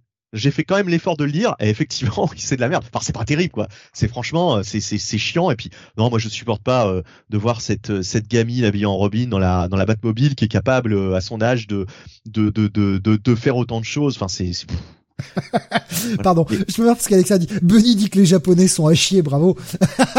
le, le, raccourci. non, alors c'est alors c'est pas c'est pas c'est pas c'est pas tant les Japonais justement, c'est plus le côté euh, personnage de gamin surdoué je n'en peux plus des gamins surdoués. Voilà, il y en a dans les films, il y en a dans les séries. À chaque fois qu'il y a ce genre de personnage, je, je, ça, ça m'insupporte. Ça m'insupporte. Je suis désolé, mais euh, un gamin ou une gamine euh, à cet âge-là, non, ça ne, ça, ça, serait incapable d'aider Batman. Euh, et puis, et puis quand t'as un Batman qui dit non mais c'est bon, ferme ta gueule, et que l'autre elle est là en train de lui, lire. Alors les yokai, nan, mais ferme ta gueule, putain, ferme-la. Et oui, non, c'est ça. enfin, c'est insupportable. En fait, je vais ressortir mon bon vieux hashtag, mais c'est pas ce que j'attends quand je dis du Batman, quoi. C'est surtout ça, en fait. voilà, c'est pour, pour, moi. Un énième Robin. Euh, eh, Robin numéro 877, là, j'en ai rien à branler, quoi. Qu'ils arrêtent de nous faire chier avec les Robins, quoi. Il y en a déjà bien assez, c'est pas la peine. Bref, euh, donc ton ta note sur ce Batman? Euh, oh, allez, euh, un, un, un check it plus. Allez, je vais mettre un check it plus histoire de histoire de voilà de, de montrer que euh, j'ai quand même moins apprécié cet épisode que les que les précédents. Check it plus, mais bon, voilà. Iron Man nous disait ça tient la route le Batman en ce moment, pas comme Spider-Man. Et Alexandre nous disait bah, par rapport à ce que tu disais sur le Batman, bah c'est Batman depuis Tom King. Hein, voilà. Allez, on continue, on va rester dernier titre d'essai pour ce soir. Enfin, dans les nouveautés, puisque la rétro review c'est du décès. Euh, le quatrième épisode de Dark Knights of Steel. Et ben là aussi, petite déception pour ma part. Euh, j'ai eu pas mal de petites déceptions. Dans l'ensemble, j'ai rien lu de foncièrement mauvais euh, cette semaine, hormis la rétro review et Savage Spider-Man. Ah, même pas, même pas de tacle de Bunny. Je m'attendais à, ce que Bunny dise oh quand même. Non, j'ai rien lu de foncièrement mauvais, mais j'ai été pas mal de fois déçu cette semaine. Bon, après plusieurs semaines où j'étais euh, relativement enjoué, voilà, un petit peu moins. Euh, ce quatrième épisode est écrit donc toujours par Tom Taylor, c'est le quatrième épisode sur 12, hein, rappelons-le, c'est une maxi en 12, et on a des dessins de Bengal. Et c'est un épisode flashback euh, suite au bah, dernier épisode, hein, Alfred et euh, Bruce sont partis euh, un petit peu ensemble, hein, voilà. Et bah, Alfred va raconter la venue au monde de Bruce, comment les la famille elle est devenue des monarques, comment ils sont devenus des monarques, puisqu'ils sont arrivés, ils essayaient de se cacher comment ils ont rencontré la famille Wayne, qui étaient les précédents monarques, comment ils ont pris leur place, pour quelles raisons, comment ils se sont fait connaître et, et comment est Bruce est venu, comment pardon Bruce est venu au monde. Et on arrive à la fin et bon bah voilà c'est Bengal au dessin. Je sais qu'il y en a qui adorent, mais moi j'ai pas trouvé ça fou. Je suis désolé. Euh, tant pis hein, si ça choque, mais je, je m'en branle en fait. J'aime pas. J'aime pas ce que j'ai vu ne me parle pas quoi. Alors je sais pas si vous ça vous a plu messieurs, mais euh, moi, en tout cas, j'ai regardé ça, j'ai fait ouais, d'accord. Ben moi, j'ai trouvé ça magnifique, mais visiblement, euh, tu t'en branles, donc euh, voilà. Ah, hein. mais, mais, tant mieux hein, si vous aimez. Hein. Moi, je, je, je tant mieux. Moi, je suis très content que les gens aiment. Moi, franchement, j'ai trouvé que visuellement, c'était très pauvre. Je suis désolé. Ouais, c'est pas. Je sais que Bangal a un, super euh, cult following. Hein. Les gens adorent, mais et vénèrent parfois ce qu'il fait, mais. Non, mais c'est solide. Mais après, bon, ouais, c'est pas. Oh bah, j'irai pas jusqu'à dire que c'est solide. Hein honnêtement. Ah, franchement, il y a des, il y a des cases, il y a des cases, c'est, c'est fade, quoi. C'est très très fade. C'est à peine esquissé, enfin, c'est, bon, voilà. Mais après, euh, si, si vous le trouvez solide, moi, je, tant mieux, hein, tant mieux. Je suis content que vous y aimez, hein. Bah solide, c'est pas non plus, euh, je suis pas là en train de sauter au plafond. Hein. Je me dis pas, enfin, c'est pas la M Sharp, hein, donc euh, bon. Mais qu'avez-vous bah. pensé de l'épisode? Parce que j'ai pas grand-chose de plus à en dire malheureusement. Non, mais voilà, c'est plus un épisode, euh, euh, comment dire, euh, bah, comme le comme le détective comics, plus un épisode qui, fait une parenthèse sur un personnage et qui nous délivre son son origine story complète. Donc en général, ils font toujours ça, quoi. Ils font trois épisodes qui suivent une trame principale avec plusieurs personnages, et puis le quatrième d'un seul coup pour faire un petit break, on, s'attarde plus sur un personnage en particulier. Bon, moi, je trouvais que c'était efficace, c'était sympathique. Euh, bah, comme tu l'as dit, voilà, j'ai pas, j'ai pas grand chose à en dire de cet épisode. Euh, niveau dessin, euh, moi, ça m'a plu. J'ai trouvé ça sympa. Voilà, je trouvais ça sympathique. J'ai pas trouvé ça dégueu. Je trouvais ça sympathique. Après, j'en ferai pas des caisses, effectivement. Comme ah non, mais c'est les goûts et les couleurs. Hein, je veux dire, là, encore une fois. Non, non, mais. Ah, encore une fois, je, je, te, rejoins. Hein. Il y a des pages, par exemple, le, la page où il y a un personnage qui, qui, qui vole dans le ciel en criant Luthor. Euh, bon. Euh... Ah, euh, pardon, ça vient de la, la, la, colorisation ou d'autres choses, mais c'est pas, c'est pas génial. C'est l'une des dernières pages. Hein, je vous, je vous le dis. Bon, colorisation de Yasmine Poutry, d'ailleurs. Ah, je ne l'avais pas cité. Euh, non, pardon, la, la, cover de Yasmine Poutry, la colorisation, pardon, est de Arif Prianto, excusez-moi. Ouais, y a, enfin voilà, il y a des cases vraiment plus réussies que d'autres, mais mais dans l'ensemble, c'est c'est oui, c'est sympathique, mais c'est c'est c'est pas fou quoi. Effectivement, euh, la renommée du, du bonhomme euh, est peut-être un peu trop euh, un peu trop exagérée quoi quand on voit quand on voit ces pages. J'aime bien moi le twist concernant Luthor. Euh, c'est un twist que j'aime bien. Je trouve que bah pourquoi pas. Ah bonne idée. mais... Bonne idée. et, encore une fois, enfin je veux dire, l'épisode n'est pas mauvais en lui-même, mais euh, bah, malgré tout, euh, Alexin, j'irai peut-être pas jusqu'à ce que dit Alexin, mais je suis assez proche de ce qu'il dit. Il nous dit, ça aurait pu être fait en six pages cette merde. J'irai pas jusqu'à 6, je lui accorderai 10 pages, quoi. Mais la moitié de l'épisode seulement, ça aurait été très bien, quoi. Non, mais même toute la série, en fait. Je, je pense, je pense. Oui, vas-y, je t'en prie. Non, non, je, non, je pense que cette série en 12, euh, on va s'en rendre compte très vite qu'on aurait pu l'avoir en 6, à mon avis. Bah, je sais pas, il y a quand même tout le tout l'univers à nous présenter. On a, je me rappelle que dans l'épisode 2, par exemple, on nous présentait tout le tout le monde du Black Lightning, etc. Donc, euh, on nous présentait beaucoup plus mm. sa son univers. Et puis, malgré tout, il y a une toute petite info qui passe, mais l'info sur euh, sur Kara. Mm. Hop, elle est alors, elle est là, il faut la comprendre. Mais Kara n'est pas la cousine de euh, de Superman. Ça n'avait pas été dit jusqu'à présent. Euh, si, mais on le comprenait, je crois, dans l'épisode 2. Euh, bah là, c'est clairement sa sœur, quoi. Bah ouais, mais il me semble que c'était déjà sa sœur dans l'épisode 2. Enfin, moi, ah, alors j'avais raté l'info. Moi, j'avais l'impression ah qu'ils avaient, euh, tu sais, volontairement occulté le truc. Bah, qu'on se doute que Kara Zor-El, bah, enfin, que Kara, du coup, c'est la cousine de Superman. Et on, on comprenait pas trop ce qu'elle foutait là.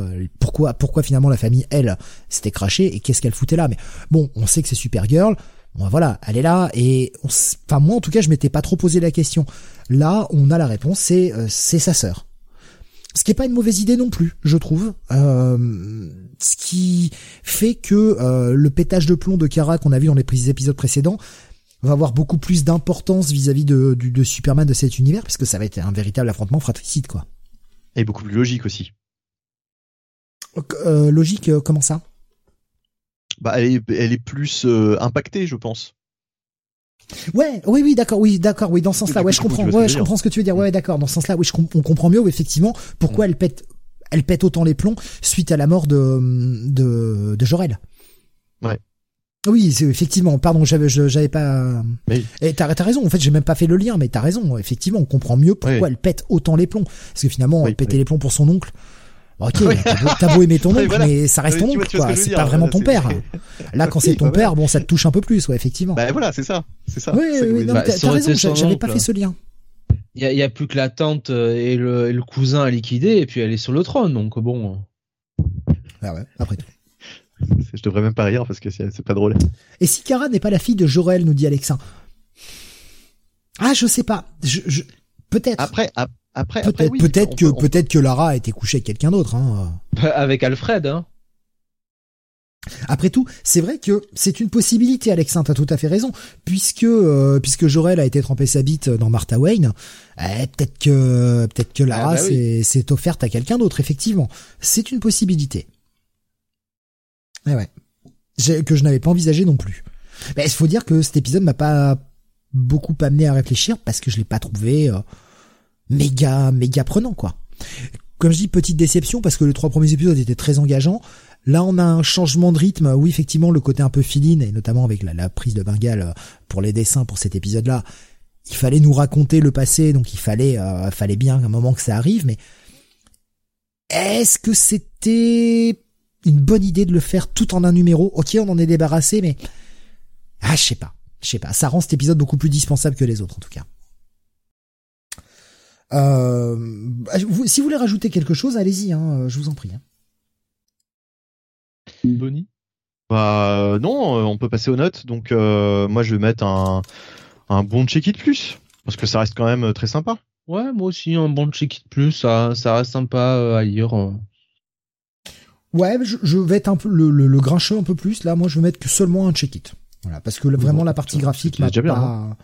Oui, bah voilà, je vais être un peu plus, sur un, un, peu plus Sur un épisode dans, dans une mini, euh, bon, enfin voilà, c'est pas encore. Euh, ah mais bien sûr, ouais. Non, c'est juste que je mets une note un peu plus basse que vous. C'est vraiment les dessins m'ont pas plu. Je suis désolé pour Bergal. Hein. Moi, ça me parle pas. Tant pis.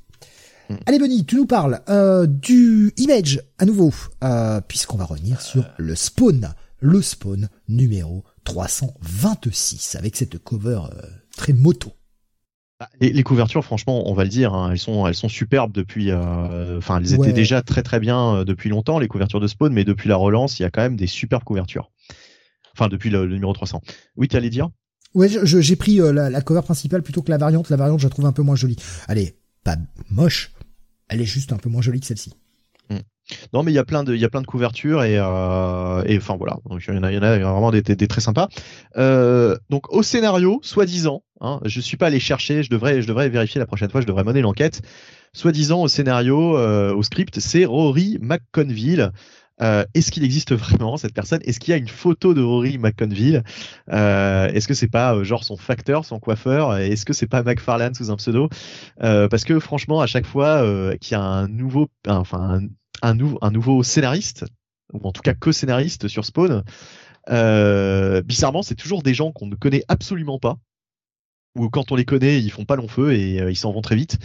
Euh, enfin voilà, c'est souvent des gens euh, dont on n'a jamais entendu parler et dont on ne trouve pas les, photos ou dont on trouve pas trace sur d'autres d'autres trucs. Donc c'est quand même assez étonnant, surtout que quand on lit ce numéro, comme d'habitude, on retrouve tous les comment dire les tics de McFarlane, d'écriture, la narration, c'est toujours un petit peu lourd. Enfin bref, donc ça, ça, m'a fait un peu sourire euh, euh, que ce soit euh, quelqu'un d'autre, soi-disant. Hein. D'ailleurs, il est même pas McFarlane, il est même pas crédité comme comme co-plotter sur cet épisode, enfin comme co-scénariste. Peut-être que le, le scénariste est un est un élève de McFarlane et ça expliquerait pourquoi il a cette capacité à reproduire le style de McFarlane. C'est peut-être un ah, mec, tu sais, qu'il a, tu sais, qu'il a soumis, je sais pas moi, des fanfictions, j'en sais rien, je connais pas son parcours, mec, mais tu vois, et que le mec s'est dit, ah putain, lui, il a du talent, je vais le prendre et je vais le former à ma façon, quoi. Hmm. Ou ah, c'est peut-être un pseudo, effectivement. Mais je sais pas parce que bon, euh, il y a la rumeur. Euh, moi, on m'avait dit une fois, alors que je sais plus sur quel sur quel nom, que c'était en fait McFarlane qui avait utilisé un pseudo, etc. Euh, bon, ça m'avait pas tellement surpris en fait, mais euh, mais depuis il y en a eu il y en a eu plusieurs comme ça des des, des scénaristes totalement inconnus sur Spawn. et, euh, Merci à Iron Lens qui nous partage euh, Rory McCovey. Donc c'est un un scénariste, un écrivain anglais qui vit à Londres. Il a écrit du Judge Dredd notamment. Euh, D'accord. et dans les 2000 AD. Et il a également écrit le graphic novel historique irlandais Big Jim, Jim Larkin euh, et 1913 Lockout. C'est euh, la, la, bio qu'il a sur le site d'Image. Ok, ok, non mais ok, bon, donc euh, donc c'est bien une personne qui existe. Mais euh, en tout cas, en tout cas, en tout cas, on a même la, fameuse page avec les présentateurs télé, tu sais, BFM TV, LCI et puis et puis le dernier CNews, voilà, le, plus le plus à droite. Euh, donc c'est pas ces télé-là évidemment, hein, mais euh, je, je, je, parodie euh, puisque euh, euh, comment dire, c'est c'est toujours un petit peu ce qu'on a ce qu'on a dans, dans Spawn depuis depuis le début quoi. Et bon par contre parlons de l'histoire. Et justement, ce qui se passe dans Spawn en ce moment, enfin dans l'univers de Spawn, c'est vraiment sympa. C'est c'est très très très sympa. et du coup, bah, on a assisté au retour de Haunt et Haunt oh, putain Spawn. Oh putain oui. Pardon, excuse-moi, je m'étrangle à moitié là. Haunt, ce personnage disparu. Et oui, il, fait, il, a, il fait partie intégrante maintenant du, Spawnverse. Et d'ailleurs, c'est plutôt bien foutu puisqu'on apprend que euh, l'un des deux frères Kilgore, donc celui qui était euh, euh, mercenaire, hein, puisqu'on rappelle que c'est deux frères qui, qui, fusionnent dans un même corps. Donc il y en a un qui est un petit peu qui est, qui est un ancien prêtre et qui a un petit peu la, la bonne conscience, et t'as l'autre qui est un ancien mercenaire qui est bah, qui est beaucoup plus rentre dedans et qui, qui est prêt à se salir les mains. Et c'est une espèce de, de symbiote, mais euh, avec deux, deux, deux, personnes à l'intérieur, quoi, pour pour euh, pour schématiser. Euh, donc Haunt, création lancée en grande fanfare au début des années 2010 par Kirkman, ouais. 30 épisodes, je crois, de mémoire. ouais, quand même, quand même, quand même une bonne trentaine. Ah, moi, je suis très content hein, que que les personnages ne soient pas tombés dans l'oubli et qu'ils soient réutilisés par la suite. Bon, surtout que là, en plus, c'est par son créateur, ou en tout cas dans l'univers de son créateur. Donc, mhm. je suis très content. Mais c'est juste que ça me surprend le, retour de, de Haunt, enfin, je, me demande si c'est, je, me demande si c'est vraiment la première fois. J'ai l'impression qu'il était déjà. Alors, euh, je, sais qu'on a un spécialiste de Spawn, euh, je crois. Euh, Spider-Man. Spider-Man, putain, j'ai, je voulais dire Matt Murdock, tu sais, je me dis mais non, c'est pas Matt Murdock, je suis con. donc oui, Spider-Man qui qui qui, bah, qui, qui a l'habitude d'en lire. Donc est-ce que est-ce que Hunt n'était pas déjà apparu dans l'univers de Spawn précédemment? Voilà. Euh, en tout cas là, donc il est, il est de retour en tout cas dans cet univers.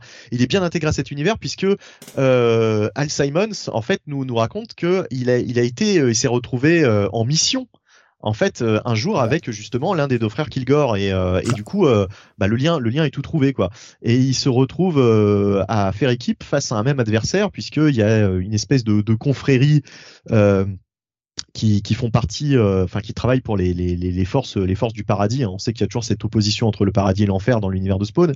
Et là, il y a toute une une, une espèce de, de corporation avec des, des, des vampires qu'on nous a présentés depuis un certain temps, qui, qui s'opposent à Spawn. Euh, et euh, il y a aussi ce, ce, personnage, alors je sais plus qui ressemble au, euh, au, au, rédempteur, au rédimeur, euh, avec des, des, ailes. Enfin, c'est un, un, agent de, un agent du, un agent du ciel, quoi, tout simplement, euh, qui, qui, est aussi là, euh, qui est aussi présent. J'ai oublié son nom, donc excusez-moi, mais c'est pas grave. Et pourquoi tu rigoles? Parce que Jonathan a dit Miro. Ça ne parlera qu'aux fans de la EW. Ah oui, oui, d'accord, oui, ok, ok. Alors, j'en profite pour prendre la... Euh, Rasmus nous avait dit un Wint était déjà dans Spawn, euh, Haunt, pardon. Oui, Haunt. Putain, j'ai combiné les mots, ça donnait 8. Euh, oui, Haunt était déjà dans Spawn avant Renaissance. Spider-Man nous a également répondu en lui disant euh, Haunt c'était vachement cool au début, mais la fin quelle catastrophe. Et il avait fait une petite apparition dans la saga Infernale en VF. McFarlane avait teasé le retour du perso, mais en fait non. Et euh, Nico Chris nous disait également sur YouTube, Roy McConville euh, sur 2000 AD et Judge Red, et c'est un barbu à lunettes, hein, donc lui aussi, euh, il l'avait déjà vu passer ce scénariste. D'accord. J'ai déjà vu cette photo sur iStock. Pardon, ça me fait rire. Ou, support, ou sur sac. Euh, bref. Mais euh, oui, non, mais euh, alors ce qui, ce qui est appréciable, bah, justement, c'est peut-être là où on voit que c'est que c'est peut-être effectivement euh, Rory McConville qui est au scénario, c'est que pour une fois, il y a même quelques petites notes d'humour, ce qui est quand même assez rare dans Spawn. Euh, là, il y a une rencontre notamment euh, qui prête à sourire entre, ah, tiens-toi bien Steve, entre Haunt qui croise donc dans le maintenant Spawn à son à son quartier général en fait avec ses alliés euh, il se forme son petit groupe et Haunt croise le fameux Cygor donc le le le, le fameux gorille euh, cybernétique. Cygor euh, contre Kilgore, là, il y a, y, a, y a du combat là. Voilà. Et euh, du coup, euh, du coup, voilà, il y a, une espèce de, de, confrontation sur une page entre les deux qui est, assez drôle, qui, est prête à sourire. Euh, donc pour une fois, bah voilà, c'est pas mal d'avoir un petit peu aussi d'humour dans Spawn. Globalement, franchement, l'épisode est sympa. L'épisode est sympa. Euh, on est sur de bonnes intrigues. Euh, en plus, euh, il a vraiment ressorti depuis le spawn 300 toute la galerie de personnages. Donc, on retrouve Haunt, Saigor, on retrouve des spawns, le, le médiéval spawn, le gunslinger spawn, bien sûr, qui a sa série régulière maintenant. donc, il y a, y, a, y a, énormément de choses en ce moment dans Spawn, plein de plein d'intrigues qui s'entrecroisent franchement c'est c'est sympa quoi c'est vraiment pas mal euh, ce petit univers c'est juste au niveau du la de la narration c'est toujours un petit peu euh, un petit peu verbeux pour pas grand chose parfois spawn mais bon allez euh, c'est c'est franchement en ce moment c'est c'est c'est cool de lire du spawn je m'y suis remis euh, ça y est, j'ai vraiment le, le, goût de, de, lire pas mal de spawn en ce moment. C'est pour ça, Jonathan, qui, qui, nous, qui nous disait ça avant le, début de l'émission. de quoi? Rappelle-toi ce qu'il nous proposait avant le début de l'émission. Ah bah oui. Oui. Ouais, non, non, C'est pour ça, c'est pour ça. Si, si. Si, si. Bah, si c'est beau, c'est beau, c'est très T'as usé ta cartouche avec ce qu'on a pris ce soir. Hein. très très bien, très très bien, très très bien. Ce dont on va parler très bien vite, très vite. Mais euh, oui, non mais allez, bref. Euh, donc euh, bah écoute, un bon, allez, un check it plus, un bon check it plus, voilà. Non mais euh, ça reste une bonne note, hein, attention. Ouais. Euh, Jonathan, on va finir avec toi. On va rester chez Image pour cette fin de euh, sortie de la semaine avec la sortie du troisième épisode de New Burn. Euh, donc manque de temps hein, pour toi, Benny, pour pas y avoir été. Oui, oui, oui, vraiment cette semaine. Euh, oui. Euh, New Burn, c'est écrit par Chips Darsky, hein, le beau Chips Darsky, euh, avec des dessins de Jacob Phillips. Euh, et, euh, et, et, et, euh, nous sommes sur la troisième partie.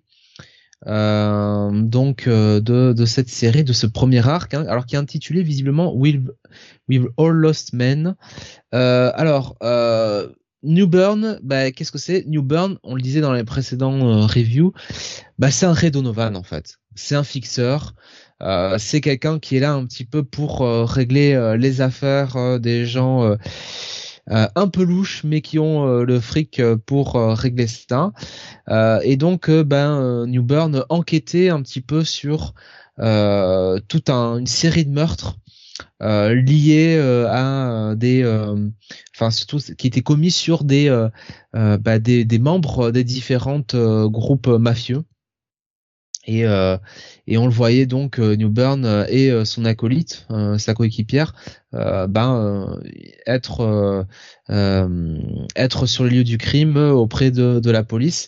Et là, ce qui est intéressant sur cet épisode, c'est que on voit le le versant un peu plus ombragé euh, du métier de Newburn puisque finalement euh, on s'aperçoit que oui euh, bon il a des il a des employeurs pas très catholiques mais que bon bah, c'est quand même pas cul à chaque à chaque affaire en fait.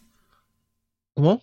Il risque son cul à chaque affaire en fait. Voilà, exactement. C'est là où j'arrivais pas à venir avec mes mots, mais tu l'as très bien résumé. Euh, il est vraiment entre le marteau et l'enclume euh, et euh, ça peut frapper dur. Surtout que là, euh, il est en l'occurrence, ben, on va dire, il est mis sur sur le coup par l'ensemble des familles. donc tout le monde attend un résultat de lui et et on se rend compte que voilà, c'est presque il est presque plus là à faire de la diplomatie que vraiment euh, à euh, enquêter et faire son boulot. Et euh, et on voit à quel point c'est pas une situation facile pour lui. on voit un petit, on le voit un petit peu en train de, en train d'enquêter. Euh, avec Emily, on est en train de, de, de, de, recomposer un petit peu le puzzle. Emily euh, qui prend un rôle un peu plus central, j'ai l'impression, enfin, en tout cas euh, en termes de porte-parole, qui s'impose un peu plus, même si Newburn est en train de lui encore lui montrer les, les, ficelles du métier, euh, et notamment comment elle doit se comporter quand elle est face aux familles, en disant surtout tu dis rien, tu, tu te tais quoi. Mais elle est de plus en plus mise en avant, elle elle a des raisonnements et c'est c'est aussi un peu grâce à elle et surtout, c'est même surtout grâce à elle. C'est grâce à elle, ouais. Que, que l'affaire va se, va se déjouer. Mais j'ai envie de dire quel est le point de vue de, du, du lecteur euh, sur cet épisode? Ah, ah, je dirais même que c'est un peu plus que ça, quoi.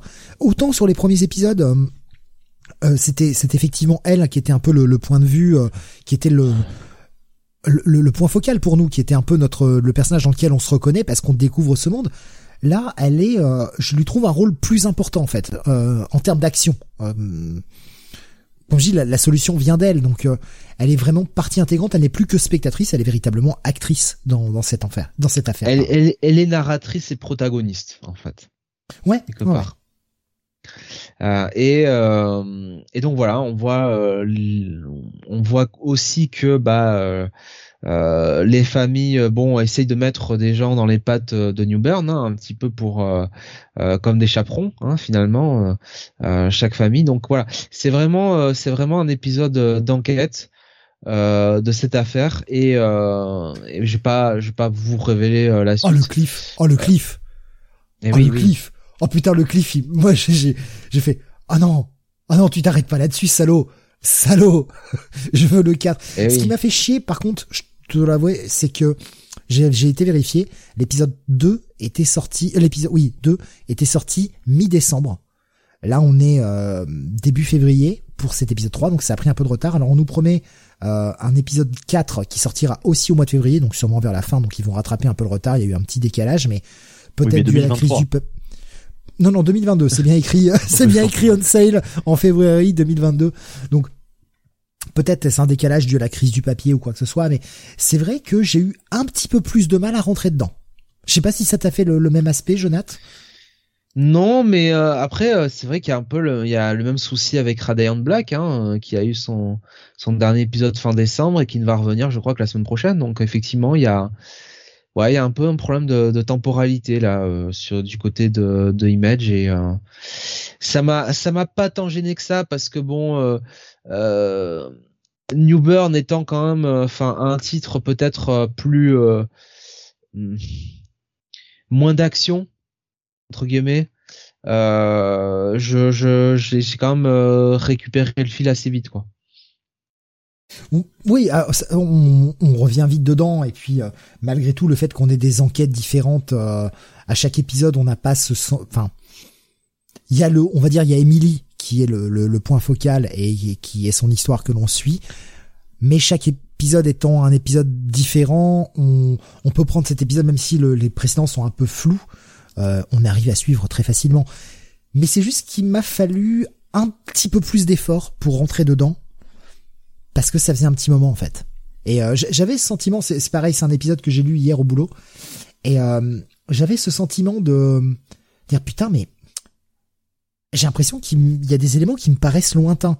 Et c'est quand j'ai vérifié ce matin, euh, j'ai fait ah bah ouais, je comprends, ça faisait un mois et demi en fait qu'il n'y avait pas eu d'épisode. Et d'ailleurs, ça s'est beaucoup ressenti pour moi sur le backup, beaucoup plus d'ailleurs. Où j'ai eu vraiment du mal à me replonger dans le backup.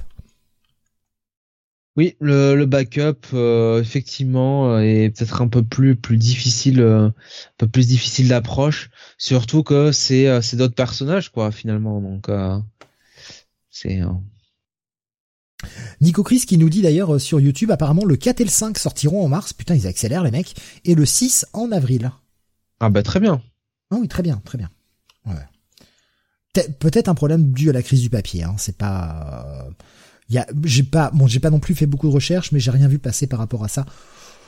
Ça peut s'excuser, on est dans une situation un petit peu compliquée en ce moment. Euh, c'est vrai que les, comics, ça fait deux ans qu'ils mangent euh, un peu quand même, parce que entre le Covid qui a retardé des sorties, puis maintenant la crise du papier, on est dans des, situations pas faciles chaque année. Hein. Ça, ça, reste une très bonne lecture, je trouve. J'ai trouvé peut-être Jacob Phillips un petit peu moins en forme sur cet épisode. Ouais, bon après la partie graphique était n'a jamais été, je pense, le point fort de, de la série de toute façon. Ouais, bah c'est surtout que j'ai trouvé plus de fond vide que les épisodes précédents, en tout cas dans mon souvenir. Oh, ça m'a pas, euh, moi ça m'a pas choqué, honnêtement. Ouais, un très bon épisode, hein, de toute façon. Oui. Et une très bonne série polar. Et euh, comme je le disais la dernière fois, si vous avez envie d'un d'un polar qui change un peu de l'ambiance Brubaker Phillips. C'est vraiment vers ça qu'il faut vous tourner. C'est un bon polar avec justement une approche légèrement différente de ce que nous propose euh, Brubaker et Sean Phillips. Même si là, du coup, c'est Jacob Phillips, donc ça reste Phillips aussi. Mais, euh, mais ouais, c'est une approche un peu différente et j'aime bien. J'aime bien, ça nous permet d'avoir euh, deux types de polars, un peu noirs, un peu un peu sales, mais euh, faits par des auteurs différents qui n'ont pas exactement la même vision. Euh, dès qu'il y a un retard dans les sorties de Music Iron je suis quasiment obligé de refeuilleter les numéros précédents, c'est chiant. Euh, ouais, ouais, parce que bah parce qu'on lit, on lit trop de trucs aussi. On lit trop de trucs, quoi. Et euh, il y a des moments, bah, le, cerveau a du mal à suivre entre les sorties, les différentes séries que l'on suit, les vieux trucs qu'on va lire. Ça, de, des fois, ouais, je, c'est un peu, c'est un peu compliqué pour se remettre dedans. Euh, petit, petit bail pour moi, pardon, j'ai petit burn, pardon, petit bail pour moi pour ce new burn. Un bail, un bail pour moi. Et voilà qui conclut nos reviews de la semaine. On va se retrouver la semaine prochaine, hein, du coup. Euh... Hein, on, fait pas la rétro review, Jonathan, ça sert à rien. Non. Ah ben, euh, on se retrouve la semaine prochaine. Euh, merci d'avoir écouté la mission et ouais, la semaine prochaine. Et Bunny ne réagit même pas. Ils sont drôles. Qu'est-ce qu'ils sont drôles Non mais j'ai non, eu, non mais j'ai eu peur que tu sois des gens apprécier l'humour, l'humour ou rétro rendez-vous ce soir. J'ai eu très peur que tu sois déco en fait à nouveau, c'est pour ça. Non, non, non, non, non, non. Mais et, ça m'inquiétait d'ailleurs, hein, ça m'inquiétait euh, parce que je me suis dit putain si on doit faire la rétro review sans toi. Euh... Oh, ça me ferait rire. Je, me demande si je vais pas me m'auto déconnecter de c'est tout seul pour dire oh tiens déconnexion, au revoir. Eh bien parce que euh, bah, si vous êtes là depuis le début, vous avez dû le sentir. Ah, schizophie me dit les rois du troll. Vous avez dû le sentir. Ah, Jonathan, c'est notre lecteur préféré de la semaine. Hein. Non, non, non, certes pas. Euh, donc, c'était euh, le, choix de Benny. Alors, qui, est parti d'une mauvaise blague de ma part, Jonathan, je suis désolé, hein, c'est ma faute. La semaine dernière, quand on cherchait un truc à faire, j'ai dit comme un connard, j'ai fait oh, pourquoi pas du lobo hein et Benny a fait, ben ouais, le Bozomesque de Bozomesque. Bah, Alors, vas-y. Je, précise, je précise quand même, je précise quand même que j'ai lu ça pour la seule et unique fois de ma vie avant de le relire pour cette rétro review en 1997, donc à la, sortie du, du, du, hors-série euh, chez euh, Semic à l'époque. Donc euh, évidemment, les souvenirs que j'en avais ne sont peut-être pas euh, exactement ceux de 2022, quoi. Enfin, tu vois, c'est pas assez. Bah, oui, C'est le risque. C'était un risque. C'était un risque aussi. Alors après, je ne vais pas, euh, même si, voilà, vous le savez déjà, euh, j'ai pas forcément apprécié ma lecture à mort. Je suis très content, je ne l'avais jamais lu. Donc pour moi, c'est une découverte. Voilà, ouais, moi aussi, je l'avais jamais lu, je le relirai jamais, mais. moi non plus. Mais c'est une découverte. Donc je suis bah, content comme les trois quarts, comme, les trois quarts, même plus de ce qu'on lit. Hein. Oui. Finalement, on va relire très peu de choses. Faut être honnête aussi. Mais ça, ça reste, bah, ça reste un produit qu'on a découvert et je suis toujours content. Euh, je suis toujours content d'aller lire des trucs que je n'ai jamais lus, même si je les aime pas. Tant pis, c'est pas grave. Euh, bon, bah c'est c'est comme ça. Mais faut dire que, et on va on va présenter la série, mais j'aime pas le personnage de Lobo. J'aime pas le personnage du masque. Donc déjà, ça partait mal pour moi. J'ai voilà, Lobo, mon, je, je, pas Ne tournons pas, tournons pas autour du truc. Allons-y parce que Fais expédier ce truc là. Je vais te laisser présenter euh, Bunny du coup puisque bah c'est donc je vais te laisser présenter les auteurs euh, un petit peu euh, quand ouais, bonjour, je m'appelle Bunny. Euh... oui, donc non ouais.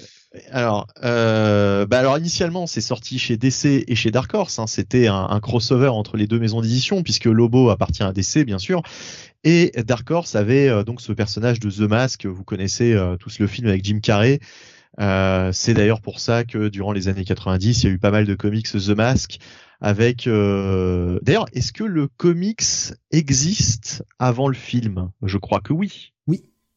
Oui, ah voilà, c'est ça. Hein. Oui, totalement. Euh, donc c'est un, un, comic book de John Arcudi hein, qui a créé qui a créé The Mask et euh, Alan Grant est au scénario, en co-scénariste de ce Lobo versus The Mask, puisque Alan Grant, bah, c'est un auteur euh, qu'on retrouvait beaucoup chez DC. Hein, il a écrit beaucoup de Batman. Euh, et qu'on retrouvait aussi beaucoup sur Lobo. Et sur Lobo. Et bah, j'ai quasiment jamais lu Lobo en fait, ni The Mask. En fait, The Mask, je n'avais rien lu en dehors de ce Lobo versus The Mask avec ce personnage jusqu'à il y a deux ans où j'ai acheté la, le premier volume de The Mask. Alors je sais plus chez qui ça sort euh, parce qu'il y a un éditeur qui sort The Mask, je crois que c'est chez Delirium, euh, Delirium qui sort The Mask en VF, et je m'étais dit tiens ça me tente bien, et en fait euh, j'ai été euh, assez échaudé parce que le, premier volume je m'attendais à un truc assez fun, assez décomplexé, assez euh, Deadpool quoi dans, le genre, bah un petit peu dans, ce qu'on a dans, ce dans crossover quoi, c'est un, un truc totalement délirant, bon enfin voilà c'est du Deadpool quoi, et en fait pas du tout j'ai trouvé que le personnage de The Mask était hyper antipathique et, euh, et c'était pas très drôle. C'était, euh, enfin, c'était pas très drôle.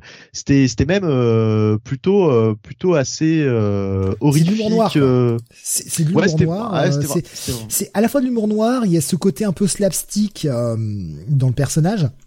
Et on en verra des références hein, ce soir dans, dans les différentes euh, dans les différents screens que je vais partir. Mais, mais, là, il est bien plus drôle. Il est bien plus drôle, même si bon, euh, je vous mettrai toutes les guillemets que je voulais. Hein.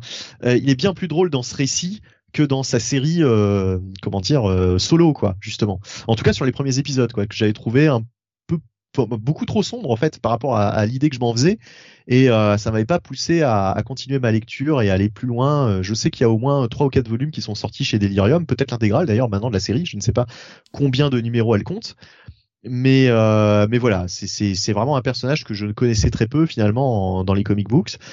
Euh, et Rasmus euh, nous dit c'est surtout un personnage très punk en fait. Et, euh, et il nous dit et Walter et, euh, également. Alors ça parlera peut-être aux gens qui, qui ont lu la série. Euh, alors il nous disait trois intégrales. Euh, Spider-Man nous disait quatre. Ouais, ouais, ouais. Euh, ouais, je, je, je pense qu'ils ont sorti, ils ont sorti tout. Alors certainement. Euh, parler aussi que pour du dessin quand même. Il faut qu'on en parle du dessin. Oui, justement, justement, c'est ce que j'allais justement y venir. Euh, précisons que c'est Mankey au, au, dessin et franchement, qui est le premier euh, dessinateur de The Mask? Rappelons-le, c'est lui qui a dessiné les premiers épisodes de The Mask en 91. Alors, euh, le scénario vous n'avez pas apprécié, mais rassurez-moi quand même, graphiquement, vous avez trouvé ça sympa parce que moi je trouve ça super cool, hein, ce, ce, ce niveau dessin. Euh, ça vient peut-être de mes scans, parce que je honte de lire, hein, je lu en scan, euh, qui sont peut-être pas de la meilleure qualité. Je m'excuse d'ailleurs pour les screens euh, d'avance, s'ils vous paraissent un peu sombres. J'ai que cette version, j'ai pas d'autres versions. J'aurais aimé peut-être le voir en version un peu restaurée, peut-être la version la version urbaine euh, qui est sortie récemment euh, dans dans le tome Joker Lobo. Non, Joker Mask, pardon, excusez-moi, j'ai des conneries. Joker Mask peut-être que les pages sont un peu plus restaurées, un peu plus, un peu plus lumineuses, etc.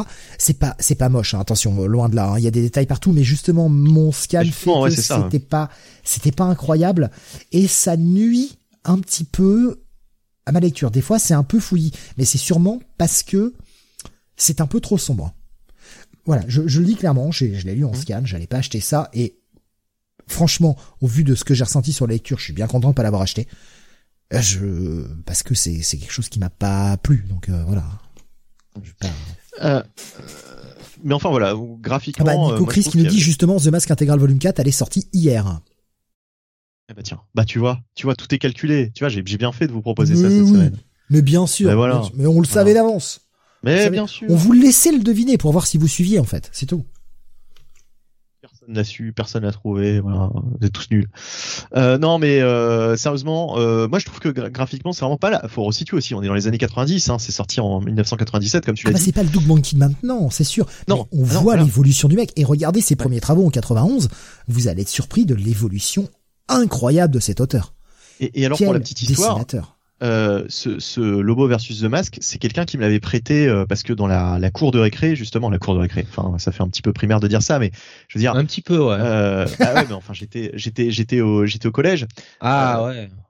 J'étais au collège, j'étais en quatrième, je crois. Euh, et euh, à l'époque, il y avait très peu de, lecteurs de comics, et les seuls comics qui étaient, euh, on va dire, euh, autorisés euh, pour pas passer pour un gros bouffon, hein, c'était pas Marvel, etc. avec Spider-Man et compagnie. Ça, je disais même pas que je lisais des comics à l'époque. c'était c'était Spawn parce que ça faisait tout de suite plus adulte, etc.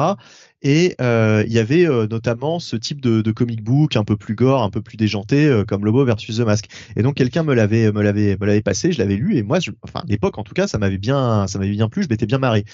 Bon, j'étais en quatrième quoi, encore une fois, et j'avais pas lu grand chose comparé à maintenant.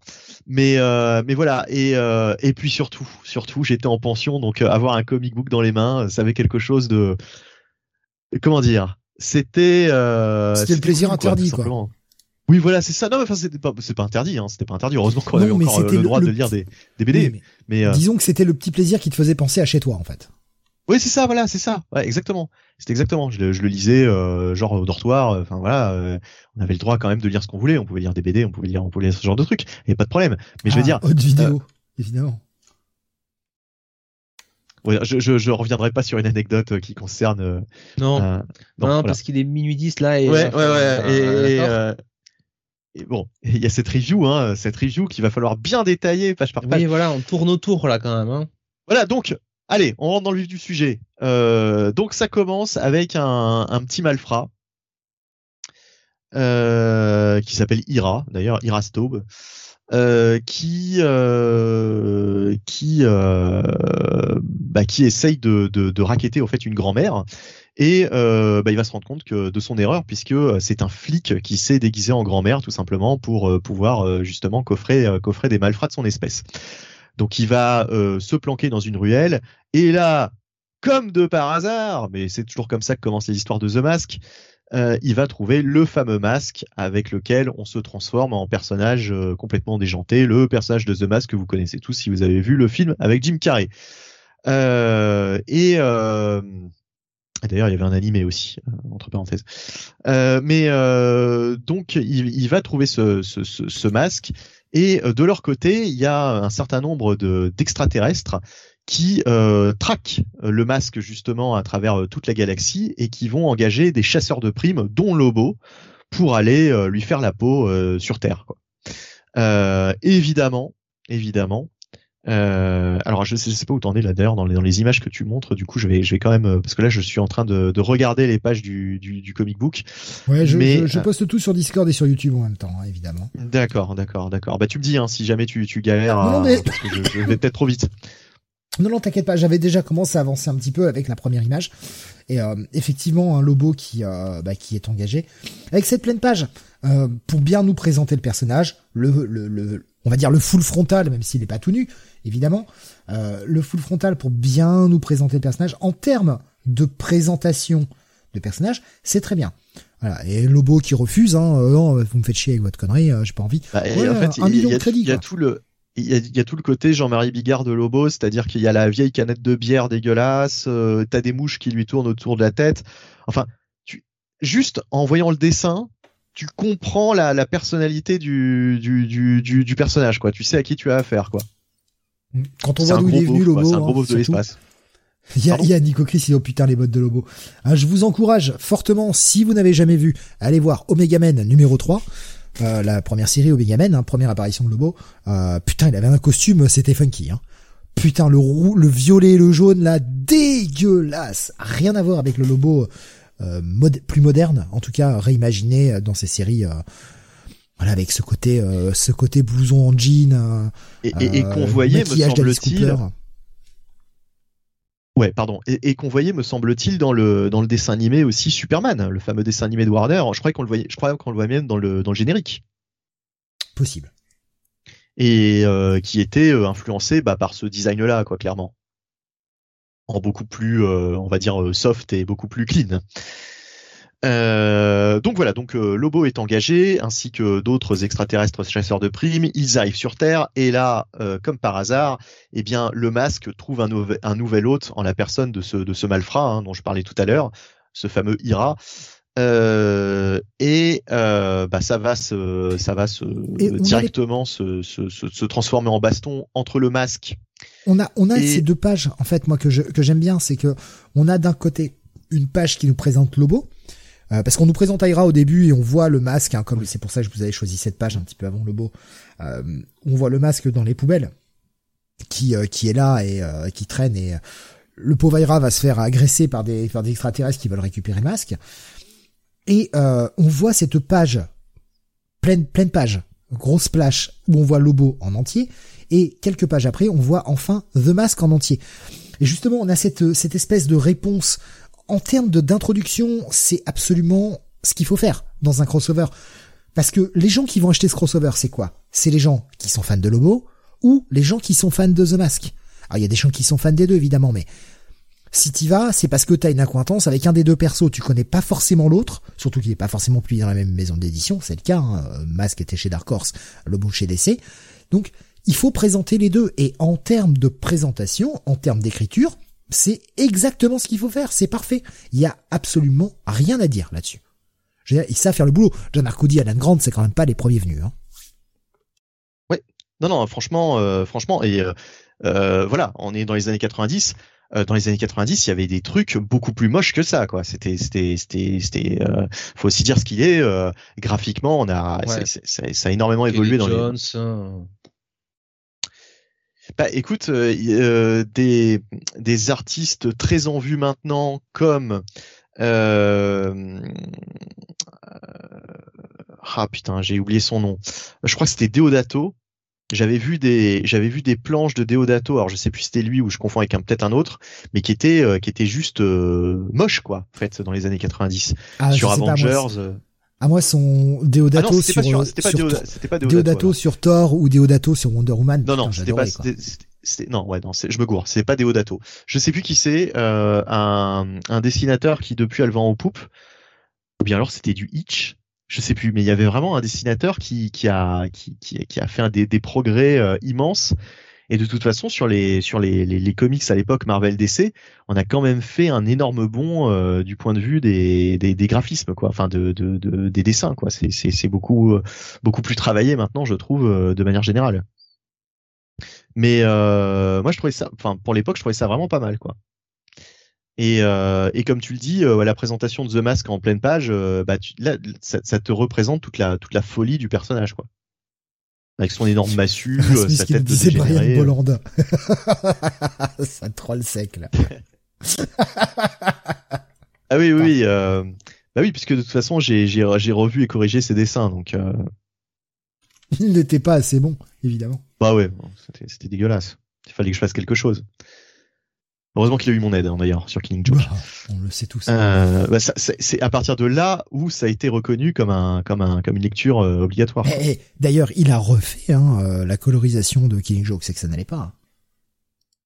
Exactement. Il n'arrive pas à retrouver mon trait. C'est son obsession depuis. oh, on se rappelle tous des pages que tu nous as partagées sur le Discord. Ah oui. Bah depuis, il ne fait plus que des covers, nous dit Alex. c'est ça. Il est dégoûté, c'est tout. Il peut pas tester. Allez, Euh, non, mais euh, on a donc ensuite cette, confrontation euh, explosive entre les bah, cette bande d'extraterrestres et The Mask qui, qui les massacre joyeusement, avec et bien évidemment euh, des gags qu'on peut attendre bah, d'un The Mask, c'est-à-dire que il se métamorphose, on le voit prendre l'apparence de Batman, d'un d'un Clark Kent. Euh, il a il a des flingues euh, qui lui sortent de partout. Enfin, ah bah, c'est très euh, j'aime beaucoup cartoonesque. De toute façon, c'est une mini-série très euh, j'aime comment beaucoup dire la, la, la, page que je vais vous que je vous partage là à l'instant. Euh, ah non, c'est pas la bonne. Bah si, je voulais partager sur le Discord avec le méga flingue qui va tirer des revolvers. Oui. Oui. Mais, voilà, c'est-à-dire que là on est déjà à la page à peu près à la page 15. On nous a fait des blagues comme ça. Ce qui m'ennuie, c'est que c'est ça tout le temps en fait. Ouais, après moi je trouve qu'il y a quand même des, des trucs qui, qui, qui, qui ont plus euh, qui font plus mouche que d'autres. Euh, là, on est vraiment bon dans des gags un peu un peu faciles.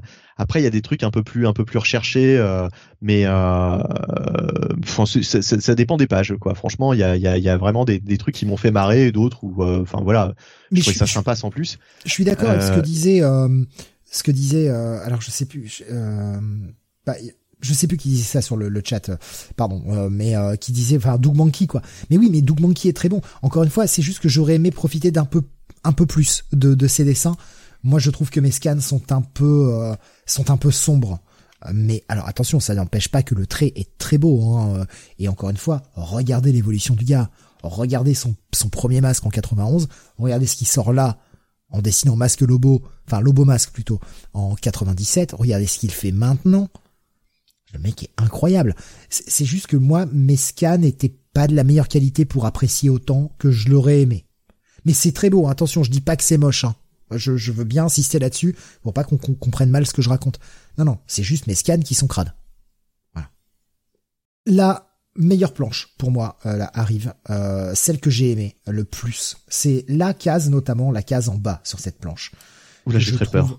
Que je trouve sublime. Non, non, vraiment. Ah oui euh, où on voit juste quand Lobo arrive sur Terre, qui se fait euh, qui se fait pointer euh, par le par le, le flic là qui était déguisé ah, oui, oui. et on a cette case en bas où on a juste dans l'ombre le point de Lobo avec son crochet et de face à une voiture de flic et d'un côté on a la sirène rouge, enfin le, le gyrophare rouge plutôt euh, qui, qui, illumine tout en rouge du côté gauche et le gyrophare bleu qui illumine tout en bleu du côté droit.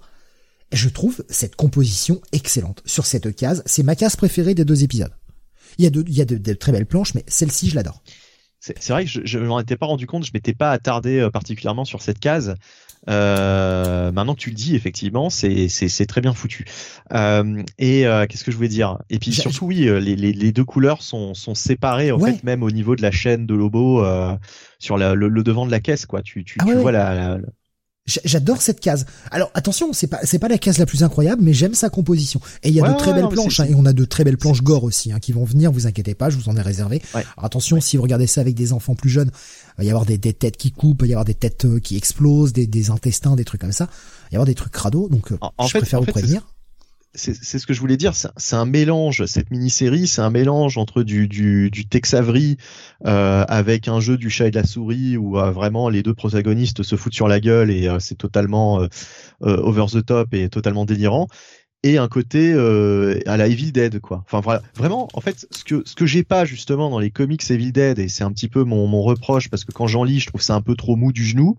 Ils vont pas assez loin Là, je trouve qu'on a vraiment des, des gags à la Evil Dead. Surtout d'ailleurs dans, je crois que c'est dans la deuxième partie. On y viendra tout à l'heure. Je crois c'est une planche de toute façon. Je sais que tu l'as, tu l'as sélectionné. Donc euh, ça fait directement penser à du, à du Evil Dead. Mais euh, euh, bah poursuivons, hein, poursuivons de toute façon. Euh, donc on, va voir ce qu'on attend. Hein, la première rencontre.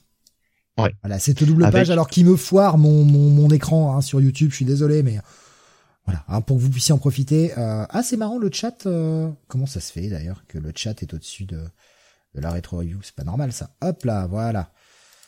J'ai corrigé le problème. Excusez-moi sur YouTube. Euh, voilà, cette première rencontre. Encore une fois, hein, comme vous voyez, le scan n'est pas d'une immense qualité. Je m'excuse. J'ai pas mieux. J'ai pas mieux à vous proposer.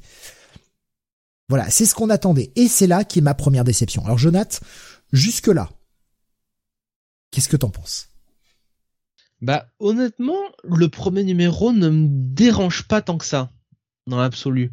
Je trouve que justement, euh, euh, quand on quand on arrive jusqu'à la, cette partie-là et euh, bah, l'affrontement entre le entre Lobo et, The Mask, enfin moi tout tout ce premier épisode-là, honnêtement, je trouve ça ça se lit assez bien. je trouve que l'interaction entre Lobo et, et le Masque marche plutôt pas mal, avec le Masque qui essaie de faire tourner un peu Lobo en bourrique. Euh, honnêtement, la, enfin, le, le, gros de l'épisode 1 me, me, me, va assez, hein, en fait. C'est pas, c'est pas incroyable, mais euh, ça se laisse lire. Voilà. Moi, je comprends la volonté, la, la, la, séquence où on arrive. Hein, euh, on voit les deux personnalités, si on ne les avait pas encore compris. On a un Lobo qui est vraiment euh, flingue, couteau, chaîne, enfin, qui est vraiment la personnification des années 90, le côté assez euh, violent, anti-héros, tout ça à mort, et Lobo représente très bien ça. Et de l'autre côté, on a Masque avec ses gants de boxe, euh, en mode je suis un boxeur et on, va, on va se fighter. Ce côté complètement décalé, complètement cartoony. Oui, et puis d'ailleurs, sur la page suivante, alors je pense pas que tu l'aies prise celle-là parce qu'on peut pas tout prendre non plus, mais tu as cette espèce de, de gag à la Bugs Bunny où il est, carrément en train d'écrire à la machine. Et puis t'as. C'est là, là qu'elle commence le premier problème pour moi. Ah bah moi, moi, c'est, moi c'est, je me rappelais de cette, euh, cette scène, ça me faisait marrer quoi. Avec la gueule de Lobo qui se dit mais qu'est-ce qu'il est en train de glander et tout, le mec est en train d'écrire un truc. Euh, et, euh, et, enfin voilà, c'est, c'est, c'est, moi je sais pas, je, c'est un, une vanne qui m'a fait, qui m'a fait, qui m'a fait sourire, mais quel est le, quel est le problème donc du coup que tu, qu'on est, qu'est-ce qui te plaît qu'on pas est un Lobo, un masque qui devient scénariste du truc et qui commence à raconter en faisant des belles phrases machin. Ouais. On enchaîne ensuite avec une intermission où les mecs sont au cinéma et il y a l'entracte. Vont péter la gueule de tous les de tous les spectateurs. Puis on enchaîne avec cette page que je vous ai prise et que je viens de vous mettre à l'instant euh, sur YouTube et sur Discord avec euh, les mecs qui parlent, qui se qui se mettent des coups dans la tête et puis l'éditeur qui parle et qui se fait mettre un coup dans la tête. En fait, d'un seul coup, ça casse complètement le rythme. Je comprends l'idée de la vanne, c'est juste que ça ne résonne pas avec mon humour. D'accord.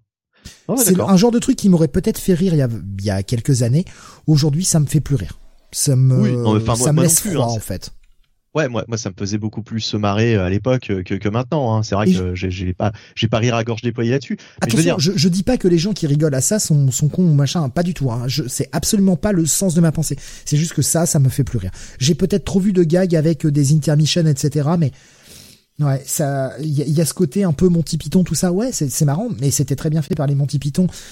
Euh, quand on me refait le même gag, c'est pas la faute. J'accuse pas Grant et Arcoudi. Hein, euh, ils utilisent les codes classiques de, ce, de, ce, type de d'humour, cet humour un peu slapstick, etc. Ouais, ouais. sauf que je l'ai trop vu et en fait aujourd'hui ça me touche plus. Oui, voilà, c'est ça. Mais c'est un truc qu'on retrouve euh, dans certainement dans, dans plein d'épisodes de Deadpool aussi, ce côté euh, brise le quatrième mur, Deadpool qui va emmerder les, euh, les, les auteurs. Et puis euh, moi, ça m'a fait penser aussi à, à c'est un truc aussi qui pouvait totalement casser les rythmes, mais dans Gremlins 2, T'as cette scène en plein milieu du, du, du, du, cinéma avec l'intervention d'Hulk Hogan qui dit aux Gremlins de relancer le film, etc. Et ça, et justement, c'est à ça que je pensais. Et, là, c'était très bien fait, mais c'est exactement ce que nous disent Graf et euh, Rasmus sur le sur le chat Discord. Euh, Aujourd'hui, Deadpool et, et Enco ont repris le concept. Euh, Graf nous disait pareil, Deadpool ou Harley Quinn. Peut-être que cet humour méta a été trop utilisé depuis aussi. Et c'est peut-être ça. Et c'est peut-être ça, justement. Ouais. Ouais, parce qu'à l'époque, moi, quand j'ai lu ça, je me suis dit putain, c'est fun. Euh, je ne retrouve pas ça euh, ailleurs, tu vois, dans d'autres lectures, parce que je trouvais que les BD euh, franco-belges drôles, c'était pas non plus du Monty Python, quoi. C'était autre chose. Tu vois, ah non, on est, ouais, il y a cet humour un peu Gaston Lagaffe, un peu Astérix, un peu Lucky Luke. C'est ça, c'est ça, tu vois. Je, je, je, je, je passais totalement à un autre type d'humour en lisant Lobo versus The Mask, et pour moi, à l'époque, c'était totalement novateur. Je n'avais jamais lu de bande dessinée avec cet humour-là cet humour-là, je le voyais dans des dans des dans des séries télé ou dans des films, surtout dans des films. Mais euh, mais mais retrouver ça en BD, je trouvais ça cool. Franchement, je trouvais ça cool. Et euh, mais après, c'est vrai que maintenant, euh, euh, ce genre de gag avec les auteurs qui se font casser la gueule par leur création, etc. Euh, bah, on, on, on, on l'a pas plus tard que cette semaine dans un crossover finalement. Et puis euh, euh, vraiment sur le côté humoristique, on l'a eu 150 000 fois dans Deadpool. Ça c'est ça c'est un truc que maintenant on a vu et revu. Et c'est peut-être ça le problème aussi. C'est maintenant si tu lis ça, bah ça a plus rien de novateur, ça a plus rien de frais quoi. Mais c'est ça C'est-à-dire que moi, c'est une lecture que je n'ai pas faite à l'époque, donc ça impacte forcément. Enfin, je, je c'est difficile, même si j'essaye de le remettre dans le concept, enfin dans le dans le merde, je trouve pas le mot que je veux, bordel. Euh, j'essaie de le remettre à l'époque, en tout cas, de, de le remettre dans le contexte. C'est ça que je voulais comme mot, bordel. Le contexte, le contexte de l'époque. Euh, je peux pas, je peux pas oublier ce que j'ai lu, ce que j'ai vu, ce qui, ce qui a marché comme gag depuis énormément dans la pop culture. Et c'est difficile, quoi. C'est aussi ça le, le c'est aussi l'intérêt des rétro reviews, c'est de, de, de, relire des trucs aussi aujourd'hui, voir si ça tient toujours la route. Voilà. Moi, c'est une découverte. Et encore une fois, je ne relis pas, je ne renie pas, pardon, ma lecture. J'en suis très content. Certes, j'ai pas des masses aimées. Certes, je ne le relirai jamais, mais je suis extrêmement content de l'avoir lu. Par contre. Et je, je trouve que c'est un bon choix. C'est aussi quelque chose de complètement différent de ce qu'on a fait d'habitude. Bah, c'est aussi, euh, c'est, moi, c'était intéressant de, de relire un truc que j'avais pas lu depuis aussi longtemps. C'est vrai que c'est rare que j'aille euh, que j'aille relire quelque chose que je n'ai pas lu depuis euh, bah là ça fait plus de 20 ans quoi du coup. C'est c'est c'est énorme euh, et euh, et de et de voir si euh, j'aurai le même plaisir. Évidemment, j'ai pas retrouvé euh, j'ai pas retrouvé le même plaisir qu'à l'époque parce que il y a tout le côté effectivement déjà vu entre temps. entre temps, j'ai lu tellement de choses finalement qui étaient beaucoup plus fun, avec beaucoup plus de profondeur. Et puis surtout, même là les gags qui faisaient mouche à l'époque, bah, comme tu l'as dit, on les a déjà vus déjà vus et revus entre temps. mais justement, il y a hum, Rasmus qui nous disait, euh, non pardon, Graf qui nous disait, euh, on va pas se mentir, le scénar n'est pas fou, mais fun, et c'est vraiment Monkey qui maintient l'intérêt. Euh, bah, ah, En fait, en fait, par contre, le, le, quand on va sur ce genre de, de, de produit, de mini-série en deux parties, finalement, est-ce que c'est pas tout ce qu'on demande? Tu vois, un truc un peu fun, un peu décomplexé, un peu, un peu, un peu popcorn, histoire de, de passer un moment sympa de lecture, mais en posant son cerveau à côté, quoi. tu vois, c'est vraiment. Mais là où je suis d'accord avec Jonathan, c'est autant le premier épisode il fonctionne bien que le deuxième. Euh, putain, mais quel ennui. Ah oui. Quel ennui. Ah oui.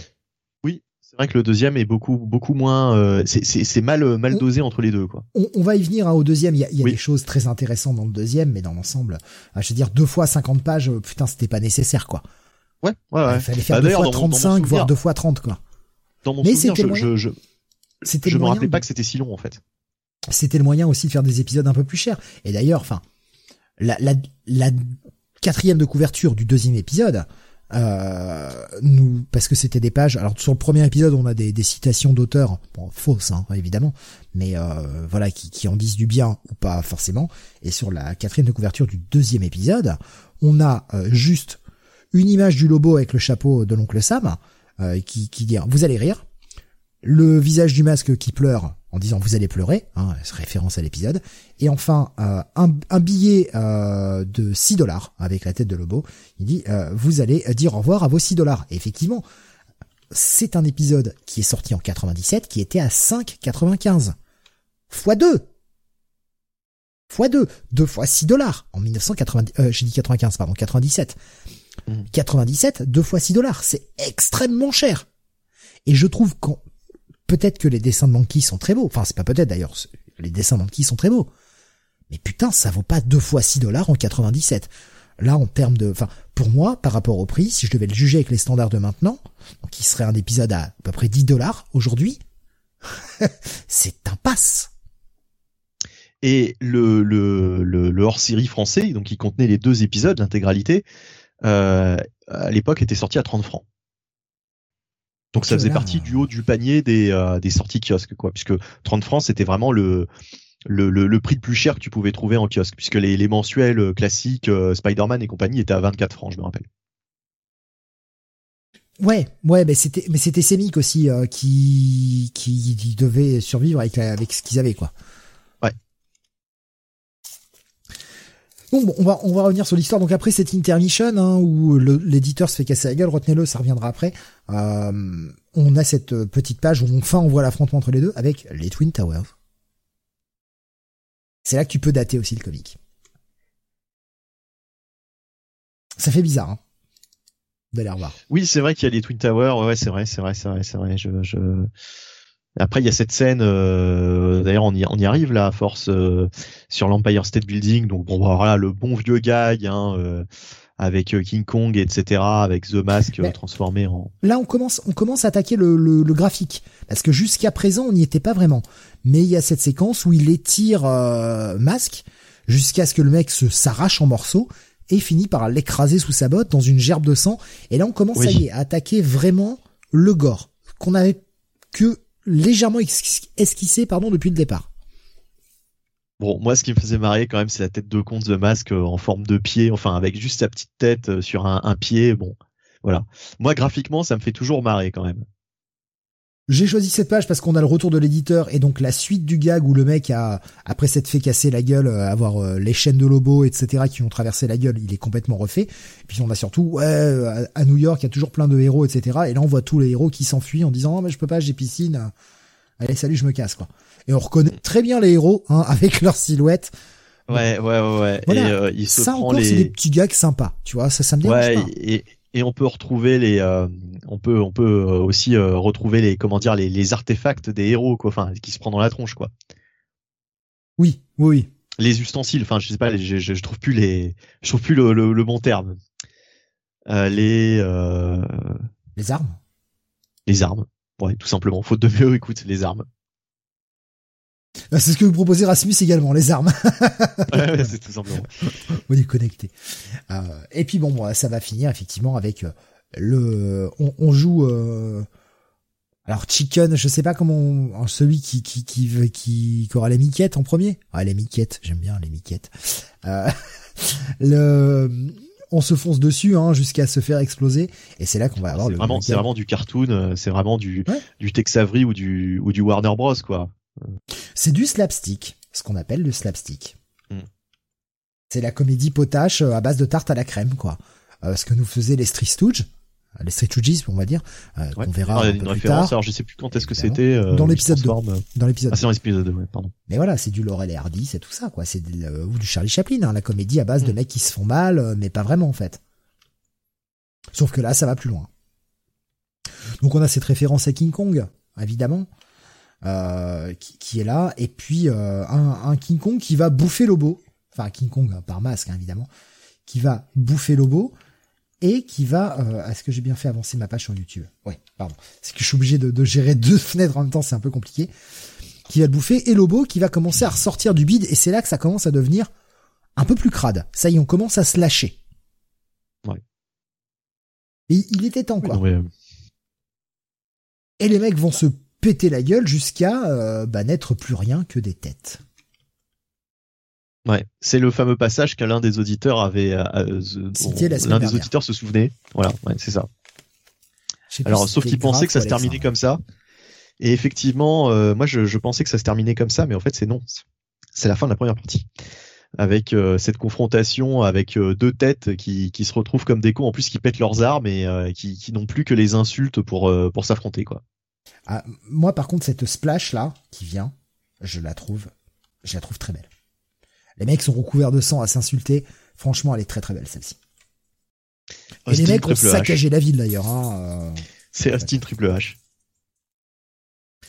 C'est c'est vraiment ça quoi. Et pour une fois, on a un Lobo qui au lieu de bastiche va nous dire bastard. Je trouve que c'est à noter d'ailleurs. D'habitude, il utilise toujours bastiche.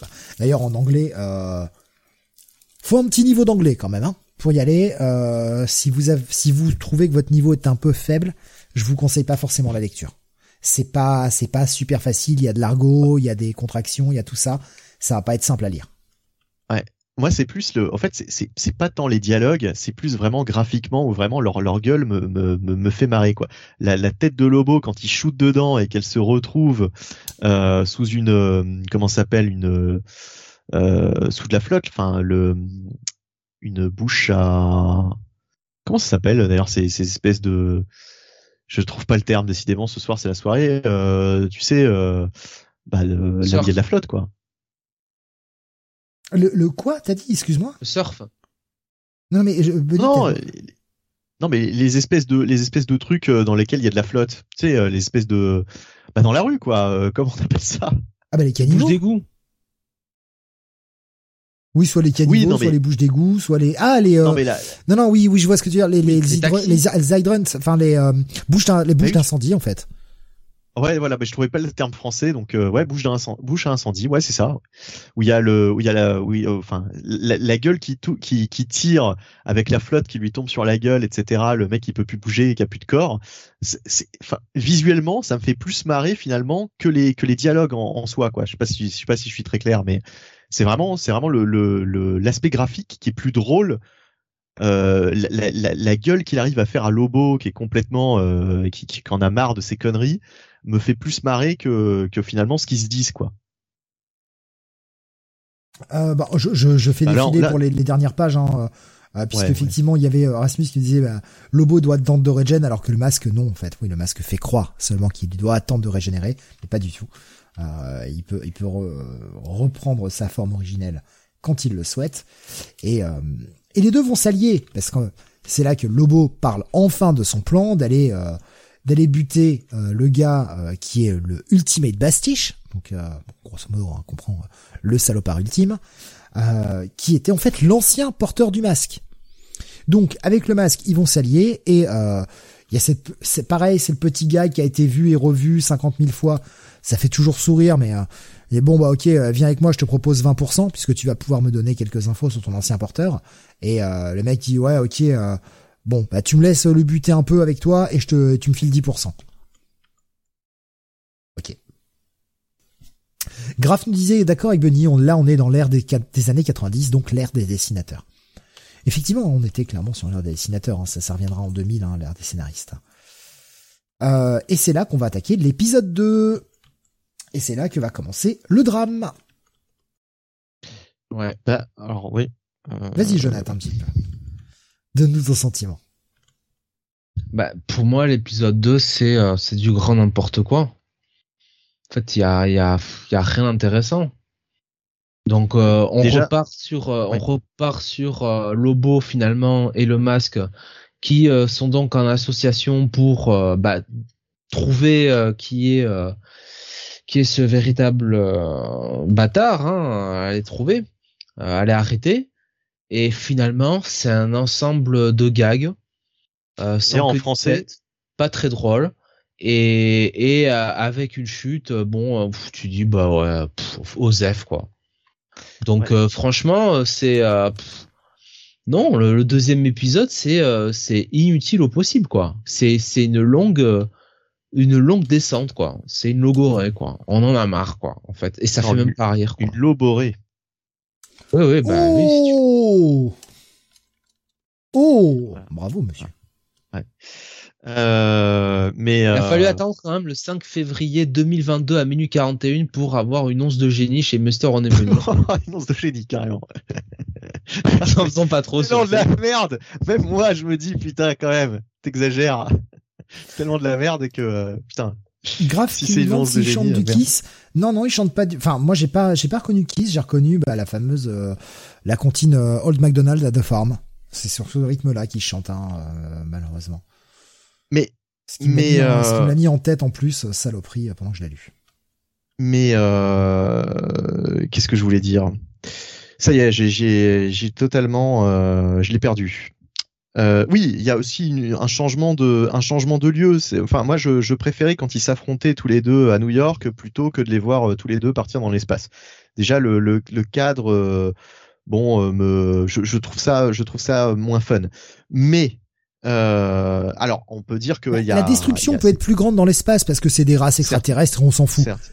Euh, parce qu'on peut pas raser totalement New York, même s'ils ont tellement pourri New York que tu te demandes comment New York va se reconstruire derrière. Mais bon, je vais faire une analyse euh, totalement euh, plus poussée qu'elle ne le mérite, mais euh, je vais dire, je vais ressortir ton argument de la semaine dernière des deux côtés d'une même pièce, où enfin où il y avait donc dans le premier épisode c'était plus Lobo au domicile de The Mask, et puis là c'est plus The Mask au domicile de Lobo, quoi, du coup, qui joue sur son terrain. Le deuxième épisode. Ouais ouais. Bah on est plus dans le grandiloquent, dans le grand n'importe quoi en fait. Ça part mm. encore plus dans les délires dans les délires très cartoon, avec un, un donc masque qui guide euh, Lobo sur différentes planètes pour aller tuer le fameux Ultimate Bastich. Donc on va dire, oui. encore une fois, hein, je vais l'appeler ça le par ultime. Et eh ben alors justement, justement, euh, en français, à l'époque, ils avaient traduit ça chez Semic par l'ultime Tarba ou le Tarba ultime. Voilà, je crois que c'était le Tarba ultime. Tarba Bastich, c'est bien. Enfin, je veux dire Bastich, je comprends très bien que c'est bastard. Hein. C'est juste qu'on mm. l'écrit pas parce qu'on peut pas trop quoi. Et en l'écrivant Tarba, bah ça passe mieux qu'en l'écrivant Bâtard, quoi. Euh, donc ouais, enfin le voilà ce, ce, euh, Ultimate Tarba, c'est pas mal.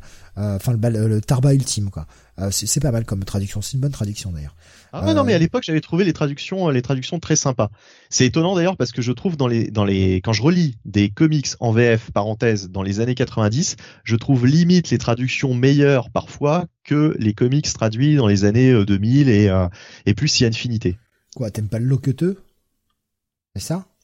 Tellement, pas tellement. Tu vois, je, trouve qu'il y avait une inventivité. Alors, il y a toujours des très bons traducteurs. Hein. Jérémy Manès, par exemple, euh, pour ne citer que lui, parce que ça me passe par la tête, qui a fait notamment la, traduction de Preacher, trouve euh, souvent des, traductions qui sont très difficiles à, de passer de l'original au français et trouve, euh, enfin, modifie quelque peu le, mot mais pour trouver une traduction qui ne dénature pas le, sens original du texte.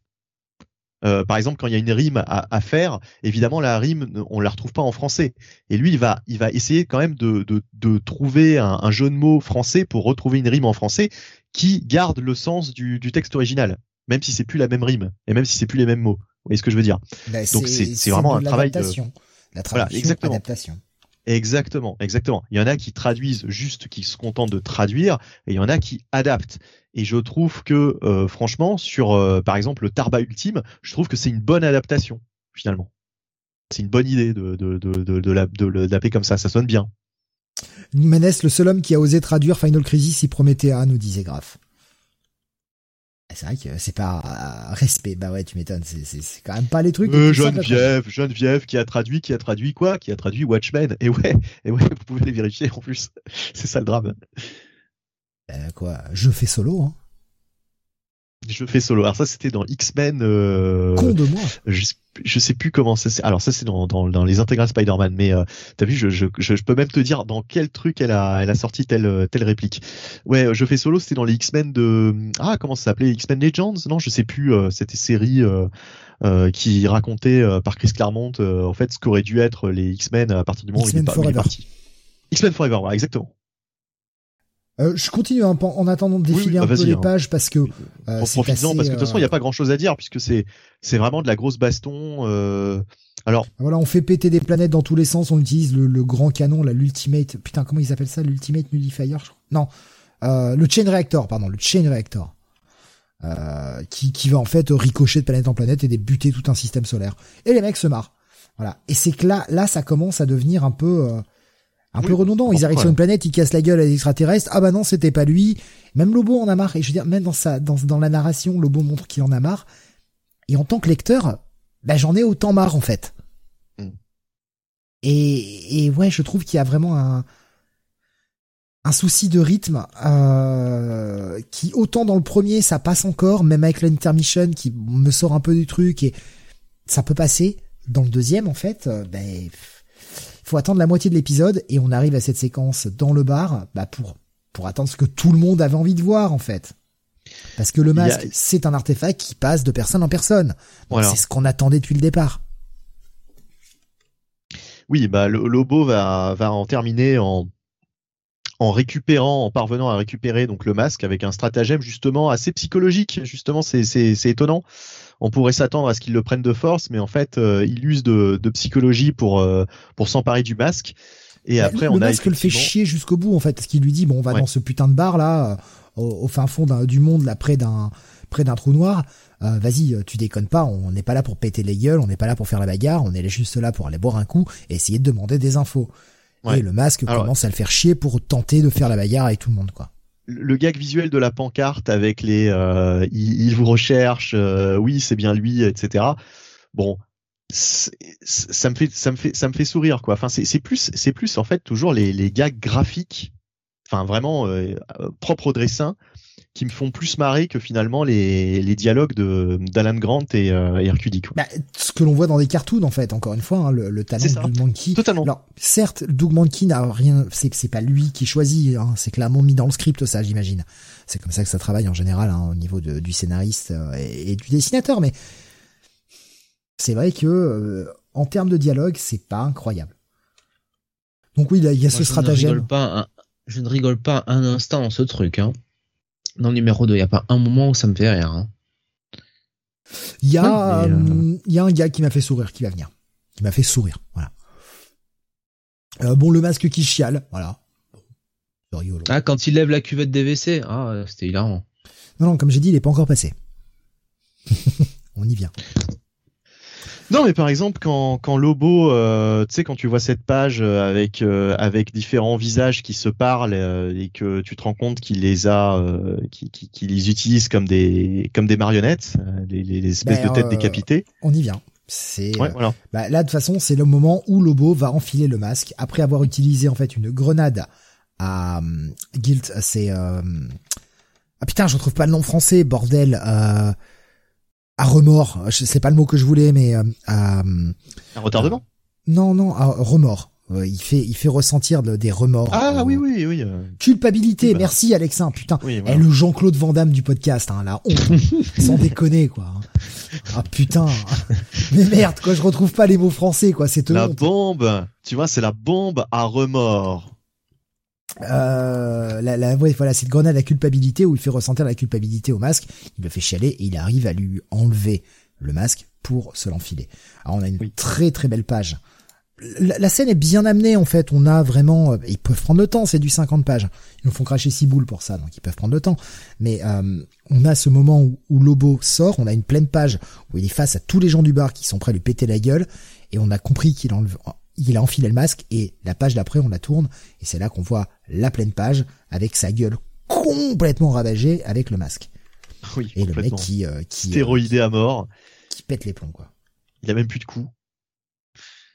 Euh, ouais, le mec pète les plombs, il tire sur tout ce qui bouge. Et après, on a ce gars qui, alors, c'est c'est le seul qui m'a fait sourire. Ouais.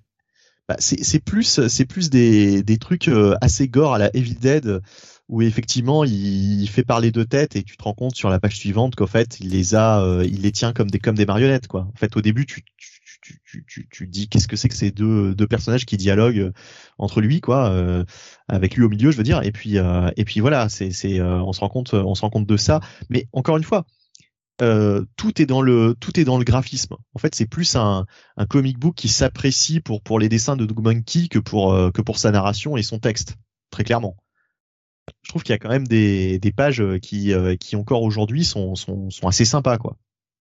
La, ah la page aussi où il pète les plombs, où il a cette espèce de de, de, de, de, vision d'une espèce de, de montagne de, de, de charpie là euh, en forme de banana split. Euh, je la trouve assez cool graphiquement cette page. Que je, viens, que je, viens juste de mettre à l'instant. Voilà. Bah, je, je, je, je, la trouve marrante graphiquement, je la trouve cool quoi. Enfin, je trouve qu'il a c'est pas qu'il a la classe, mais c'est qu'il est, euh, c'est, c'est, c'est, en fait, il suffit que tu, tu, tu, tu, tu, tu regardes la page pour comprendre exactement euh, ce qu'il ressent, ce qui se passe, etc. Quoi. Tout passe par le dessin. Et euh, c'est un petit peu le problème de, de, cette, de cet épisode, c'est qu'il y a beaucoup de pages dont tu pourrais te contenter de les, de les, de les regarder, quoi, finalement. Pour, euh, tu, tu, tu, tu ne, les dialogues souvent ne t'apportent quasiment rien, en fait. Si tu, si tu replaces euh, le prix de l'époque, enfin je veux dire 6 dollars à l'époque, ce qui serait l'équivalent de 10 balles aujourd'hui, hmm. je trouve que c'est trop cher. Bien sûr, encore une fois. Bah d'ailleurs, euh, en français, c'était beaucoup plus intéressant. Hein. Les, 30 francs de l'époque pour les deux numéros étaient, euh, étaient entre guillemets normal par rapport à la pagination. Donc même ce gag des, des, des marionnettes, euh, Jonathan, ça te laisse froid? Au secours, quoi. Mais vraiment, là, les marionnettes, mais... Non mais j'en pouvais plus quoi. À partir du moment où il met le masque, c'est euh, c'est la, la descente aux enfers quoi. Après, il y a ce oui, vas-y, je t'en prie, Benny. On aura peut-être. mais justement, il y a, y a, cette rencontre avec cette espèce d'énorme truc de dégénéré, on mm. dirait un, un, bah, un consanguin quoi que que, que, tu verrais dans dans la, la colline à des yeux ou dans enfin dans dans, dans un dans un film d'horreur euh, au fin fond du Texas euh, et euh, sauf que là c'est un extraterrestre bien sûr mais je trouve son son design est particulièrement réussi et il y a ce gag totalement à la à la Evil Dead où en fait il lui fout un coup de poing il explose en, plein de petits lobos euh, qui vont ensuite le, le, le, découper euh, morceau par morceau. Je trouve que la case vraiment où il, euh, où il le découpe, où il y a tous les petits lobos qui, qui lui montent dessus, je trouve qu'elle est aussi, elle est aussi bien bien fun quoi. C'est, c'est. Là, là, je rame, hein. je rame parce que. ouais, excuse-moi, bah oui, ouais, je, non, je ça, sais ça que sur cette scène, euh, euh, c'est, c'est- c'est que je voulais mais- moins que les gens aient le temps de voir un peu les images sur YouTube, donc. euh, Ju- ju- Justement, justement, euh, pour développer un petit peu, là, je parlais d'Evil Dead tout à l'heure, ça m'a totalement fait penser à, un- c'est un truc qu'on verrait dans un Evil Dead, quoi, avec euh, Ash qui, qui, qui, qui essaye d'éliminer un, un démon à la con, et puis ensuite, euh, t'en as plein de petits démons qui, qui viennent le, qui viennent l'emmerder, qui viennent, euh, qui lui grimpent dessus, etc. Enfin, on est, on est vraiment dans ce, dans ce truc euh, cartoonesque, euh, mais cartoonesque pour adultes, quoi. Alors, je prends quelques réactions que j'ai vu passer sur Discord. Graf nous disait, j'ai l'impression de lire du Ennis. Encore une fois, pas le meilleur Ennis, mais ça restait sympathique. Euh, Rasmus nous disait, moi j'adore, c'est vraiment un récit typique de l'époque. Je kiffais, je kiffe toujours, comme Dread Batman. Euh, Ouais. Alors ouais, le Dread Batman, je l'ai lu, euh, bah, je sais pas, il y a l'an dernier, je crois. C'était sorti chez Urban. Euh, D'ailleurs, j'étais complètement passé à côté à l'époque et, euh, euh, j'ai lu ça avec plaisir. Et euh, franchement, c'est, pareil, ça, ne va pas révolutionner l'un ou l'autre des, personnages, mais mais c'est sympa quoi. Franchement, c'est sympa. C'est fun, voilà, c'est fun. C'est juste une lecture, comme je disais tout à l'heure, tu, tu, te poses et tu lis ça le soir si t'as pas envie de te prendre la tête sur du bah c'est enfin voilà c'est il y a, y a des soirs où t'as envie de lire du Planetary et puis il y a des soirs où t'as envie de, lire un truc totalement léger euh, euh, totalement con quoi enfin voilà mais mais con dans le bon sens du terme Là, je vous, montre la page hein, où il va retrouver euh, où est parti euh, le mec qui s'est soi-disant en recherche et tous les gens qui étaient sur la planète avec ce gros gars, euh, en lui ouvrant le cerveau et en lisant ce qu'il y a dedans. Et c'est là, ce- c'est sur ce point-là, en fait, que je te disais, je pense qu'on n'aurait pas le même, et effectivement, on n'a pas le même. Euh, ce qu'il faut prendre en compte, c'est qu'on est en 97, oui, c'est un comic plus cher, donc clairement, c'est un produit orienté plus pour des adultes, ne serait-ce qu'en termes de bourse. Oui, c'est du comédie, slapstick, etc. Et ça nous choque pas des masses aujourd'hui parce qu'on est tous des adultes. Mais c'est quelque chose que chez DC, chez Dark c'était différent, mais chez DC on ne voyait pas autant de sang, autant de tripaille. C'est quand même quelque chose qu'on n'avait pas vraiment l'habitude de voir. Et euh, de, de la tripaille graphique comme ça. Faut dire que euh, à l'époque euh, j'ai recherché mais c'est difficile puisque de toute façon c'est sorti il y a longtemps. Mais j'ai l'impression que ce que ce comics a eu une euh, une bonne réception en plus. Tu vois c'était pas euh, justement c'était euh, c'est euh, même même au prix où c'est sorti euh, j'ai pas l'impression que c'était euh, que ça a été un comics qui a été boycotté euh, pour son prix trop trop élevé quoi. Ça n'a pas ça n'a pas empêché les gens de d'aller euh, d'aller le prendre et de le lire quoi Il y a cet autre gag dans le dans l'épisode 2 avec euh, le flingue avec les yeux, qui charge avec ses Oui. propres yeux. Oui. Ça c'est créatif. Ça j'ai- j'aime Oui. bien. C'est- super créatif comme truc. Bah, encore une fois, tout est dans le dessin, quoi. Le, le, le, le- les, les deux yeux qui traversent le bit du gars et euh, ses, ses intestins, etc., qui forment une espèce de visage là, c'est con. Mais je trouve ça, enfin, je trouve que graphiquement, c'est c'est cool, quoi. Enfin, c'est c'est. Alors évidemment, maintenant, ça me fait plus, ça me fait plus marrer. Euh, euh, C'était sûr, c'est sûr que quand j'étais au, au collège. Euh, bah voilà, ça nous fait plus marrer ce genre de, de gag un peu pipi caca, un peu plus un peu plus gore que ce qu'on voit d'habitude. Moi le pipi caca ça me fait toujours marrer. Hein. J'ai pas Ouais. honte de le dire. hein. Moi une Ouais. blague de prout ça me fait toujours marrer. Hein. Je, suis- con mais. Franchement, c'est débile, je sais, mais une blague de prout, ça va toujours me faire marrer. Eh, j'ai toujours 4 ans dans ma tête. Je suis désolé. Ouais. Mais mais enfin voilà, mais euh, bon, enfin euh, du coup euh, encore Non, une fois, franchement, ouais, c'est mauvais, c'est mauvais. hein. Ce second numéro, il est mauvais. Grave nous dit, je Il y a pense au rien à gamin. sauver. Graf nous dit, je pense au gamin qui aimait le film The Mask et qui est, l'épisode animé de Superman avec Lobo et qui a cassé sa tirelire, l'expérience de lecture. Ah oui, mais je pense il a que peut-être pour- adoré justement. non, mais pour l'époque, ça devait être relativement transgressif. Faut se remettre dans le contexte, c'est 97. Et c'est ce que je disais. Hein, franchement, je, je, je trouvais Ah, pas je d'équivalent. je vais dans ton sens, Benny. Ouais, ouais. Je vais dans ton Mais sens là. Ouais, non, mais je- Le je- problème, c'est qu'on arrive au moment où euh, bah, ça devient de la merde. Alors, l'idée de fin est géniale, mais ce qui amène l'idée de fin, c'est putain, je ne sais pas comment je vais finir mon putain de scénar, parce que j'ai fait des gags pendant 175 pages, va peut-être falloir que je commence à me sortir les doigts du cul pour écrire une fin d'histoire, et ça se sent. Et là, le problème, c'est qu'on a un lobo qui reçoit sur sa moto euh, un message de « Ah là, tu pues !» et ça le met en colère, et il va aller casser la gueule à tout le monde Qu'est-ce que c'est con.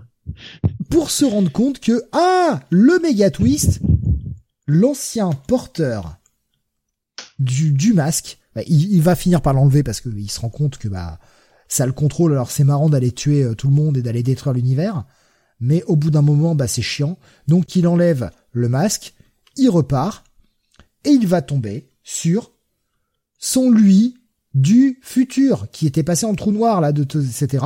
Et en gros, enfin son lui du passé plutôt. Alors, et en fait, c'est lui-même qui portait, qui était l'ancien porteur du masque, parce qu'il est revenu dans le passé quand il a traversé le trou noir. Oui. Ah, pourquoi pas? Pourquoi pas? Mais non, mais la fin, la fin n'est pas conne, c'est juste ce qui amène à la fin. Je veux dire, on, on finit avec une blague de Lobo qui s'énerve avec de parce qu'il reçoit un message de tu pues. Ouais, non, non, là, en fait, c'est tout much, quoi. Ouais, bien sûr, non, mais je, j'entends bien, mais ce qui me gêne, c'est, c'est plus justement le, ce qui va, ce qui va en faire en fait de cette rencontre. C'est euh, comment il va, comment il va se sortir de sa situation. Je, je trouve ça trop facile. Je trouve ça trop facile. Et je sais pas si vous avez remarqué, mais graphiquement, euh, alors effectivement, ça doit être pour distinguer les deux lobos, mais il y en a un quand même qui a les cheveux plus clairs que l'autre. Euh, j'ai pas fait gaffe. Attends, je, je reprends la page. Totalement en fait. J'ai pas quand tu, les, quand tu les vois assis, quand tu les vois assis, regarde leurs cheveux, t'en as ouais, ouais, clairement les cheveux plus clairs que l'autre. Ouais, parce qu'il est censé être plus vieux. il est censé être un peu plus vieux parce qu'il s'est passé combien de temps? Pendant combien de temps il a buté des gens dans l'espace? Non, mais je pense que c'est vraiment, c'est vraiment une histoire de, de, de distinguer, euh, de distinguer le vrai du faux. Mais, mais enfin, tu vois ce que je veux dire, quoi. Mais euh, normalement, c'est le même, quoi on vous on vous donne le twist hein, parce que bah quand même on va juste bah oui bah de toute façon rétro review hein, euh. euh, en gros il a kidnappé son lui euh, du bon, on sait pas en fait lequel des deux il a kidnappé hein. il a pris un de ses doubles donc soit celui du, du, du futur qui est revenu dans le passé soit celui du présent on sait pas trop je pense que c'est celui du présent qui a kidnappé celui qui est revenu dans le passé qui lui a rasé la gueule qui l'a peint en vert et il le ramène en disant eh c'est lui l'ultimate Bastich vas-y euh, file-moi mes crédits j'ai trouvé ça trop trop cheap. Parce qu'on ne voit pas en plus le, la manière dont il euh, dont il arrive à lui à lui peinturer la gueule etc parce qu'on se doute bien que l'autre ne se laisse pas faire. mais parce que parce qu'ils avaient pas de fin en fait. Il fallait terminer mais un moment. Ça. Ouais. c'est ça que j'ai quoi. C'est ça qui m'a gêné. Vraiment c'est la, la, la, la scène qui m'a le plus gêné c'est la résolution de comment Lobo s'en sort. C'est celui du passé qui a été remplacé. Moi je trouve ça super drôle nous dit Graf mais l'idée, moi, je la trouve pas conne. C'est juste que bah là, c'est du coup, c'est trop rapide. Au lieu de nous faire 15 euh, pages ou 20 pages de conneries dans l'espace, il aurait peut-être fallu développer un peu plus cette partie-là, quoi. Ouais. J'ai vraiment le, sentiment. Et c'est c'est c'est le sentiment que j'ai dans l'ensemble de, de ce comic, c'est que c'est de l'humour basique, bateau, euh, avec des références méta, etc. Mais c'est l'humour cartoon, et on finit avec une situation cartoonesque. Sauf qu'à encore une fois deux fois 6 dollars, bah, j'ai le droit d'en demander un peu plus. Mais mais euh, il aurait dû effectivement jouer peut-être un peu plus, euh, au moins dans la deuxième partie du, du, second épisode sur les paradoxes temporels, par exemple. J'aurais pu faire des gags autour de ça. Oui, surtout que bah, avec plusieurs rencontres qui qui, qui, qui seraient foireuses, tu vois, et qui s'entremêleraient les unes aux autres. Et puis bah on a une, une fin où on voit là, sur la dernière page le masque qui bah tout s'est passé comme euh, comme il fallait. Hein. Il a récupéré le masque qui était dans l'allée, euh, bah, puisqu'il est revenu dans le passé et qu'il a enlevé le masque, hein, etc. Et le masque qui sait déjà tout ça et qui regarde sa montre en disant bon, euh, il arrive bientôt, sinon c'est moi qui vais le chercher. Oui, ça c'est vraiment le. C'est vraiment la, la, page genre bon, on avait vraiment plus rien à dire, donc allons-y quoi. Grave mais c'est sûr que c'est cher, mais grâce, enfin voilà, j'ai pu le lire gratos quand on le lit gratos, effectivement, mais j'essaie toujours de me replacer en contexte de et si j'avais payé quand je lis un scan, parce que sinon mon avis n'a pas de valeur. Tu l'as lu gratuitement, en quoi, en quoi tu peux te permettre de critiquer puisque tu l'as lu gratos? Faut essayer de. Si j'avais sorti 6 balles pour ça, à l'époque, surtout à l'époque, j'aurais hurlé. Si je devais sortir 10 balles maintenant, parce qu'un comic de 6 balles de l'époque, c'est à peu près 10 dollars maintenant, si je devais sortir 10 balles là pour lire ça, putain, je gueulerais, quoi je gueulerai parce que j'en ai pas assez pour mon argent. Bah, en tout cas, en 97, donc j'avais dépensé 30 francs. Enfin, mes parents m'avaient passé 30 francs parce que voilà, c'était l'argent de poche hein, à l'époque. Et euh, en tout cas, j'avais utilisé 30 francs de mon argent de poche pour pour m'acheter ça et j'étais content. Franchement, euh, j'avais trouvé j'avais trouvé ça fun quoi. Enfin, je l'avais déjà lu en plus. C'est ça le truc, c'est que je l'avais déjà lu en pension et je m'étais racheté, euh, je me l'étais acheté parce que je trouvais ça fun et je, je voulais avoir un exemplaire quoi. Euh, Alexa nous dit c'est en bonus du livre urbain, mais c'est bien que même eux savent que c'est pas vendeur. Erasmus nous disait justement, bah, j'ai préféré cette mini avec euh, Lobo the Mask tout à l'heure, il nous avait dit ça, que la mini euh, Joker le Joker the Mask. Ouais. Que j'ai pas lu, hein, donc je, peux, je, je n'émettrai zéro avis là-dessus j'ai vu des commentaires. Alors autant les commentaires que j'ai vus, justement, les gens se sont marrés avec ce, ce Lobo the Mask. Autant Joker Mask, bof. Grave nous dit ça aurait fait un bon double épisode en fait. Ben, je pense, ouais. Je pense. Il nous aurait fait, je pense, un épisode un peu plus gros encore. Un épisode de 75 pages seulement. Où il y avait toute l'histoire en un seul, euh, en un seul et même bouquin. Ça aurait peut-être été mieux. Je, pour moi, il y a beaucoup de délégage euh, dedans et il y a de très belles planches hein, de Doug Monkey. On, on lui laisse le temps de s'exprimer, euh, le, temps de, de, de, de, faire des vannes, etc. visuelles, mais c'est trop peu. Pour moi, c'est trop peu. Alexa nous dit rétro review Joker Mask, Jonathan se fout en l'air. non, je m'inquiéterais pour euh, le niveau de l'émission, oui, ça c'est sûr. oh putain, n'importe quoi.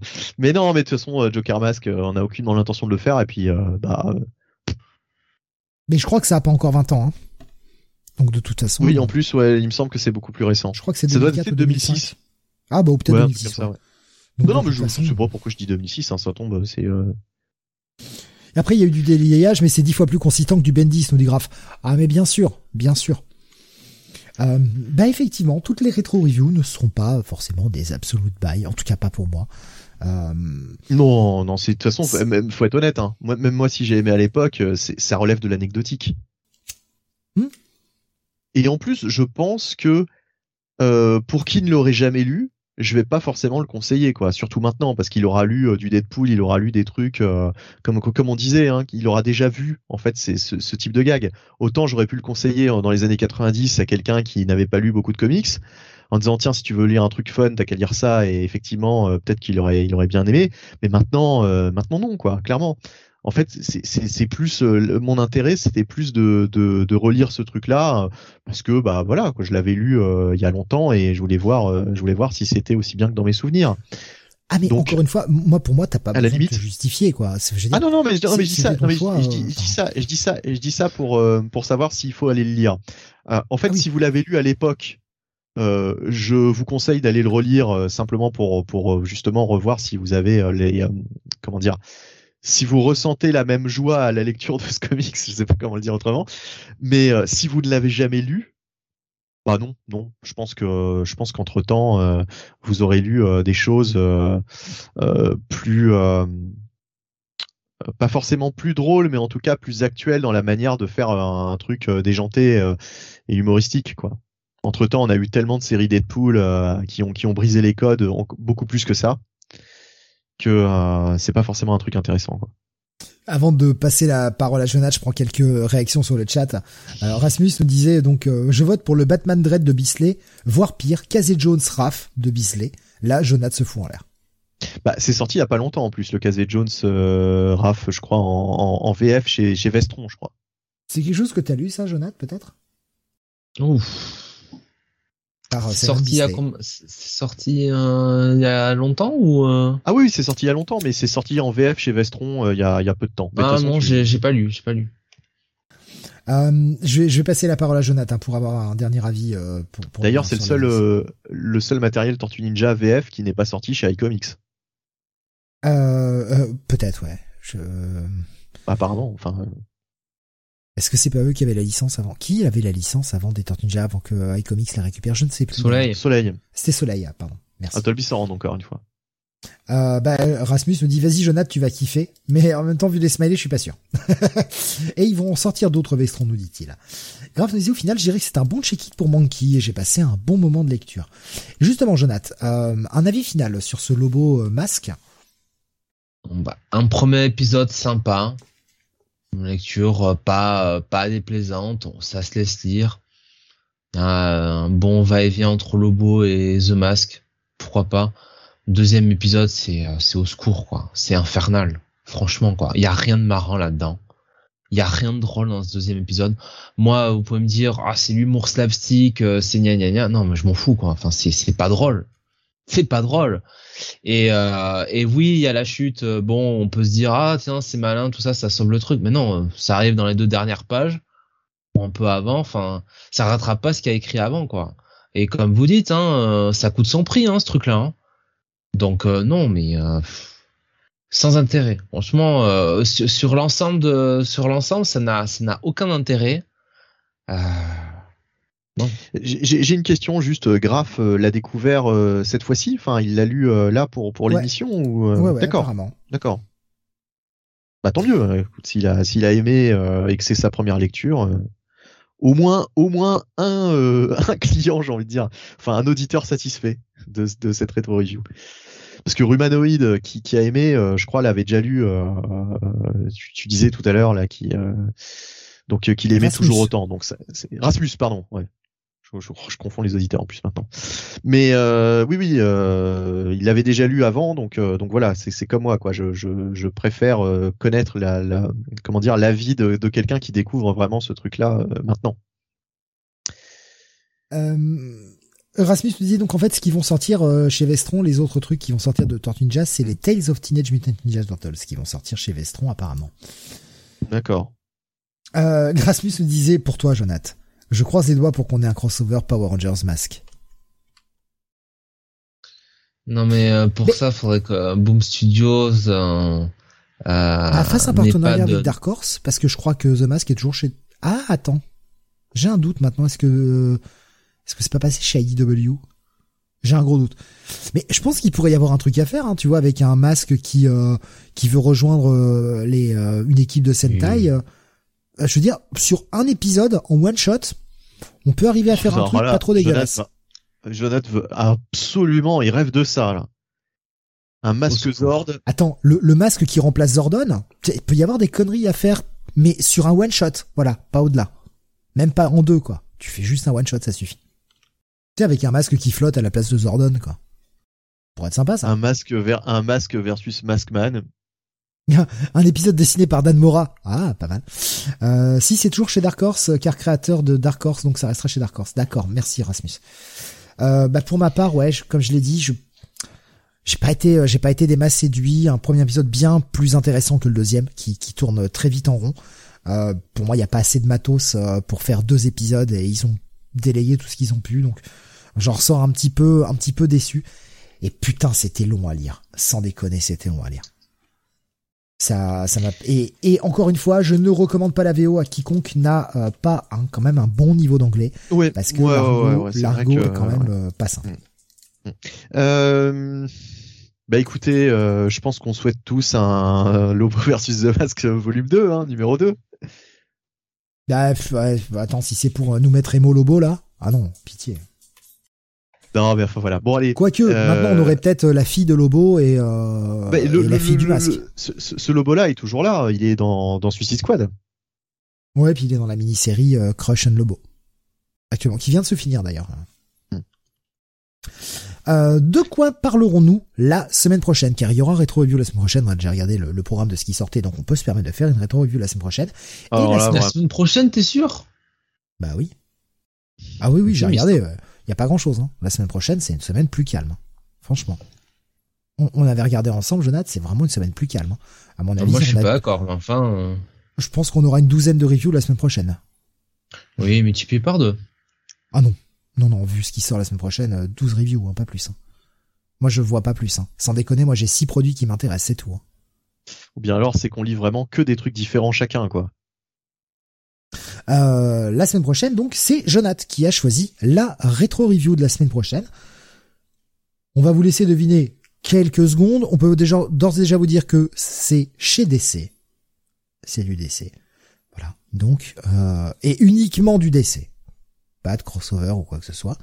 Qu'est-ce que Jonath a pu euh, aller chercher? Alors qu'on nous a dit tout à l'heure, c'est vrai que, eh Jonath, tu n'as pas vu. Pourtant, tu as peut-être changé d'avis.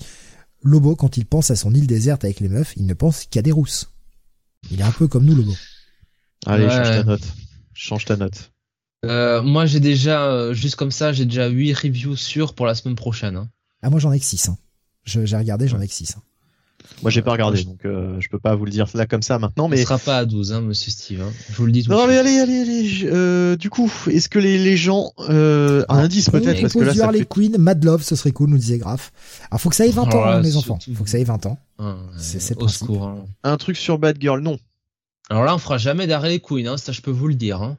Un truc sur Bad Girl, mais pas, pas. Euh, c'est, il y a un lien avec Bad Girl, quand même. Bon, on laisse les gens deviner un petit peu, euh, histoire 2, hein, voilà.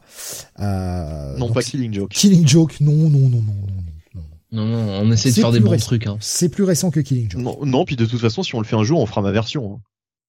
Non, mais on le fera jamais. Voilà, on si, si. tout de suite. Si, si, ma version, le jour de mon anniversaire, et vous allez tous vous prosterner. Alors, euh, je vois euh, pas. Oui, bah oui, parce que là, il faut, il faut, on peut pas laisser trop de blanc non plus, hein, donc. Euh... Le, le, film Killing Joke. Ah non, non, ah non, non, non, non, non. Euh, Jonathan, veux-tu bien nous euh, annoncer, s'il te plaît, quelle sera la rétro-revue de la semaine prochaine Donc, choisis par tes soins. Eh bien, ce sera tout simplement Nightwing and Huntress. Euh, donc euh, cette mini-série en quatre parties euh, de, 1998 écrite par Devin Grayson avec des dessins de Gredland et une colorisation de Bill Sienkiewicz. Ancrage, ancrage de, de ancrage, oui, ancrage. Ça va, c'est pareil. Et une colorisation de Noël Bidding. Il y a des gens qui vont te, qui vont te hurler dessus si tu dis que l'ancrage et la colo c'est la même chose. Ok. Alors... Euh, alors que je vois donc bien, euh, Jonas a choisi du Nightwing, nous dit Erasmus. Euh, Graf nous dit j'ai jamais lu. Euh, il nous dit j'ai pas. Bon, t'inquiète pas, Graf. T'inquiète pas. Oui, ça va être donc une petite mini-série en quatre épisodes. C'est assez verbeux quand même. Attention, hein, il faut, vous pourrez pas le lire en cinq minutes, mais voilà, Nightwing Huntress. Bon, avec un Dick qui porte bien son nom. Je ne dirais que ça oui, tu, allais dire, Jonathan Non, rien du tout. Si j'avais su qu'on avait les mêmes goûts, je l'aurais remercié dans ma lettre de dire Rasmus. Ça me fait rire. Donc ce sera euh, ouais, jeudi. Au final, vu les commentaires euh, et tous les, les posts qu'a qu mis euh, Rasmus, euh, Rasmus depuis, franchement, je dois dire que finalement, je me sens un peu privilégié de pas être d'avoir été cité dans sa lettre. Hein. Mais c'est enfoiré. oh, la, Lobo, Lobo versus Smash, ça l'a achevé. Ça y est. On a perdu Jonathan. Oh non, je vais très bien en fait. C'est mon état normal. Hein. Donc ce sera au sommaire de la semaine prochaine, jeudi prochain, euh, là exceptionnellement. Hein. C'était euh, vendredi parce que bah, je bossais hier soir jusqu'à 2 heures. Donc euh, la semaine prochaine, tout va bien. Ce sera donc jeudi à 21h euh, le Comics Weekly. Qu'est-ce que vous aurez également la semaine prochaine? Que je reprenne mon planning parce que je l'ai fait il y a deux hier mais j'ai déjà oublié. Euh, la semaine prochaine on aura oui euh, Comic City of the Future Past mercredi. Oui. Oui. Mercredi à 21h, donc Comic City of the Future Past, qui arrivera sur le mois de février 2002. Le jeudi, le Comics Weekly avec la rétro review Nightwing Huntress, ainsi que les sorties de la semaine, bien sûr. Et vendredi, le Comic City numéro 180 où on reviendra sur un Comic City avec des reviews, bien sûr, euh, l'épisode de, la semaine dernière, ou il y a deux semaines plutôt, ou la semaine dernière. Non, c'est la semaine dernière. je suis désolé, hein, je bosse tellement que là les jours s'enchaînent et je sais plus. Euh, bien, c'était euh, juste une parenthèse sur le top. Hein. donc on revient aux reviews des vendredis. C'est tout, hein, je crois qu'on a fait le tour. Si vous avez quelque chose à rajouter, messieurs, eh bien, je vous en prie, faites-vous plaisir le temps que je puisse enlever le petit symbole rétro review et préparer le jeu. Eh bien, nous vous remercions. Nous vous remercions, euh, chers auditeurs, de nous avoir écoutés encore ce soir et de votre participation sur le chat de Discord. Et on vous souhaite euh, un bon week-end à tous et une bonne soirée. Boum tartiflette, boum tartiflette. Ça va vous rester sur l'estomac, hein, monsieur Kane. Hein. Eh?